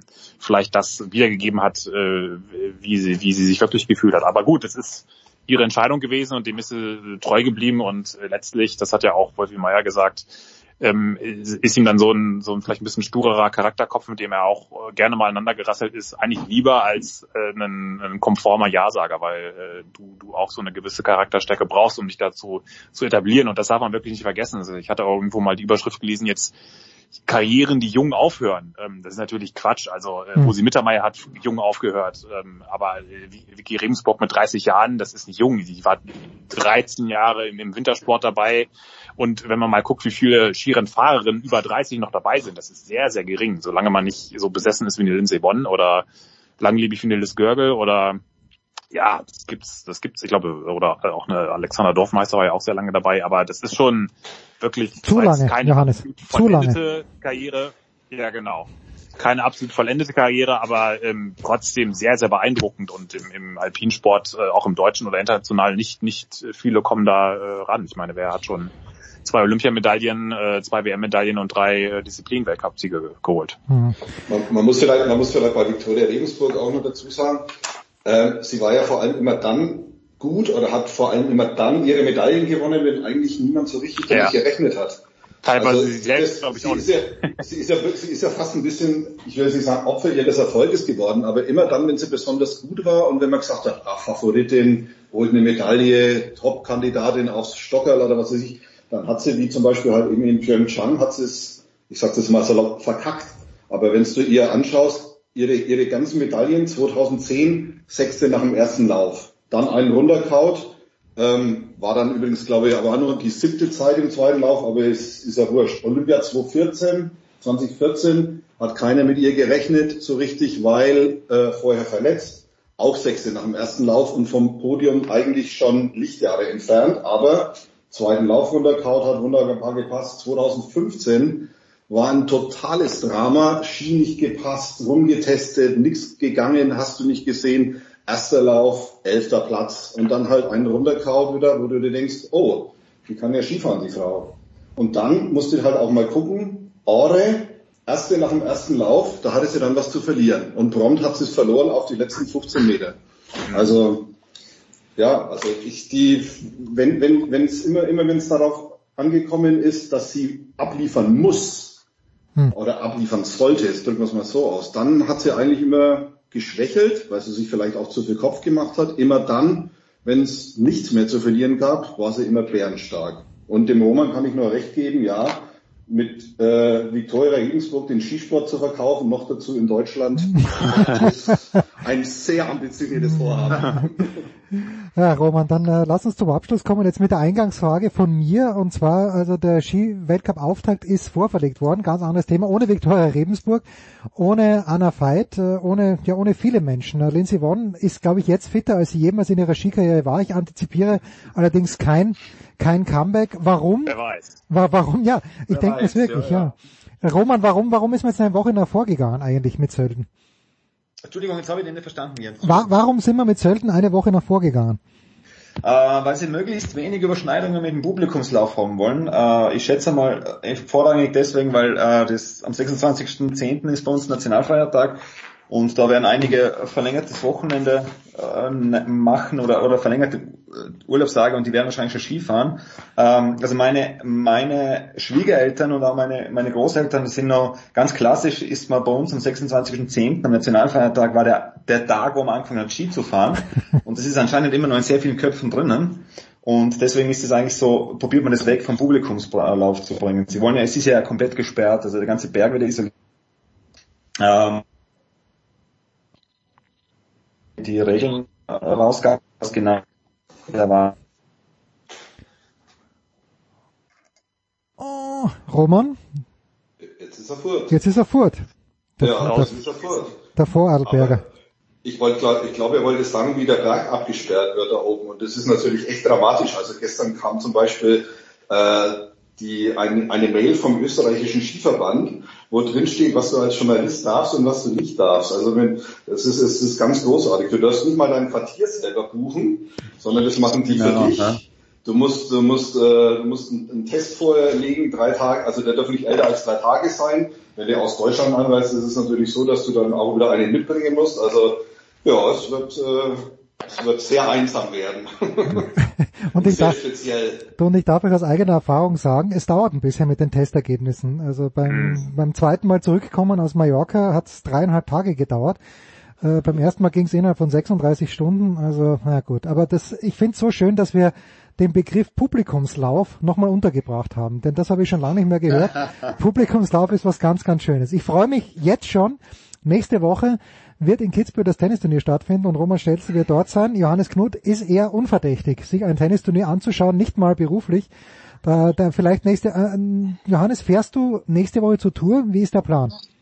Das ist der Plan, dass ich da am Samstag äh, mich Richtung Alpen aufmache. Ist natürlich ähm, alles noch ein bisschen in der Schwebe, da dadurch, dass ähm, sowohl also so äh, die die äh, alle Nachbarregionen irgendwie mittlerweile Risikogebiete, Mhm. rote Zonen, was auch immer äh, sind und äh, unsere Firma uns freundlich aber noch bestimmt nahelegt, dass ähm, Dienstreisen diese Gebiete sehenden Auges äh, uns unterlassen sind oder äh, vielleicht auch keine ganz so gute Idee sind. Also wenn jetzt die diese Alpenregion, in der die dritte finale Woche stattfindet, rund um ähm, Grenoble, Chambéry etc. pp auch noch zum Risikogebiet erklärt wird, dann werde ich nicht hinfahren. Ansonsten werde ich es wagen und ähm, wird ja auch, es ist ein kurzes Gastspiel dieses Jahr, dadurch, dass äh, Johannes Aumüller ja leider auch nicht nach Nizza konnte, Mhm. ähm, wie es mal geplant war, aber ähm, da, dadurch, dass hoffentlich die Tour so lange hält bis dahin und, und auch bis nach Paris kommt, kann man da erwarten, dass die Favoriten sich wirklich ähm, das da richtig scheppern lassen. Und, und, und da wird es wirklich ähm, extrem äh, intensiv werden und ähm, ja, also da, da sollte ähm, einiges passieren und ähm, freue ich mich auch schon drauf, wenn es dann hoffentlich klappt und ähm, ab Samstag allerdings erst, beziehungsweise Sonntag dann ähm, Richtung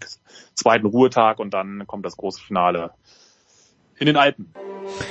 Schauen wir mal, wer dann in Gelb ist. Und apropos gutes Thema, äh, wir sprechen gleich mit Sebastian Kaiser, der ist unterwegs. Danke Tom Heberlein, danke Roman Stelzel, danke Johannes Knut. Kurze Pause.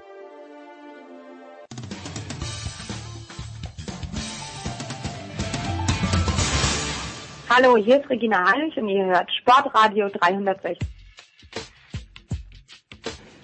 In der Big Show 472 geht's weiter. Wir gehen auf die Grand Boucle, heißt sie, glaube ich. Keine Ahnung, wie sie heißt. Das ist die Tour de France selbstverständlich. Und Sebastian Kaiser ist schon wieder im Auto. Sebastian, grüß dich. Hallihallo, guten Morgen. Sebastian, ich könnte, du, du, du kennst ja alle Verträge. Du darfst natürlich über die Vertragsinhalte nicht sprechen, aber ich könnte mir doch vorstellen, dass jemand wie äh, Julian Alaphilippe, der muss doch eine Klausel drin haben, für jeden Tag, den er im gelben Trikot fährt, kriegt er 10.000 Dollar, meinetwegen. Warum zum Henker gibt ihm dann sein Team 17 Kilometer vor Ende einer Etappe eine Trinkflasche, wofür er eine Strafe bekommt und Julian ist so dumm und nimmt die Flasche an? Das musst du mir bitte erklären, Sebastian. Ja, ich glaube, dass er einfach die Regel nicht kannte. Aber natürlich, ohne Zweifel, muss das Team die Regel kennen. Da gibt es auch keine zwei Meinungen. Also das war eine Dummheit vor dem Herrn und ähm, es ist natürlich eine Prestigesache, dass du jetzt einen Tag weniger im gelben Trikot fährst, weil das natürlich auch Geld fürs Team bedeutet und das Geld, alle Prämien werden ja gesammelt und werden dann am Ende des Jahres unter allen Mitarbeitern des Teams von der Putzfrau bis zum Teamchef aufgeteilt. Äh, Und da ist natürlich das ist schade, dass du jetzt äh, einen Tag weniger aus seiner Sicht einen Tag weniger äh, im gelben Trikot fährst und vielleicht ja auch zwei oder drei Tage weniger im gelben Trikot fährst und man weiß ja nicht, äh, wie lange er es gehalten hätte, weil ähm, in den Bergen hat man ja letztes Jahr gesehen, kommt er auch ganz gut zurecht. Und es wäre schon möglich gewesen, dass der heute das gelbe Trikot hält. Also das ist natürlich schlecht für ihn. Mitchell und Scott, die Mitarbeiter freuen sich, dass äh, Adam Yates jetzt gelb hat und da ein bisschen Geld in die Kasse kommt. Ähm, insofern, ja, das einen freut, das andere leid, aber es war natürlich schon eine saudämliche Aktion. Ähm, das ist wie im Fußball, bis vor ein paar Monaten hätte, gesagt, hätte man gesagt, viermal auswechseln. Äh, jetzt müsste man sagen, sechsmal auswechseln. Also ähm, man sollte die Regel kennen. Ja. Wie sind denn die Franzosen drauf, was das anbelangt, äh, die Chancen auf den Toursieg? Weil wir haben ja gesprochen, Roglic und Bernal, die zwei Hauptfavoriten. Jetzt Philipp, du sagst ja, letztes Jahr ist er auch lange in Gelb gefahren, ist in den Bergen ganz gut mitgekommen. Hast du so ein bisschen einen kleinen Vibe gespürt, dass die Franzosen dem sogar ein bisschen mehr zutrauen, dem Philipp? Nein, das war schon sehr äh, überraschend im letzten Jahr, dass er so lange äh, auch in den hohen Bergen mitgehalten hat. ähm, als es dann richtig steil wurde und richtig ans Eingemachte ging, da ist er ja dann auch äh, nicht mehr mitgekommen. Ne? Also da ist er ja dann am Ende Fünfter geworden und ähm, ich glaube, das wäre dieses Jahr nicht anders. Da hat er sich jetzt nicht groß äh, anders aufgestellt in den letzten zwölf Monaten. Erst recht nicht natürlich in diesem Jahr, wo er keine oder zumindest kaum Rennen fahren konnte. Ich glaube, dass nach wie vor, und das war auch letztes Jahr, sich die Gemengelage aus Sicht der Franzosen nicht geändert hat. Äh, Thibaut Pinot ist derjenige, der auf, ja, dem man am ehesten den Toursieg zutraut. Bis vor ein paar Jahren war es noch Romain Bardet, der letztes Jahr das Bergtrikot gewonnen hat. Und ähm, ich bin mir sicher, dass Pinot auch der vor der Tour schon in einer guten Form war, dass der auch noch eine Rolle spielen wird und äh, ja irgendwann mal ein Ausrufezeichen setzt. Aber man hat natürlich gesehen, dass zumindest äh, Primus Rocklitz seinen Hut schon wie geplant in den Ring geworfen hat und gesagt hat, Leute, ich bin zwar gestürzt vor der Tour, aber hier bin ich, ich bin da, ich kann die Berge hochfahren, ich kann Etappen gewinnen und ja, alle anderen sind das so ein bisschen in lauer Stellung. Bernal, ähm, natürlich auch äh, Pinot. Ja, schauen wir mal. Zu Roglic dann gleich noch ein, zwei Takte mehr. Johannes Aumüller hat in der Süddeutschen Zeitung über das unter Anführungszeichen slowenische Radwunder ein paar sehr interessante Zeilen geschrieben. Aber wie ist das denn, wenn du es jetzt vergleichst, die Stimmung im Ziel, wenn man so die Fernsehbilder sieht, es sind ja Menschen da, die meisten von ihnen tragen Maske, sie sind vielleicht jetzt nicht mehr stehen in fünf bis sieben Reihen hintereinander, sondern sind vielleicht nur mehr zwei Reihen. Aber wie ist der Unterschied, wenn du das vergleichst zum vergangenen Jahr, Sebastian? Naja, im Grunde genommen genauso, wie du es jetzt gesagt hast. Ne? Also man kommt einfacher durch, man hat mehr Platz, es ist äh, in den Bergen kaum was los. Ähm, das ist alles natürlich ein himmelweiter Unterschied. Und äh, die Stimmung ist natürlich auch nicht so groß und, so laut und so feurig äh, wie in den vergangenen Jahren oder wie immer bei der Tour bislang. Und äh, das ist natürlich den Bedingungen geschuldet und die Leute akzeptieren das. Die Leute zu Hause und setzen sich vor den Fernseher. Die haben über sechs Millionen Einschaltquote, das ist gigantisch. Ähm, gerade wenn man es mit Deutschland vergleicht, ne, also France Sport, die freuen sich darüber und äh, die Veranstalter sind natürlich traurig, dass die Leute nicht an der Strecke stehen können, aber äh, sie haben ja auch massiv darauf hingewiesen zum Schutz der Fahrer, dass sie möglichst nicht an die Strecke kommen und wenn dann eben mit Maske und man sieht, ja, die Stimmung ist nicht so doll dieses Jahr und ähm, deswegen hoffen auch alle, dass das das einzige Mal sein wird, dass die Tour de France unter, unter diesen Bedingungen stattfindet. Ja. Also Primoz Roglic hat eine Etappe gewonnen und Sebastian, das hat im Fernsehen sehr, sehr einfach ausgesehen, wie der dann diesen Sprint gewonnen hat auf dem Berg. Wie gesagt, Johannes Aumüller heute in der Süddeutschen Zeitung hat sich auch noch den Tadej Pogacar vorgenommen. Äh, spürst du so ein bisschen leichte Zweifel an diesem slowenischen Radwunder, weil äh, der Roglic natürlich, wir wissen es alle, davor Skispringer war. Das ist von der Figur her wahrscheinlich großartig, wenn man dann Radfahrer werden möchte, weil da wie dort hilft wenn man wenig Gewicht hat. Äh, niemand ist über alle Zweifel erhaben. Wie viel Zweifel gibt's an Roglic? Ähm, man legt generell schon seit Jahren für niemanden die Hand ins Feuer. Da kann man sich leicht verbrennen und ähm, ich finde es jetzt ehrlich gesagt auch mühsam und, und ganz schwach, jetzt nur weil der eine Etappe gewonnen hat und weil ein anderer Slowene Zweiter geworden ist, da jetzt anzufangen, irgendwelche Zweifel zu hegen und sagen, ja, die haben äh, nur zwei Millionen Einwohner und deswegen dürfen die, äh, äh,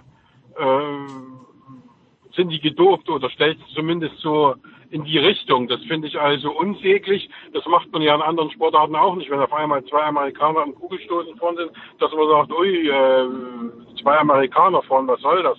Und es gab ja gestern auch noch andere Artikel, wo dann äh, gesagt wird, dass zwei andere Slowenen äh, mit dem Erfurter ähm, Aderlass-Skandal zusammenhängen und äh, ja, wenn Slowenien so klein ist, dann könnte es ja auch sein, dass dann Rocklitz und äh, der Etappenzweite damit zu tun haben. Das finde ich ganz schlecht und das finde ich unfair und das ist auf nichts begründet, wenn äh, die Kollegen da äh, ja irgendwelche Beweise haben, dann sollen sie die bringen, dann sollen sie sagen, ja, ist so, die Kontakte bestehen, aber solange es da keinen Beweis gibt, einfach ins Blaue hinein irgendwas vermuten, irgend, ohne irgendeine, ja, irgendeinen Ansatz eines Fundamentes zu haben, das ist, das finde ich einfach nur schlecht. Ja, okay, da muss ich den, den Johannes jetzt schon ein bisschen in Schutz nehmen, weil zum einen äh, Akt, die, die Aktion Adalas mit dem Mark Schmidt, da gibt's wohl tatsächlich, ich, ich glaube nicht, dass der Johannes so etwas schreiben würde, wenn es da nicht Belege dafür gäbe. Äh, und im Vorjahr waren ja auch zwei Slowenen. Ja, zu, zwei, zu, zwei, zu zwei anderen, zu zwei anderen Slowenen, aber nicht zu diesen beiden. Ja, okay, ja, das, das. Und ich kann das, ja nicht nur, weil ich kann ja nicht nur, weil Slowenen Slowenen sind, jetzt alle Slowenen über einen Kamm scheren. Und das finde ich halt unfair, sowas zu vermuten, ohne jeglichen Hintergrund zu haben oder ohne jegliches Fundament zu haben. Ja, okay, gut. Bei, in Österreich darfst du das machen, weil die österreichischen Langläufer, die kennen sich alle gut. Bei den slowenischen Radfahrern, they get a pass. Gut. Noch. Noch. Sebastian, wie schaut's? Äh, wir hatten ja große Sorgen, äh, als wir letzte Woche gesprochen haben, Johannes, Knut und du äh, hat gesagt, dass unter normalen Umständen, wenn diese Stürze nicht passiert wären, wäre Manuel Buchmann auf jeden Fall ein Kandidat gewesen, um aufs Podium zu fahren. Ja, wie, wie geht's ihm denn so nach ein paar, nach ein paar Tagen Tour? Du bist ja doch im ständigen Kontakt mit dem Team Bora Hansgrohe. Ja, ihm geht's gut. Also er sagt, er wird von Tag zu Tag besser, aber das Problem ist, dass es den drei Helfern, die er hat, äh, nicht so gut geht. Also bei Max äh, Schachmann hat sich die das gebrochene Schlüsselbein wieder gemeldet. Bei Gregor Mühlberger äh, ist die Hand äh, in der Belastung doch noch nicht so weit, wie man sich erhofft hat, dass sie ist. Ähm, man hat äh, den Lennart Kemner, der ja eigentlich der einzige äh, Helfer war, der unverletzt in die Tour gegangen ist. Bei dem ist es so, dass er jetzt während der ersten Etappen dreimal gestürzt ist. Also das ist auch nicht so lustig und nicht so hilfreich. Und deswegen ist es ganz einfach so, dass äh, ja, das jetzt eine sehr schwierige Zeit ist für für für alle. Und ich glaube, dass jetzt am Wochenende in den Pyrenäen schon die Entscheidung fällt, ob Emanuel Buchmann am Ende der Tour mit ums Podium kämpft oder nicht. Und heute ist auch schon ein entscheidender Tag, äh, wo man dann sehen kann, es geht ja am Ende äh, steil bergauf, wie dann die Lage ist. Also ob er dann noch Helfer bei sich hat oder ob die eben sagen müssen, was auf, Kumpel, tut mir leid, es geht nicht. Aber wie gesagt, dann muss man auch ganz klar sagen, es war gerade im Fall von Maximilian Schachmann vorauszusehen, dass äh, es ganz schwierig ist, jemanden in die Tour zu schicken mit einem gebrochenen Schlüsselbein. Und ähm, ja, ich hoffe natürlich, dass Emanuel Buchmann dann wirklich noch irgendwo den Helfer hat, der ihm da äh, beiseite steht am Ende. Ansonsten, ja, muss man abwarten, ähm, ob er vielleicht alleine irgendwas reisen kann, aber das ist so gut wie unmöglich. Hm. Eine andere Sache, und wir müssen ganz schnell, wir haben ja letzte Woche am Donnerstag gesprochen, aber einmal noch vielleicht auf diese erste Etappe zurückgehen. Das hat ja ausgeschaut wie Eislaufen teilweise, wo die Fahrer die ja sehr, sehr gut Radfahren können, die viel besser Radfahren können als wir alle, und zwar technisch gesehen. Nicht das, was das, nicht nur das, was das Treten anbelangt, aber die sind ja da teilweise, äh, diese eine Szene, ich weiß gar nicht, wer es war, aber in dieser Kurve rausgerutscht, geradeaus direkt in den Baum reingebrettert.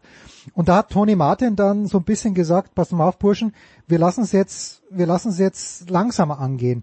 Wer sind denn die, diejenigen im Feld? Ist es jemand wie Tony Martin, der schon ewig dabei ist, der sowas ansagen kann? Gibt es irgendeinen Patron noch? Weil Bernal ist es ja wahrscheinlich nicht. Der ist ein ganz unauffälliger Fahrer. Wer, wer sind so ein bisschen die Wortführer im Feld? Also Tony Martin ist natürlich zurzeit derjenige, der äh, das Kommando im Feld hat, dieser sogenannte Patron, wie du schon gesagt hast. Ähm, es ist so, dass Tony Martin ähm, aufgrund seiner Erfahrung, seine zwölfte Tour, anerkannt ist, dass sein Wort, dass sein, dass sein, dass sein Wort Gewicht hat, dass auch die ähm, anderen Mannschaften ihn akzeptieren. Und äh, deswegen ist das mit Sicherheit einer, der auch nicht umsonst gezeigt hat, gerade auf dieser ersten Etappe, äh, dass er ja sich auch zutraut, äh, das Zepter zu übernehmen. Und das war ja das, was äh, gesagt wurde ähm, von ihm auch. Es hat keiner erwartet, dass er oder es wollte keiner die die die Initiative übernehmen. Alle wollten langsam fahren, aber er hat es dann gemacht und hat gesagt, okay Leute, ich bleibe und äh, äh, ich mache das jetzt mal und hat sich dann aufgerichtet und hat die Arme gehoben, hat gesagt, Leute, jetzt mal ganz ruhig hier. Und ähm, ja, das ist der Stand der Dinge und jetzt hoffen wir einfach mal, ähm, dass so ein, dass er diese Rolle auch weiterhin hat. Also er tut ja allen gut, ne? Und äh, er tut auch dem äh, Feld gut mit seiner ruhigen, mit seiner besonnenen Art. Und man darf ja auch nicht vergessen, er hatte ja auch in den letzten äh, ja im letzten Jahrzehnt auch die entsprechenden Erfolge. Ne? Also er ist ja auch einer, der viermal Zeitfahrweltmeister war, er hat fünfmal äh, eine Etappe bei der Tour gewonnen, er hat das gelbe Trikot getragen. Also das ist schon einer, den man kennt und vor allem auch einer, der die äh, ja, der, der, der die Achtung der anderen genießt. Schön, schön. Sebastian, zwei kurze Fragen noch. Die erste ist einfach zu beantworten, nämlich wie lange wirst du der Tour noch treu bleiben? Die zweite ist, kann Angelique Kerber die US Open gewinnen? Erste Frage weiß ich nicht, das wird man sehen. Ähm, zweite Frage, ich glaube es nicht, dass sie die US Open gewinnen Warum kann. nicht? Warum nicht? Ja nur Begründe. Pliskova Ja, ist raus. Sie spielt nicht gegen Risk. Also ja, ja. Ja, ja, aber ich glaube, dass äh, immer noch, dass im Halbfinale oder im Finale ähm, dann irgendjemand kommt, der dann äh, schon ein bisschen stärker ist, gerade wenn man eben ein halbes Jahr wirklich überhaupt nicht gespielt hat, keine Exhibition-Matches gemacht hat.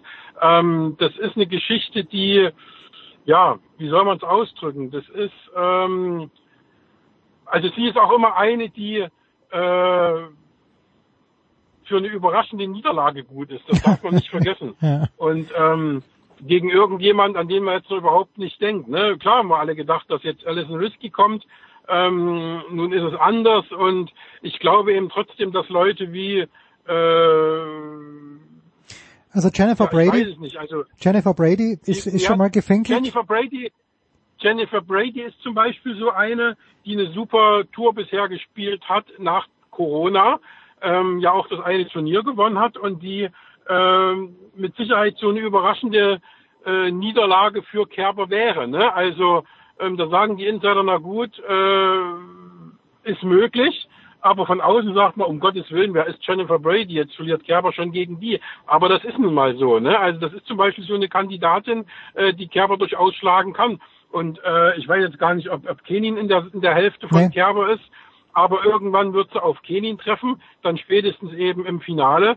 Und äh, da glaube ich, ist allerspätestens Schluss. Also ich äh, kann mir im Moment noch nicht vorstellen, dass, äh, dass Angie äh, die US Open gewinnt. Lass sie ins Halbfinale kommen. Das wäre, glaube ich, ein gigantischer Erfolg.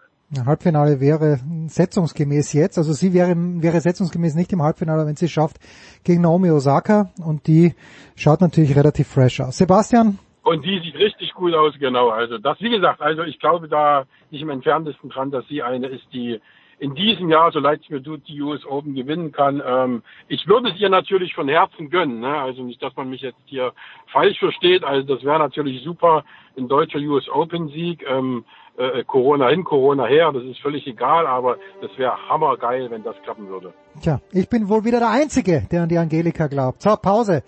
Pause. Big Show 472.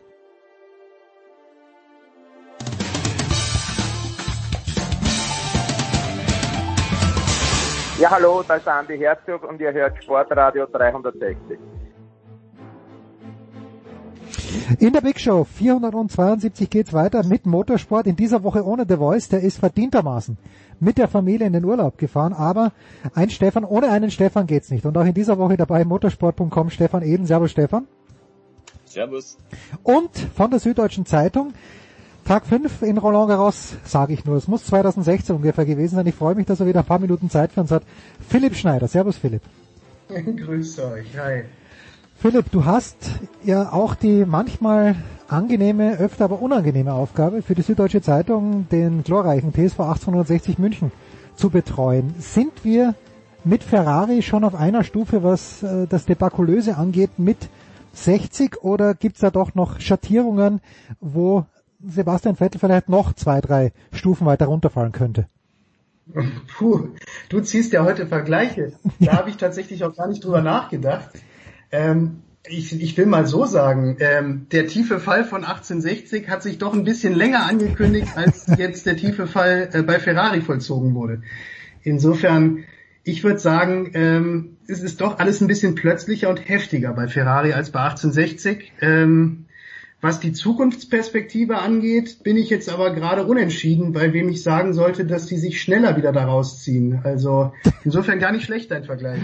Äh, Stefan, wenn im letzten Jahr war das das große, die große Forte, die große Stärke von Ferrari immerhin, dass die wenn es gerade ging, sehr schnell fahren konnten. Und dann gab es ja das Gemunkel, das bestätigte Gemunkel, dass da was nicht mit rechten Dingern zugeht. Und wenn jetzt Leclerc am Wochenende über, also sinngemäß sagt, Freunde, ich habe einfach keine Power auf der Geraden, warum hat die Formel 1 das toleriert im vergangenen Jahr, diese Schummelei? Weil Ferrari zu wichtig ist, ist meine, meine Idee.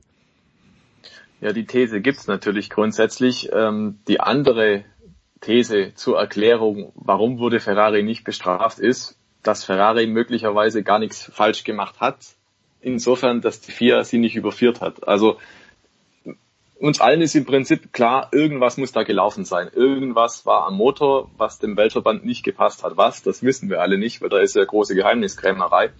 Aber möglicherweise war es halt irgendeine Grauzone, wo man Ferrari zur Last legen kann. Das haben wir so nicht intendiert von Seiten des Weltverbands und es ist aber auch kein klarer Regelverstoß. Also in irgendeinem so Zwischenbereich muss sich das abgespielt haben. Aber offensichtlich ist, Ferrari musste was am Motor machen weil man verliert nicht einfach so 40, 50, 60 PS, das ist so der Bereich, über das wir da reden, ähm, einfach so, weil die Motoren im Prinzip gleich sind. Also da werden nur wirklich Nuancen von Saison zu Saison weiterentwickelt. Es gibt da mal ein paar kleine Upgrades oder so, aber da reden wir höchstens mal von 10 PS und in die andere Richtung. Ne? Also man rüstet da sicherlich nicht zurück.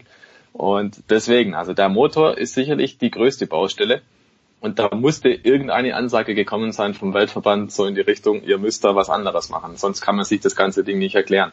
Bei Ferrari kommt aber wohl auch noch hinzu, dass möglicherweise die Korrelation zwischen Windkanal bzw. CAD und dem aktuellen Auto auf der Strecke, also dem, was tatsächlich in der Realität passiert, nicht stimmt. Diese Korrelation scheint nicht zu passen. Also der Motor hat seinen Anteil, aber die Aerodynamik, irgendwas passt da auch nicht. Das ist insofern verwunderlich, weil Ferrari ja eigentlich letztes Jahr ein insgesamt sehr gutes Paket hatte, das gut funktioniert hat, vor allem auf den Geraden, du hast es gesagt, und wie man das so dann verschlimmbessern kann. Also das sind so die offenen Fragen und ich persönlich finde auch, die FIA, der Weltverband, sieht da extrem schlecht aus und ich warte bis heute drauf, und da warte ich wahrscheinlich noch sehr lange, dass es da mal eine Klarstellung gibt, so Freunde, was war jetzt da eigentlich Sache mit Ferrari? Und ich denke mir eigentlich aus meiner Sicht, Ferrari müsste auch ein Interesse daran haben, dass sie endlich mal reinen Tisch machen. Aus meiner Sicht wäre es dringend erforderlich zu sagen, okay Freunde, jetzt machen wir mal reinen Tisch, jetzt sagen wir mal wirklich, was war. Ja, es ist der Motor, ja, wir haben da äh, gewisse Spielchen getrieben und ähm, der Feldverband hat uns gesagt, so nicht. Und deswegen sind wir in dieser Situation, weil ich glaube, dieses Gemauschle, dieses komische Krise, ja, wir, nee, Krise haben wir keine. Es ist nur so ein bisschen ein Sturm, äh, was der Binotto da von sich gibt. Ähm, das ist doch Ganzes und nichts Halbes. Und langfristig glaube ich, Ferrari tut sich da keinen Gefallen, wenn man da immer so rumeiert und rumlaviert um dieses eine große Thema. Ich wäre dafür, Freunde, jetzt sagt's endlich und dann kann man endlich weitermachen. Dann kann man davon einen Schlussstrich ziehen und sagen, so, jetzt geht's weiter. Das wird lange dauern bei Ferrari. Das wird mindestens 2022 und wenn man so die Historie anschaut, der letzten großen Regeländerungen, dann ist meine Hoffnung jetzt nicht unbedingt groß, dass es Ferrari hinkriegt, weil wir erinnern uns an 2014, das war eine milde Katastrophe bei Ferrari. 2017 wurde es nur geringfügig besser. Ja, und dann ist die Aus Ausgangslage halt ein bisschen schwierig. Also am Ende ist vielleicht Sebastian Vettel gar nicht unfroh, wenn er Ferrari am Saisonende verlassen muss, weil ja, die Aussicht, dass es 2021 besser wird, ich glaube, die gibt's nicht. Wobei man ja, wobei ja jetzt Mattia Binotto, also der Teamchef von Ferrari, jetzt zum ersten Mal ja genau das getan hat in der Videokonferenz. Also er hat äh, unumwunden zugegeben, dass halt, ähm, ja, dass die Schwäche halt an der geschwundenen Motorleistung liegt. Ähm, und dass im vergangenen Jahr, das hat er jetzt auch erstmals endlich verbal zugegeben, dass halt gewisse Schwächen des Chassis mit halt mit der Stärke des Motors kaschiert werden konnten. Ähm, womit er aber was völlig unverständlich ist, wie ich finde, womit er leider überhaupt nicht aufhört, äh, ist, dass er immer wieder betont, dass, ähm, dass ja unter dieser Nachschärfung ähm, des Reglements, dass auch die, dass auch die Konkurrenz drunter leiden würde und Ferrari halt nur massiv halt drunter leiden würde. Und genau das ähm, ja, lässt sich in der Realität ja überhaupt nicht belegen. Also Mercedes ist ja, ist ja mitnichten irgendwie schwächer als im letzten Jahr, sondern äh, das Gegenteil ist der Fall. Die sind halt einfach stärker. Und letztlich ist es halt wirklich nur Ferrari und die Kundenteams von Ferrari, die jetzt halt, ähm, ja, diese unter der Schwäche des Motors leiden. Und das ist halt unverständlich, dass er halt nach wie vor so tut, als wäre das halt ein Problem, das alle betreffen könnte. Äh, nur Ferrari im Speziellen besonders scharf. Und genau das ist auch das, was Toto Wolf den Teamchef von Mercedes ja so, ja, besonders wütend macht. Also da, dass er nicht aufhört, das zu behaupten. Hm. Ich finde es übrigens lässig, wie Stefan Ehlen mal so nebenbei im Nebensatz fallen lässt. Wir erinnern uns alle 2014. Ich habe mich gerade mal versucht zu erinnern, woran erinnere ich mich 2014? Mit Ach und Krach kriege ich den Fußballweltmeister zusammen. Ich kann mich an nichts erinnern, was 2014 war schon gar nicht an eine Ferrari-Schwäche. Aber deswegen bist du der Historian, Stefan. Das ist sehr, sehr schön.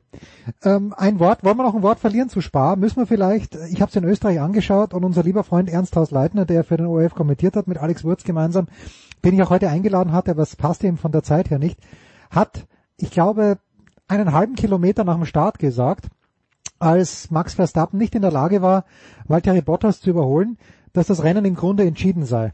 Stefan, da sind wir schon so weit gekommen, dass wir nicht mal eine Runde fertig fahren müssen, um zu wissen, es gibt einen Doppelsieg. Dass Hamilton gewinnt, das war uns eh allen klar, aber wirklich, dass es, äh, dass es nicht mal zum zweiten Platz für Verstappen reicht. Also ich glaube, der halbe Kilometer hat er nicht ausgereicht für die Diagnose, aber im Prinzip, als die durch waren bei Kurve 5, also das ist die Schikane Lecombe am Ende der langen Kemmel geraten, das ist die erste große oder die letzte große Überholstelle im Prinzip auf der Startrunde.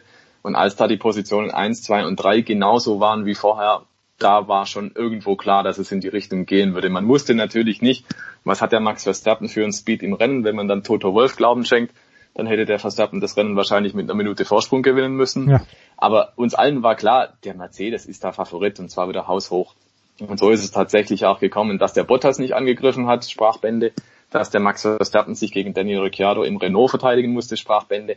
Und danach, ja, das war ein Rennen nach Fahrplan, auch wenn dann Mercedes wieder hinterher dann gesagt hat, oder auch während des Rennens, sie hatten wieder große Probleme mit den Reifen und dergleichen mehr. Selbst Lewis Hamilton hat es dann ja nach der Zieldurchfahrt relativiert und gesagt, naja, okay, es war dann doch noch mehr Gummi auf den Reifen drauf als eigentlich gedacht. Ähm, also es gab tatsächlich mal wieder so ein paar mysteriöse Problemchen bei Mercedes, aber im Prinzip lief das ganze Ding rund durch. Es war eine Spar-Zielfahrt und ja, oh. der Verstappen, der ist zwar dran, das ist schon so. Red Bull hat da sicherlich Fortschritte gemacht, das muss man schon anerkennen. Aber insgesamt ist Mercedes einfach nach wie vor die Nummer eins. Die haben noch ein Polster, die haben auch wieder eingeräumt, hey, wir sind nicht voll gefahren. Die hätten im Rennen also schon noch mal ein bisschen nachlegen können. Aber wozu? Man ist ja nicht gefährdet gewesen, man war nicht direkt unter Druck. Und die einzige äh, Szene danach, die vielleicht noch hätte irgendwo was liefern können, wäre dann der Restart gewesen nach der Safety Car Phase. Und auch da Hamilton auf 1, Bottas 2, Verstappen 3, die Plätze sind so geblieben. Und danach war klar, es wird kein weiterer Boxenstopp mehr geben. Die fahren einfach durch. Ja, damit sind die Möglichkeiten also schon sehr begrenzt gewesen insgesamt. Und ja, also um nochmal auf die Frage zurückzukommen, mir war das auch klar, dass dieses Rennen so endet wird.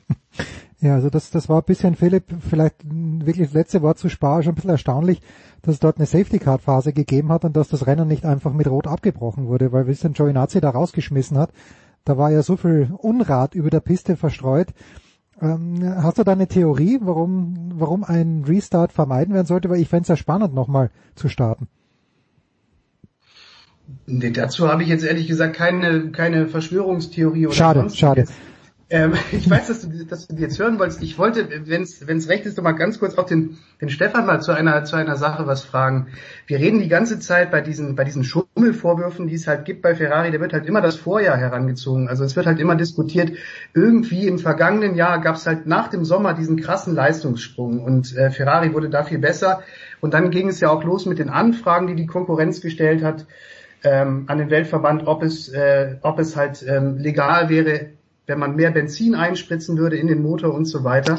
Aber wenn man sich erinnert an Spa genau vor zwei Jahren, also das Rennen 2018, das Vettel gewonnen hat, da gab es ja damals schon ähnlich, ähm, eine ähnliche Szene nach dem Rennen. Äh, also es gab zunächst mal äh, auf der Kemme gerade dieses wahnsinnige Überholmanöver nach dem Start von Vettel, als er an Hamilton vorbeigezogen ist, wie als hätte er tatsächlich 50, 60 PS mehr. Und nach dem Rennen hat sich dann Hamilton neben das Auto gestellt von Vettel und hat so ganz äh, ja, demonstrativ äh, quasi das Auto inspiziert, obwohl er noch einen Helm äh, aufhat und hat dann anschließend den Satz geäußert, die haben dann ein paar Tricks im Auto. Also was, was, was ich mich frage so ein bisschen äh, ist, wann, also wenn es diese Unregelmäßigkeiten gibt bei Ferrari, was ja inzwischen relativ unstrittig ist, wann haben die eigentlich genau damit begonnen? War das wirklich erst im Vorjahr oder war das möglicherweise schon 2018, als die nämlich tatsächlich ähm, rund um Monza und Spa halt 2018 diesen gewaltigen Leistungszuwachs hatten. Damals wurde dann noch überlegt, eventuell experimentieren die mit, mit anderen Kraftstoffen, die sie halt zuführen oder die ziehen halt besondere Leistungen irgendwie aus der, aus der Batterie, was sie halt nicht dürfen. Aber auch damals gab es ja diese Schummelvorwürfe schon. Also ich würde das ja, gerne mal zur Diskussion stellen. Ist ein sehr interessanter Punkt, äh, da gebe ich dir voll recht. Ich glaube auch, dass es tatsächlich schon länger so gelaufen ist bei Ferrari und nicht nur 2019. Ähm, dass es jetzt so extrem krass ist, glaube ich, spricht sogar für die These, dass es einfach schon früher angefangen hat mit dieser, wir nennen es jetzt mal Trickserei. Und die ist dann halt erst in der Form zutage getreten, als 2019 Ferrari auch durch andere Maßnahmen vielleicht einfach aufgeschlossen hat. Wir dürfen ja nicht vergessen, der Rückstand von Ferrari auf Motorenseite auf Mercedes, der war schon in Anführungszeichen historisch groß seit 2014. Das war ein Fehlstart für Ferrari in die neue Turbo-Hybrid-Ära und seither ist man Mercedes immer hinterhergefahren. Und ich glaube auch tatsächlich, dass man dann irgendwann gesagt hat, so, jetzt probieren wir was ganz anderes aus. Und dieses, wir probieren was ganz anderes aus, hat ja einen längeren Vorlauf als nur die Saison 2019. Das glaube ich auch. Technisch muss man sich das auch so vorstellen. Es gibt ja diesen Durchflussmengenbegrenzer, womit die FIA kontrolliert, wie viel Sprit fließt denn eigentlich zu welcher Zeit ins System rein. Und Ferrari hat da möglicherweise was sehr Cleveres gemacht. Und zwar geht es da auch um Schwingungen. Also es ist auch so ein, so ein Messgerät, was diese Schwingungen misst. Und man hat da offensichtlich von Ferrari was weiteres eingebaut, was diese Schwingungen bei dem Messgerät stört bzw. simuliert. Also man hat da möglicherweise vorgegaukelt dem System, hey, da fließt jetzt was rein oder da fließt jetzt nichts rein, obwohl was reinfließt oder vielleicht nichts reinfließt. Also man hat versucht, durch diese Schwingungen, durch diese Frequenzen, dieses ganze System so ein bisschen zu foppen und damit zu kaschieren, dass man eigentlich was ganz anderes macht, als was vom Reglement erlaubt ist. Das ist eine Theorie, die haben diverse Techniker aufgestellt und die finde ich irgendwo sehr smart und sehr schlüssig. Das wäre jetzt zum Beispiel so eine Grauzone das ist was Technisches, eine Lösung, die, die ist zwar vielleicht moralisch fragwürdig, aber die ist jetzt nicht so, dass im Reglement drin steht, darfst nicht machen. Also ja, Moment, das könnte ja auch ein Zufallsprodukt gewesen sein in der Theorie. Okay, das, das, das habe ich auch gelesen. Ich habe mich bloß dann gefragt, wie kann das dann eine Grauzone sein? Weil du ja in diesem Fall, also ich meine, dieser Sensor wird angebracht, um die zulässige Menge an Sprit zu überprüfen. Und wenn du dann sozusagen ein Mittel findest, um genau diesen, diese Überwachung aus dem Takt zu bringen oder äh, zu irritieren, dann ist das ja eigentlich streng genommen auch keine Grauzone mehr, sondern dann ist das in meinen Augen ist das ein klarer Verstoß. Äh, ich würde auch denken, das ist eigentlich Betrug. Punkt. Und es widerspricht jedem Sportsgeist. Und es ist eine, eine Maßnahme, um das zu verhindern, was man per Reglement eigentlich machen muss. Und damit ist es per se Betrug. Aber, und ich ja. glaube, das ist der Punkt in der Formel 1, worauf es hier wieder ankommt, solange das nicht explizit verboten ist, ist es irgendwie auch erlaubt. Und daran scheitern sich ja auch die Geister. Wir, wir diskutieren ja auch seit Wochen und Monaten über Racing Point. Haben die jetzt was falsch gemacht oder haben die nichts falsch gemacht? Das ist nach wie vor unklar. Und es ging dann auch mal dieser berühmte Satz rum, ja, das ist jetzt eher eine philosophische Frage als eine, die per se per Reglement geklärt werden kann. Und also ich glaube, die Formel 1 ähm, stellt sich damit unter selbst ein Bein, weil sie dieses Reglement natürlich auch irgendwo auf die Spitze treibt. Und trotzdem gibt's halt immer wieder irgendwo einen Bereich, der nicht abgedeckt ist. Und alles, was nicht abgedeckt ist, bietet eine Angriffsfläche für mögliche Schindluder, Sachen, die man da halt so treiben kann. Und ich vermute, dass es irgendwas gewesen sein muss bei Ferrari, was halt nicht glasklar belastbar war. Weil ansonsten hätten die sagen können, so war's, war blöd, lass mal. Aus irgendwelchen Gründen aber hat man das bei Ferrari nicht getan und Jens, Ferrari, dieses Team mit großer Historie seit 1950 dabei und, und, und. Ja, also ich habe auch das Gefühl, da ist schon was dran. Und ich habe auch das Gefühl, der aktuelle FIA-Präsident Jean Todt hat jetzt nicht unbedingt das allergrößte Interesse, dafür reinen Tisch zu sorgen. Und also die FIA macht, finde ich, gerade auch keine Politik der starken Hand, sondern auch im Fall Racing Point, im Fall Ferrari, da hätte man durchaus mit einer stärkeren Hand reagieren müssen, finde ich, auch in der Außendarstellung. Weil so hat man irgendwie den Eindruck, halt mal, jetzt wird alles irgendwo unter der Hand erklärt und verklärt und am Ende weiß keiner, um was es überhaupt gegangen ist, weil man nach unterzeichnet dann einfach eine Verschwiegenheitserklärung und das war's dann. Und da muss ich sagen, Entschuldigung, aber das kann nicht sein. Ja, und ich finde aber schon auch, auch unterschreibe ich alles, ich finde nur auch die Tatsache, dass sich die FIA das überhaupt erlauben kann, diesen dubiosen Deal und diese Verschwiegen Verschwiegenheitserklärung zu unterzeichnen, deutet aus meiner Sicht auch massiv darauf hin, dass das Problem weit gravierender sein muss mit Ferrari und mitnichten erst sechs Monate davor im Prinzip zum ersten Mal äh, einen Verstoß vorgelegen hat, sondern dieser Verstoß, der, der muss so groß sein, dass halt hätte die FIA das öffentlich gemacht, äh, dass sozusagen die ganze Formel 1 massiv erschüttert worden wäre und noch viel mehr als jetzt mit der Unterzeichnung dieses dubiosen Deals. Man stelle sich nur mal vor, die hätten eigentlich sagen müssen, ja okay, Ferrari geht eigentlich seit, seit drei Jahren, aber so richtig seit zwei Jahren. Ähm, in den letzten zwei Saisons sind die schon auf diesem Weg mit dieser, mit dieser Grauzone oder mit dieser Trickserei unterwegs.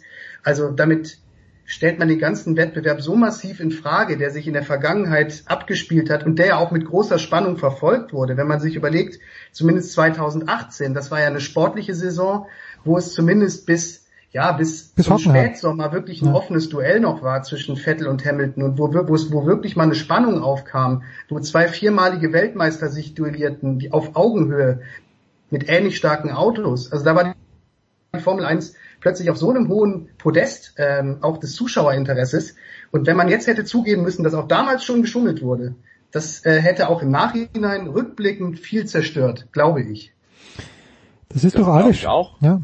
Ja. Das glaube ich auch. Eine Ergänzung noch. Ähm, und wir alle wissen ja auch, in der Theorie hätte man Ferrari dafür nicht bestrafen können, weil diese Rennen wurden so gewertet, wie sie gewertet wurden. Es gab keine Beanstandung technischer Natur nach dem Rennen. Das heißt, das Rennergebnis per se ist offiziell. Aber es gibt auch immer die Möglichkeit, siehe Schumacher, dass man dann hinterher sagt, äh, nee, machen wir doch nicht, ne? Disqualifiziert aus irgendwelchen anderen Gründen. Also diese, diesen Spielraum hätte man in der Theorie schon, aber da bin ich völlig bei dir, wenn du sagst, das machen die nicht. Das machen die aus gutem Grund nicht, weil wenn Ferrari für zwei Jahre disqualifiziert wird oder wenn nur der Anschein erweckt wird, Ferrari könnte betrogen haben, um irgendwas zu bewirken, natürlich, ähm, dann ist der Schaden tatsächlich massiv für die Formel 1, für Ferrari und die Gefahr, dass Ferrari sagt, okay, danke Freunde, das war's, die steht natürlich auch wieder auf dem Tisch. Also das ist ein ungeheuer komplexes Thema und ich beneide niemanden, der das zu bearbeiten hat. Aber ich kreide allen an, sie sind nicht ehrlich genug. Und das ist, glaube ich, echt schlimm.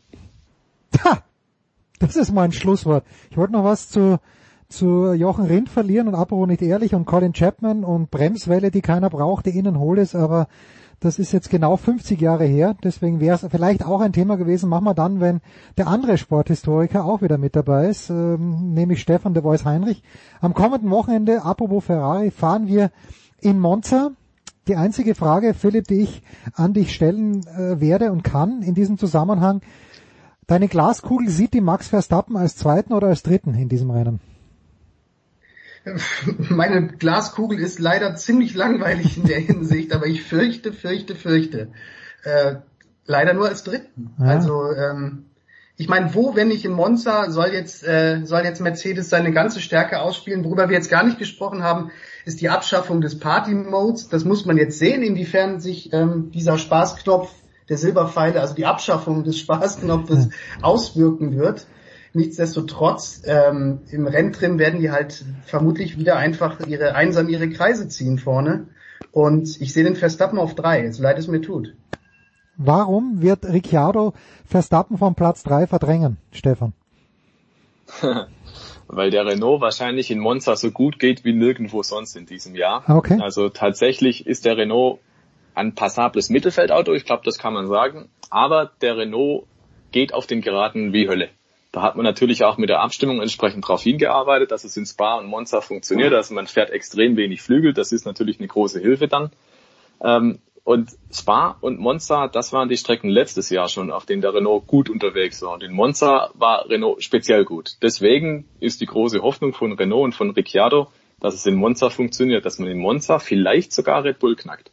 Und wenn wir jetzt nochmal zurückgehen nach Spa, erste Runde, Ricciardo greift ja, nach ja. Max Verstappen, da war der Kampf um Platz drei da.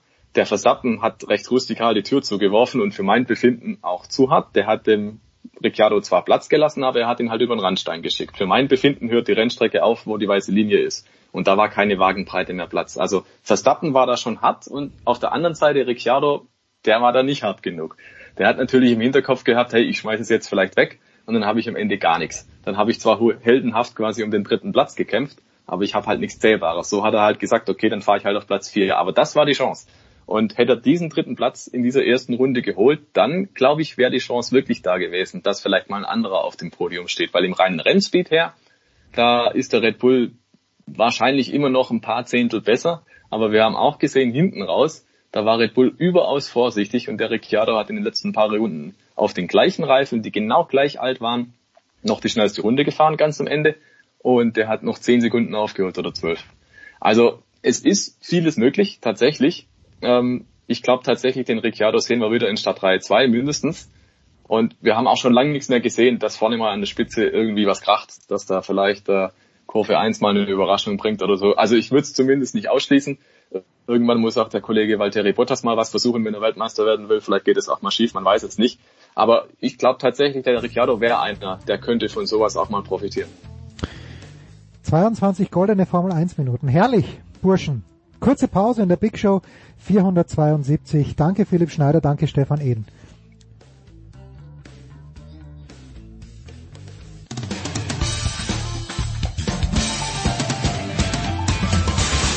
Hallo, hier ist Fabian Ambüchen und Sie hören Sportradio 360.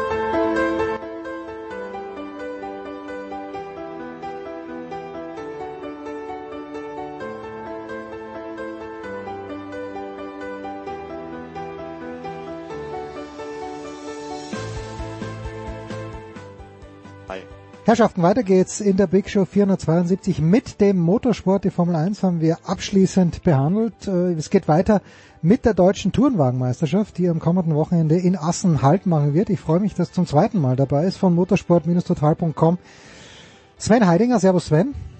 Grüß euch, hallo. Und äh, von RAN, wir werden ihn am Wochenende wieder hören, zur gewohnten Zeit. Das ist Eddie Milke. Servus Eddie. Ja, servus, schönen guten Tag und äh, Gruß aus Assen. Schon in Assen, ja. Wie, wie muss man sich Assen vorstellen? Also äh, Eddie, meine meine Assoziation mit dem Holländischen, mit dem Niederländischen ist ja Sandford. Da hat uns Heinz Brüller im ORF früher mal erzählt. Da weht's immer den Meeressand drauf. Deswegen ist es unfassbar schwierig zu fahren. Wie ist es in Assen? Ja, in Assen sind wir ein bisschen weiter weg vom Meer, aber Assen ist äh, trotzdem unheimlich schwierig zu fahren und äh, ich kenne es äh, ja aus vielen, vielen Jahren MotoGP, aber im letzten Jahr haben wir hier eine tolle Premiere gefeiert mit der DTM. Die Fahrer waren alle sind äh, total begeistert, weil Assen ist ja eigentlich nicht unbedingt so als Autorennstrecke bekannt, zumindest in Deutschland nicht. Aber Gerhard Berger hat diese Rennstrecke hier in Assen äh, Formel 1 Niveau attestiert und äh, da haben alle Fahrer recht gegeben, nachdem sie erstmal rumgefahren sind. Es gibt hier ähm, eine Linkskurve, die heißt Ramsek. Das wird die schnellste Kurve der DTM sein, auch in dieser Saison mit äh, an die 270 km/h in der Kurve. Ja, und dann äh, ist natürlich klar, ich freue mich ganz besonders, denn äh, der Veranstalter Le van Dam hat es tatsächlich geschafft, äh, hier in Assen in Abstimmung mit der niederländischen Regierung äh, Zuschauer äh, zuzulassen.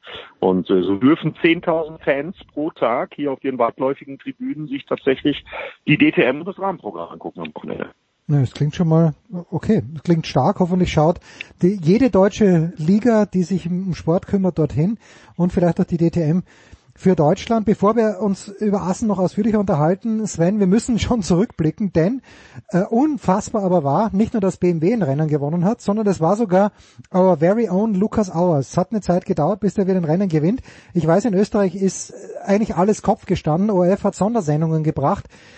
Wie, wie groß ist dieser Sieg einzuschätzen, Sven? Äh, meiner Meinung nach sehr groß, weil der Luki tatsächlich eben nach eigentlich zwei Jahren DTM-Abstinenz zurückgekommen ist. Die Autos waren sehr anders oder sind jetzt sehr anders mit diesen Turbomotoren, die, die schwer zu kontrollieren sind, die auch mit den Reifen eigentlich viel machen. Und für, für mich war das sehr überraschend, dass er so schnell eigentlich sich auf diese Autos eingestellt hat. Und BMW hat dieses Jahr Schwierigkeiten. Und der Luki hatte davor drei Rennen äh, ohne Punkte, was jetzt auch nicht nur, nur an ihm gelegen, hat, aber, aber dass es dann wirklich geschafft hat, mit diesem Auto eigentlich da der beste BMW-Pilot zu sein, also definitiv Hut ab vor ihm da, vor seiner Leistung. Eddie, wenn, wenn man sich das anschaut, also René Rast und Nico Müller haben ja bis jetzt alles diktiert. Und wenn ich dann sehe, okay, da gewinnt plötzlich ein BMW, haben die da hinter den Kulissen gesagt, okay, die Audis fahren jetzt mit weniger Reifendruck oder bekommen Gewicht rein? Weil normal ist es ja nicht, dass da plötzlich BMW wie aus dem Nichts nach vorne fährt. Nee, also sowas ist da nicht passiert. Die haben einfach hart gearbeitet und dann muss man ja auch berücksichtigen, ähm, dass die Streckenlayouts äh, sehr unterschiedlich waren jetzt zu Beginn der Saison. Das wird hier wieder anders. Assen wird sehr aggressiv zu den Reifen sein. Hm. Äh, die Strecke mit den teilweise überhöhten, schnellen Kurven hier ist dann wieder ein ganz anderes Kaliber. Äh, Vorher hat BMW auch schon immer angedeutet, dass es nicht so viel ist. Und wenn Sie das DTM-Paket, was ja ein sehr kompliziertes ist, wirklich in jedem Detail zusammenfügen, äh, dass sie dann durchaus mithalten können an einem guten Tag. Das haben wir vorher schon gesehen, auch äh, bei Sheldon van der Linde meinetwegen, so mit Einzelresultaten immer wieder mal. Äh, ich gehe eigentlich davon aus, dass wir das, was wir in der Lausitz gesehen haben, dass wir davon eine Fortsetzung sehen werden, auch hier in Assen. Ähm, denn äh, das ist eine sehr spezielle Strecke und äh, ich glaube schon mit den Erfahrungswerten äh, des Vorjahres, dass wir irgendwie wieder so nah dran sein werden wie in der Lausitz. Ja, und vor allen Dingen wünsche ich mir, dass die Top Ten wieder so schön eng zusammenbleiben. Mhm. Ich sage nochmal, 15 Autos innerhalb von 15 Sekunden. Ja, da kann man sich äh, die Formel 1 äh, angucken und da kann man dann nur von freuen, wenn man das in der Formel 1 sieht, wie die Abstände da sind. Und wenn das hier in Assen wieder so wird, dann werden wir spektakuläres Racing sehen. Da bin ich mir ganz sicher. Ja, da freuen wir uns auf jeden Fall am Wochenende. Aber natürlich das Damoklesschwert, Sven, das, ähm, das über allem hängt in diesem Jahr, ist dann der Ausstieg von Audi am Ende des Jahres. Äh, Gerhard Berger hat ja schon länger diese Idee, das mit der, mit der GT-Serie zu, zu mergen. Äh, warum wird das nicht funktionieren? Also ich, ich glaube. Äh, also, äh, ja, bitte. Also, ich glaube einfach, die hätten alle zusammen miteinander äh, müssen über das Thema, wie geht die BTM-Plattform weiter. Jetzt ist das Kind so ein bisschen in den Brunnen gefallen, weil alles viel zu spät ist. Äh, ich halte es auch nicht für gut, wenn man eine weitere äh, GT3-Serie in Deutschland installiert, weil äh, irgendeiner nimmt dann auf jeden Fall Schaden, wer immer das sein wird. Ähm, ich habe aber Hoffnung, äh, dass denen vielleicht noch was anderes einfällt und ich habe große Hoffnung, dass wir an diesem Wochenende vielleicht langsam mal was hören. Denn langsam aber sicher, wenn man die DTM-Plattform erhalten möchte, und das wird ja immer wieder betont, dass das eigentlich alle Beteiligten wollen, ähm, dann müssen sie mal langsam Butter bei das Füße packen und ich hoffe, dass an diesem Wochenende was Tragfähiges äh, zu erzählen sein wird. Sven, deine Einschätzung der ganzen Gemengelage. Ja, ich sehe es ähm, natürlich grundsätzlich sehr, sehr schwierig, ähm, weil natürlich die DTM da auf ein anderes Konzept mit dem GT Plus setzt. Äh, also das wird einfach natürlich allein, dass es äh, dass es Profifahrer sein werden und dass es eben nur ein Fahrer pro Auto sein wird. Also das ist ja genau dieser Unterschied zum GT Masters. Ist es einfach von der Finanzierung schon einmal schwieriger. Dann wollen sie natürlich auch, dass diese Autos dann mehr Leistung haben. Auch das wird die Kosten ein bisschen in die Höhe treiben und das ist natürlich gerade jetzt in Corona-Zeiten sicherlich nicht einfach. Ne? Die Frage wird aber sein, und das ist wahrscheinlich wirklich das Entscheidende, man muss möglichst schnell jetzt äh, was, was Klares äh, kommunizieren, äh, damit endlich mal losgelegt werden kann. Man darf nicht vergessen, wir haben inzwischen Anfang September, ähm, die Teams müssen planen, äh, brauchen, brauchen Lösungskonzepte, brauchen Perspektiven für die Zukunft und die müssen jetzt ihre Entscheidungen treffen. Man kann da einfach nicht mehr länger zuwarten und da müssen alle Beteiligten jetzt mal die Karten am Tisch legen und sagen, wie sie zu dem stehen, zu diesem Konzept, das ja äh, in Grundzügen mit GT Plus ja existiert. Ähm, und ich glaube, darauf, darauf wird es ankommen. Also man muss, man muss schnell Nägel mit Köpfen machen. Jetzt äh, der Voice, der in dieser Woche zu Recht im Urlaub ist, Eddie hat natürlich immer von den Japanern viel gesprochen. Also für mich wird es ja total Sinn machen, wenn Toyota sagt, okay, deutsche Tourenwagenmeisterschaft, das wäre doch eine geile Geschichte, wenn wir die gewinnen würden. Warum ist das nicht so einfach? Ja. Äh, müssen, müssen die Japaner auch sparen? Natürlich müssen die Japaner auch sparen. Wenn man äh, sich das äh, anguckt, was äh, in Fuji da durchgeführt wurde, zusammen mit der DTM, die haben jetzt auch nicht so viel mehr Autos äh, in den Class One Reglement, die da in Japan rumfahren. Das sind nämlich auch nur 15 und dann wird das Feld halt mit der kleineren Klasse aufgefüllt, wo die Autos viel, viel billiger sind. Und dann haben auch die Japaner Corona und auch die japanischen äh, Automobilhersteller merken in Corona-Zeiten äh, die Zahlen und, und äh, das kommt alles zusammen. Das ist von daher natürlich eine äußerst äh, ungünstige Situation und auch ein ungünstiger Zeitpunkt, überhaupt mit was Neuem anzufangen. Aber wenn Sie die DTM-Plattform äh, retten wollen, dann müssen Sie jetzt wirklich, da gebe ich den Kollegen durchaus äh, völlig recht, da müssen Sie jetzt wirklich Nägel mit Köpfen machen, weil sonst ist es zu spät und dann ist die DTM tot. Und wenn sie erstmal tot ist, äh, in diesen Zeiten, in diesen schwierigen Zeiten, gerade für Motorsport, äh, was das Sponsoring angeht und, und, und. Wenn die GTM erstmal beerdigt ist, ich glaube, da bleibt hier das auch. Sven, was würde das ja. Und ich weiß ja, ähm, Alex Wölfing von RAN ist ja auch öfter hier zu Gast, der Voice und auch der Eddie. Mein Eindruck war schon, dass Gerhard Berger gefeiert wurde, einfach weil er einfach eine Frohnatur ist. Wir, wir kennen ihn, wir Österreicher lieben ihn natürlich, Gerhard Berger. Aber was würde das für die Legacy von Gerhard Berger bedeuten, wenn, und Gott behüte, dass es wirklich so kommt, nach diesem Jahr Schluss ist mit der DTM? Ja, ich glaube, äh, das ist glaube ich auch ganz wichtig zu betonen, äh, wie der, wie der Gerhard die DTM übernommen hat, war Mercedes nur dabei und er wusste das nicht, dass Mercedes aussteigen wird. Also er ist da reingekommen äh, und hat diesen Job angenommen auf Basis einer völlig anderen Ausgangssituation, als es dann einfach sich das in den Monaten danach geändert hat. Und äh, in Wirklichkeit hat er ja gehofft, dass er den Kahn wieder in Schuss bringt und hat es ja auch eigentlich mit guten Reglementänderungen äh, gemacht. Also dieses Heizdeckenverbot. Und äh, die, also ich, wenn ich mit Fahrern spreche, die schwärmen ja eigentlich von diesen Dingen, äh, die der Gerhard da in der DTM auch geändert hat. Das Problem ist aber im Endeffekt der Zeitgeist äh, spricht da jetzt einfach gegen ihn und, und gegen die DTM, auch mit diesem Elektrotrend. Äh, und Corona jetzt natürlich auch, ich würde mal sagen, da hat er wenig große Fehler gemacht. Äh, da waren, das ist einfach sehr, sehr schnell gegangen und eine Serie wie die DTM, die jetzt äh, zu groß ist, um, um irgendwie in, nur in Deutschland zu funktionieren, wie zum Beispiel das GT Masters, aber dann wieder äh, zu klein ist, um auf Formel 1 Niveau von den Kosten zu funktionieren. Die Kosten sind in der DTM trotzdem sehr, sehr hoch. Die, die fällt da irgendwo zwischendurch und ich glaube, das ist das große Problem der Gerhard hat, glaube ich, nicht wahnsinnig viel falsch gemacht. Im Moment würde ich aber doch ein bisschen Kritik üben, verhält er sich nicht unbedingt glücklich mit dieser GT Masters Kritik, wo er da von Hobby, Hobbyrennen und, äh, und Hobbyteams und, und Hobbyfahrern gesprochen hat. Äh, ich würde sagen, da tut er dem GT Masters Unrecht und er braucht in Zukunft genau diese Teams, die er da so ein bisschen negativ darstellt und also da würde ich sagen, ist er in dem Fall nicht ganz gut beraten, aber grundsätzlich würde ich sagen, hat er für die DTM viel Gutes getan, definitiv. Harry? Ja, volle, volle Zustimmung von meiner Seite. Also an Gerhard Berger liegt es nicht, dass die DTM in dieser schwierigen Situation ist. Im Gegenteil, der versucht da wirklich alles.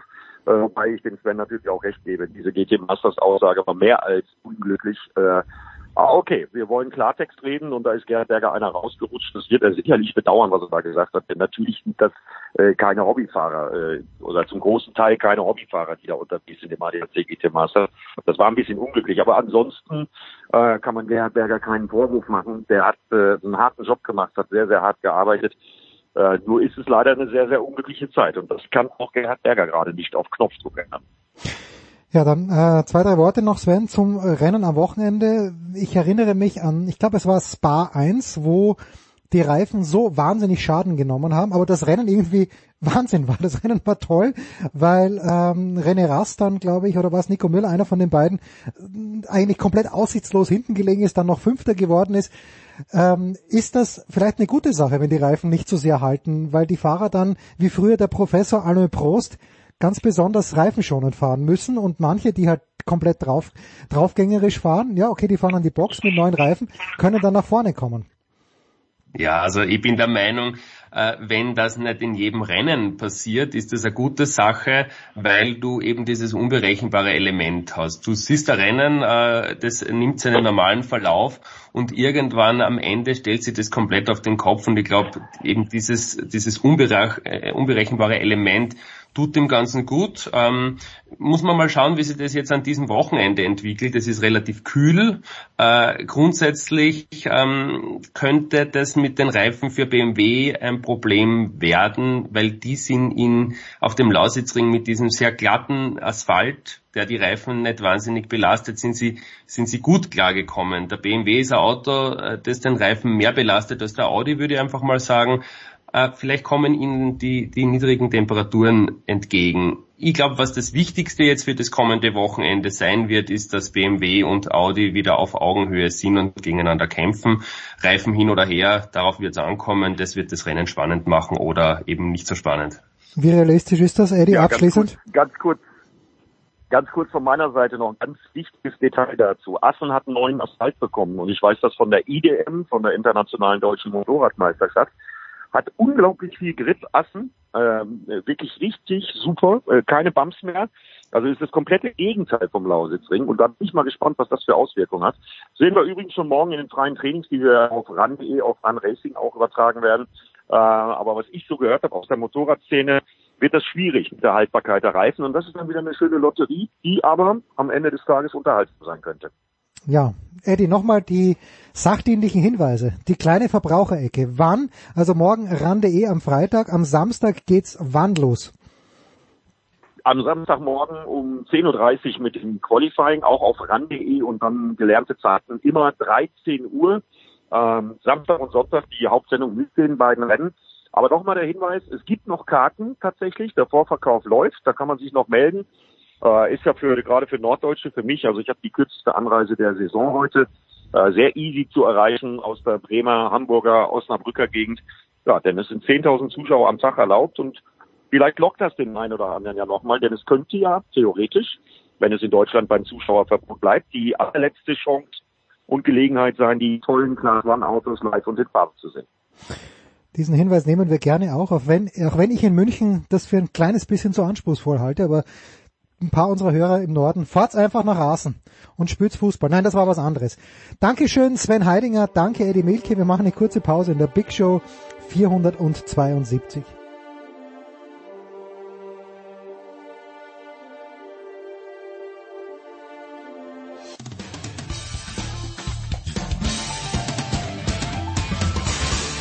Hallo, hier ist die ehemalige Biathletin Kadi Wilhelm und ihr hört Sportradio 360.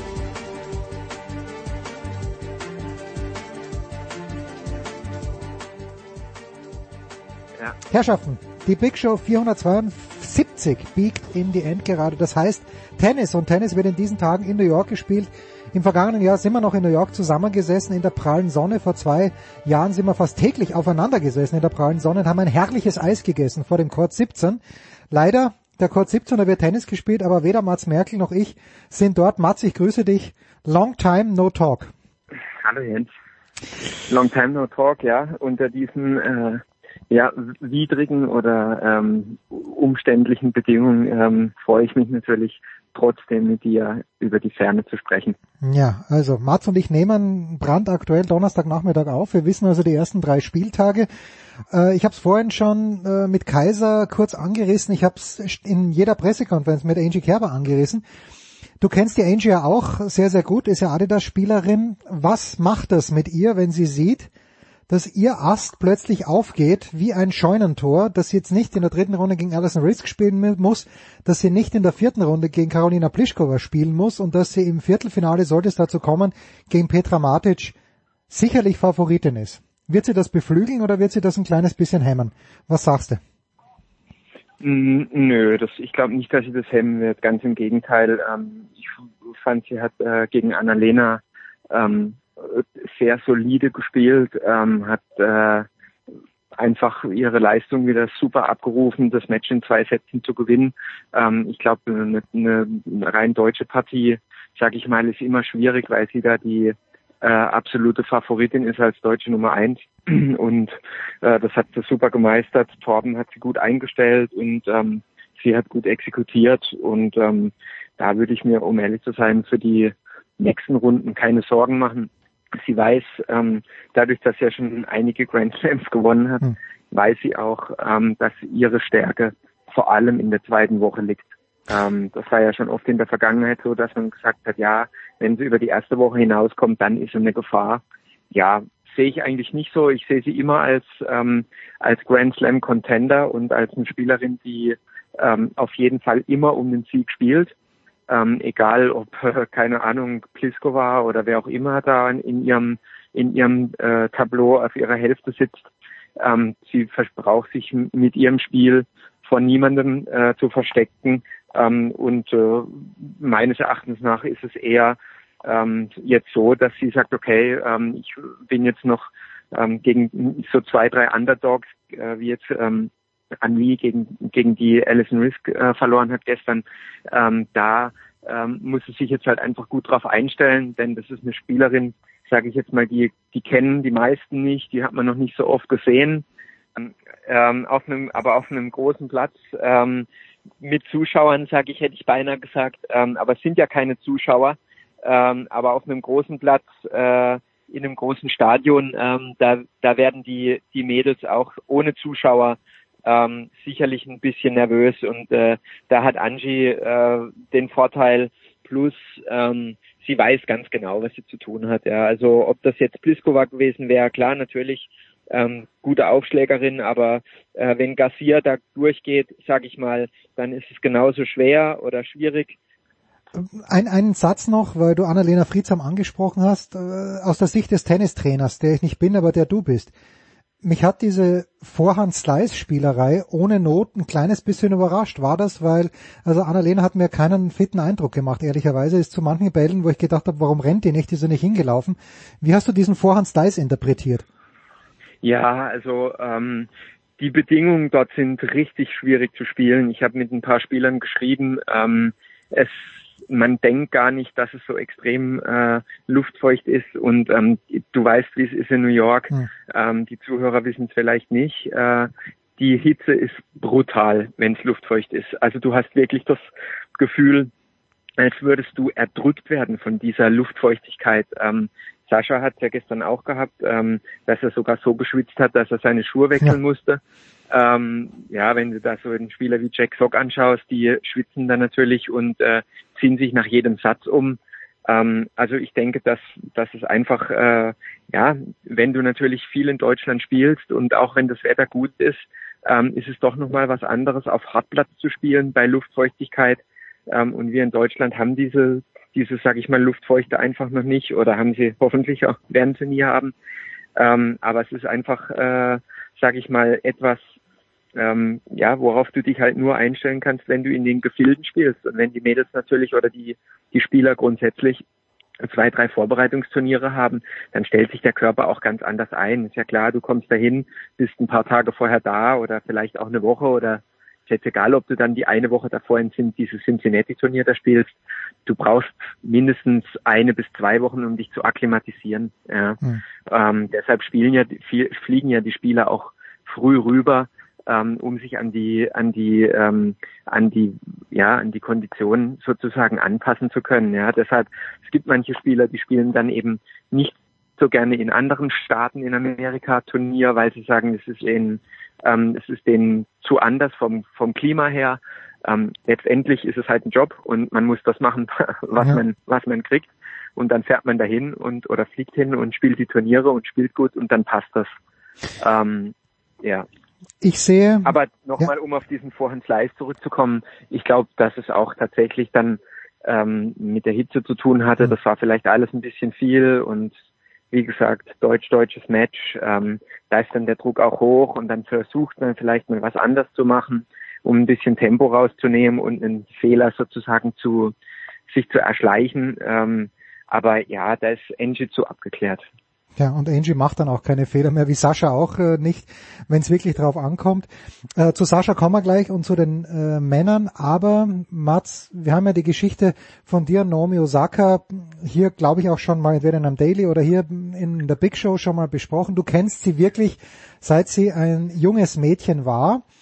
Ähm, ich glaube, wenn sie gesund ist, wenn sie fit ist, dann ist für mich äh, Naomi Osaka die Favoritin bei den Frauen, weil ich glaube, dass sie einfach zu gut spielt Aber die erste Frage, oder die, die erste Frage ist, äh, stimmst du mit mir da überein? Die Anschlussfrage ist, nachdem du sie ja als Typ kennst, und ich habe die immer extrem soft-spoken wahrgenommen, hättest du ihr das zugetraut, dass sie so politisch aktiv auf den Platz kommt? Wer, wer ist, warum macht sie das? Ist das äh, ihr Umfeld oder ist das, kommt das aus ihr selbst heraus? Die Psychoanalyse von Dr. Mats Merkel, bitte. Dr. Mats Merkel, ähm, ja, also den, äh, den Dr. Honoris Causus, mhm. den muss ich mir erst noch erkaufen. ähm, den, den, der wird schweineteuer werden. Ähm, deshalb äh, meine Beobachtung lieber als die, mhm. die ärztliche Analyse, äh, würde ich sagen, ähm, sie ist eigentlich kenne ich sie als introvertierte Person, ähm, aber das bedeutet nicht, dass Menschen sich nicht verändern können ähm, durch äußere um, um äh, Einflüsse. Sie ist eine, ähm, sie ist eine, eine super, eine, eine, eine super Person und eine, eine, eine tolle Type. Ähm, aber es ist natürlich klar, auf einmal hast du ein anderes Management ähm, äh, mit einer Base ähm, in Amerika, äh, viele ähm, eventuell auch Klienten, die bei, bei der Managementfirma unter Vertrag sind, äh, wo dann die Manager sich einfach unterhalten, was da passiert. Ähm, sie ist ein riesen Basketball-Fan. Mhm. Ähm, ich weiß nicht, ob du das wusstest. Äh, sie ist ein riesen Basketball-Fan. Also als sie ähm, dann damals äh, zu ihrem neuen Sponsor gegangen ist, hatte man in LA einen riesen Poster ähm, oder so ein Mural, so ein Wandgemälde gemacht mit ihr und einem äh, in, in halt der neuen Kollektion und äh, mit einem Basketballspieler, mit einem sehr berühmten. Also ähm, ja, es ist man, ich weiß nicht ganz genau, was da alles dahinter ist und was, äh, woran das liegen kann, aber ähm, ob sie fremdgesteuert ist oder oder selbst agiert, das kann ich nicht sagen. Da bin ich jetzt mittlerweile zu weit weg, aber ähm, viele finden es gut, dass sie es gemacht haben, andere finden es vielleicht nicht so gut ganz ehrlich, ähm, ich betrachte das von außen und ähm, völlig wertfrei. Ähm, solange es ihrem Tennis nicht schadet, äh, ist es halt, ja, ist es halt ein Statement und dann müssen, müssen halt die Turnierorganisatoren schauen, wie sie mit solchen Geschichten umgehen. Ja, also ich bin. Ich, ich hoffe, das hat deine Frage beantwortet. Ja, ja, doch, doch, doch. Ich, äh, ich finde es gut, dass sie es macht. Ich finde das großartig, weil sie ja, also den, der weltweite Appeal, wenn ihn jemand hat, außer Serena, dann ist es Naomi Osaka. Hat ja im letzten Jahr, glaube ich, auch am meisten von allen Sportlerinnen verdient. Ich finde es großartig. Äh, zu meiner sportlichen Analyse, dass sie sich im Grunde nur selbst schlagen kann, sagst du was? Ähm, also äh, ja, das ist immer so eine Sache. Äh, es kommt darauf an, gegen wen sie spielt und wie sie drauf ist. Aber natürlich, ähm, wenn sie at the top of her game ist und mental äh, gefestigt, dann ist es sehr schwierig zu spielen, einfach weil sie unheimlich beständig, qualitativ hochwertig spielt, ohne Fehler und das halt bei einer hohen Geschwindigkeit oder bei einer sehr hohen Geschwindigkeit und was sie halt einfach super gefährlich macht, ist, dass sie aus der Defensive unheimlich äh, leicht in die Offensive switcht. Mhm. Ähm, das ist ja auch das, was den Novak oder den Rafa ähm, so, so gefährlich macht, ähm, ist einfach dieses Umschalten aus der Defensive in die Offensive. Ähm, und die Spieler denken sich so, hä, was war denn jetzt? Ja, gerade eben war ich doch noch am Drücker. Ähm, und äh, und das, das, das macht sie aus. Und ähm, deshalb hat sie mich damals auch so fasziniert, weil sie einfach ein extrem gutes ähm, äh, Verteidigungsspiel hat, also ein Defensive Game ähm, und da halt schnell umschalten kann. Ja, das ist siehst du ja auch, wie sie sich bewegt. Die rutscht über den Platz, ähm, obwohl sie jetzt, sage ich mal, kein Leichtgewicht ist und das geht schon auch ordentlich auf die Knochen. Ähm, da musst du entsprechend bemuskelt sein, aber ja, da mache ich mir bei ihr keine Sorgen. Kurzes Wort zu Serena.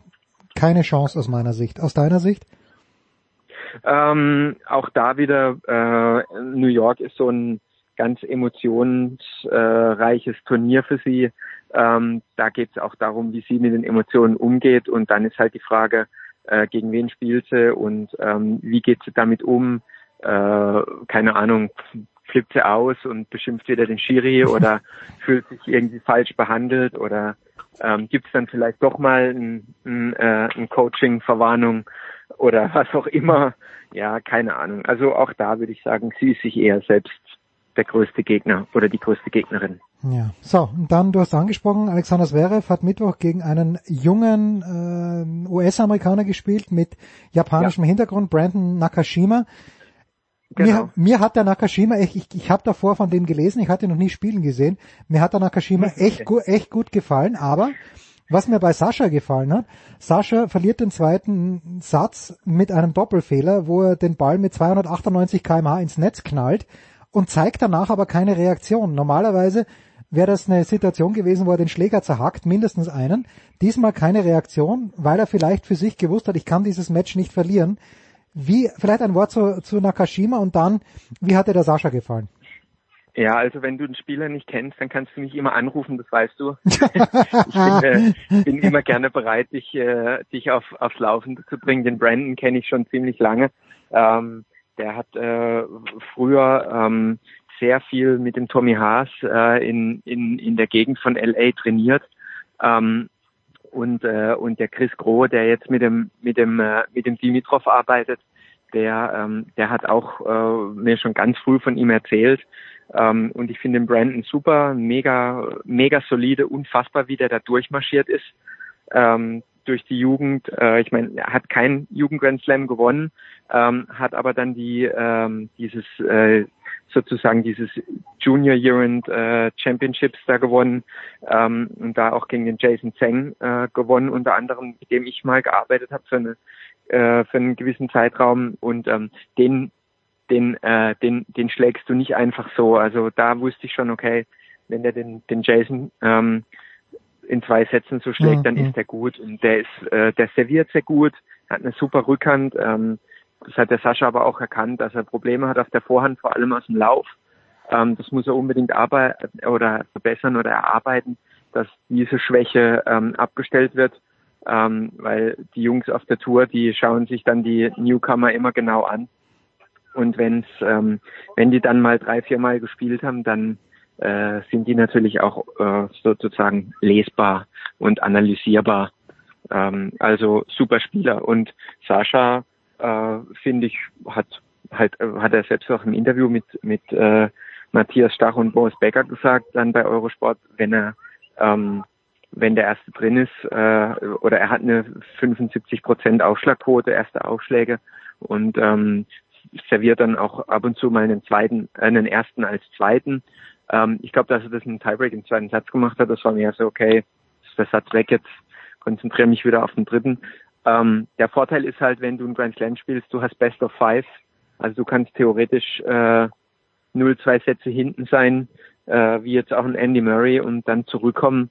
Ähm, ich würde mal sagen, das macht nicht sonderlich viel aus. Deshalb, ähm, und wie du richtig gesagt hast, er hat wahrscheinlich gewusst, dass er das nicht verlieren kann hm. ähm, oder höchstwahrscheinlich nicht verlieren können, könnte, ja. ja, außer er bricht sich das Bein, ähm, weil er halt der erfahrenere und solidere, komplettere Spieler ist, ähm, hat er das halt so runtergespielt. Ich fand er hat super serviert. Ähm, was mich äh, super freut, ist, dass er mehr nach vorn spielt. Mhm. Ähm, das finde ich gut. Er hat ein paar richtig geile, tiefe Rückhand-Volleys gespielt. Den einen am, äh, ich glaube, Anfang vom vierten Satz oder Ende dritter, er hatte so einen Rückhand, tiefen Rückhand-Volley, Longline gespielt, der war super ähm, und es freut mich total, dass er da mehr nach vorn spielt, um die um die Rallyes ein bisschen kürzer zu halten und einfach äh, energiesparender auch zu agieren.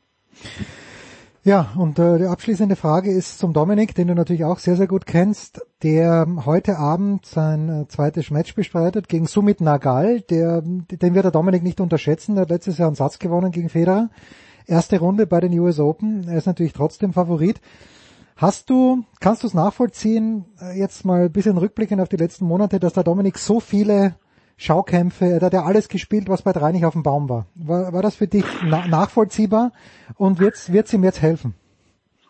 Ach ja, du, also ähm, ganz ehrlich, ich, ich finde es dann teilweise schon auch echt gemein, ähm, wenn, äh, wenn, wenn die Leute sich die Mäuler zerreißen die einen, die sagen, ja, der spielt zu viel, äh, der andere sagt, ähm, ja, äh, sie passen nicht auf und so weiter. Ich meine, ähm, wenn Corona-konform agiert wird, habe ich überhaupt kein Problem damit, dass die Jungs spielen. Ähm, das ist deren Job und äh, wer rastet, der rostet. Ähm, wenn die nicht genug spielen, dann denen ist ja auch stinke langweilig zu Hause. Ja, ich meine klar, anderen in anderen ähm, Gewerben ist natürlich auch langweilig, aber es wurden ja Events auf die Beine gestellt und ähm, wissen natürlich, dass auf äh, an der Adria diese Adria Tour lief ja eigentlich auch gut. Deshalb ähm, Domi ist auch jemand, der der ja schon früher eher ein Vielspieler war und viel spielen meine ich jetzt nicht, dass er überspielt hat, sondern er hat halt die Opportunity genutzt und äh, die Gelegenheit am Schopf gepackt und ist dann halt rumgetigert und ähm, hat äh, hat Turnier gespielt oder ein paar Matches ähm, und das ja auch erfolgreich und das freut mich. Hat er seine eigene Turnierserie aufgesetzt ähm, mit seiner Family zusammen.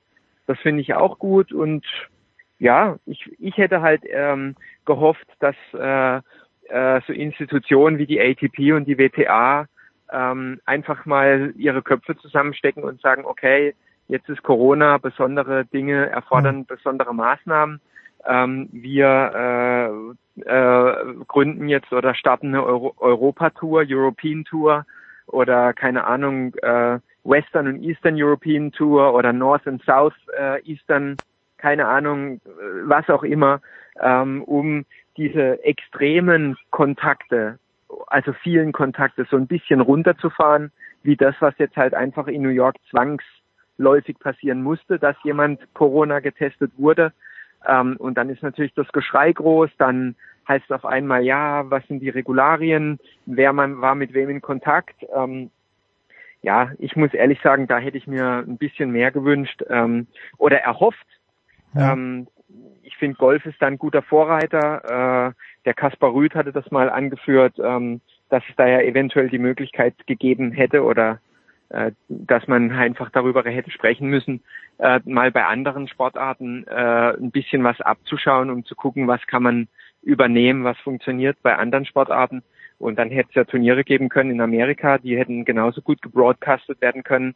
Das wäre jetzt halt kein ähm, Grand Slam gewesen, aber es wären halt trotzdem Turniere gewesen, wo die Spieler und damit meine ich nicht nur die Topspieler, sondern auch andere Spieler ähm, ein bisschen Geld hätten verdienen können oder es gibt genug andere Möglichkeiten. Ja, ich meine, ähm, schau dir Tour de France an, ja, die fahren jetzt auch und äh, ja, und da muss man halt auch schauen, wie das funktioniert. Da sind ja auch Sponsoren dahinter. Also ich finde das nicht so wild, dass Dominik da jetzt rumgereist ist. Das hat er auch nein, super nein. gemacht. Nein, das Rumreisen eh nicht, aber er hat ja, hat ja alles gespielt. Er hat diese Austrian Pro Series ja. gespielt und das, aber wie du sagst, das hat er immer schon gemacht, ja? Ja, aber das ist doch auch gar nicht schlimm. Also ich meine, das ist ja jetzt nicht so, dass er in einer Woche drei Events gespielt hat. Der war, da war er ja eh in, in Hamburg, dann ist er halt von Hamburg nach Berlin. Ähm, oder ich meine, das ist ja in Europa keine Entfernung. Ja, es ist jetzt nicht so, dass man sagt, okay, er ist jetzt von keine Ahnung von Australien nach äh, Amerika und dann nach China und dann nach Frankreich geflogen, sondern er hat in, in, in sage ich mal, den deutschsprachigen Ländern gespielt.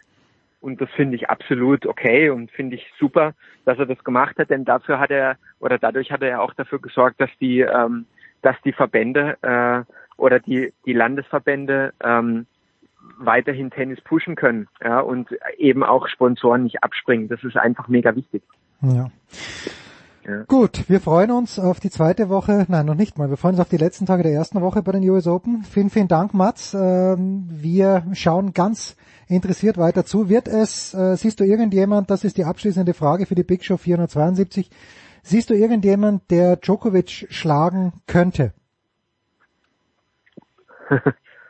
äh, ähm, also in dem Moment, wenn einer der ähm, Top-Nachkommer sich dazu entscheidet, ähm, dass ich mache keinen Fehler, Spiel mit Novak einzugehen, dann ja, wenn Sie glauben, Sie müssen ihn schlagen, also ihn äh, vom Platz schießen irgendwie, dann äh, sehe ich das eher als kritisch. In dem Moment, wenn die Jungs, ähm, die da oben ja eh schon dran sind, äh, sehen, ähm, dass er klare Muster hat, die er spielt und die spielt er natürlich auf höchstem Niveau, aber diese Muster gilt es halt zu brechen. Ähm, dann ja, ansonsten nein. Okay, also Stefanos Tsitsipas, das ist die Vorhersage von Mats Merkel, wird im Halbfinale Novak Djokovic schlagen. Danke dir Mats für die klare Ansage. Wir werden dementsprechend bei unserem Partner bet365.com unser ganzes Vermögen setzen. Das war's, die Big Show. Ja, bitte, bitte, bitte nicht meines, äh, sonst ruft mich die Tennis Integrity Unit an. Mats Merkel, vielen, vielen Dank. Die Big Show 472, das war's. Morgen gibt's das Daily mit dem Anchorman, nächste Woche Big Show 473. Das war die Big Show auf sportradio360.de. Folgen Sie uns auf Twitter, klicken Sie den Gefällt mir Button auf unserer Facebook-Seite und abonnieren Sie uns via RSS-Feed oder auf iTunes. Die nächste Ausgabe der Big Show gibt es am kommenden Donnerstag. Bis dahin sollten Sie die Zeit nutzen und die weiteren Angebote auf sportradio360.de wahrnehmen. Play Ball! Da ist gar nichts toll!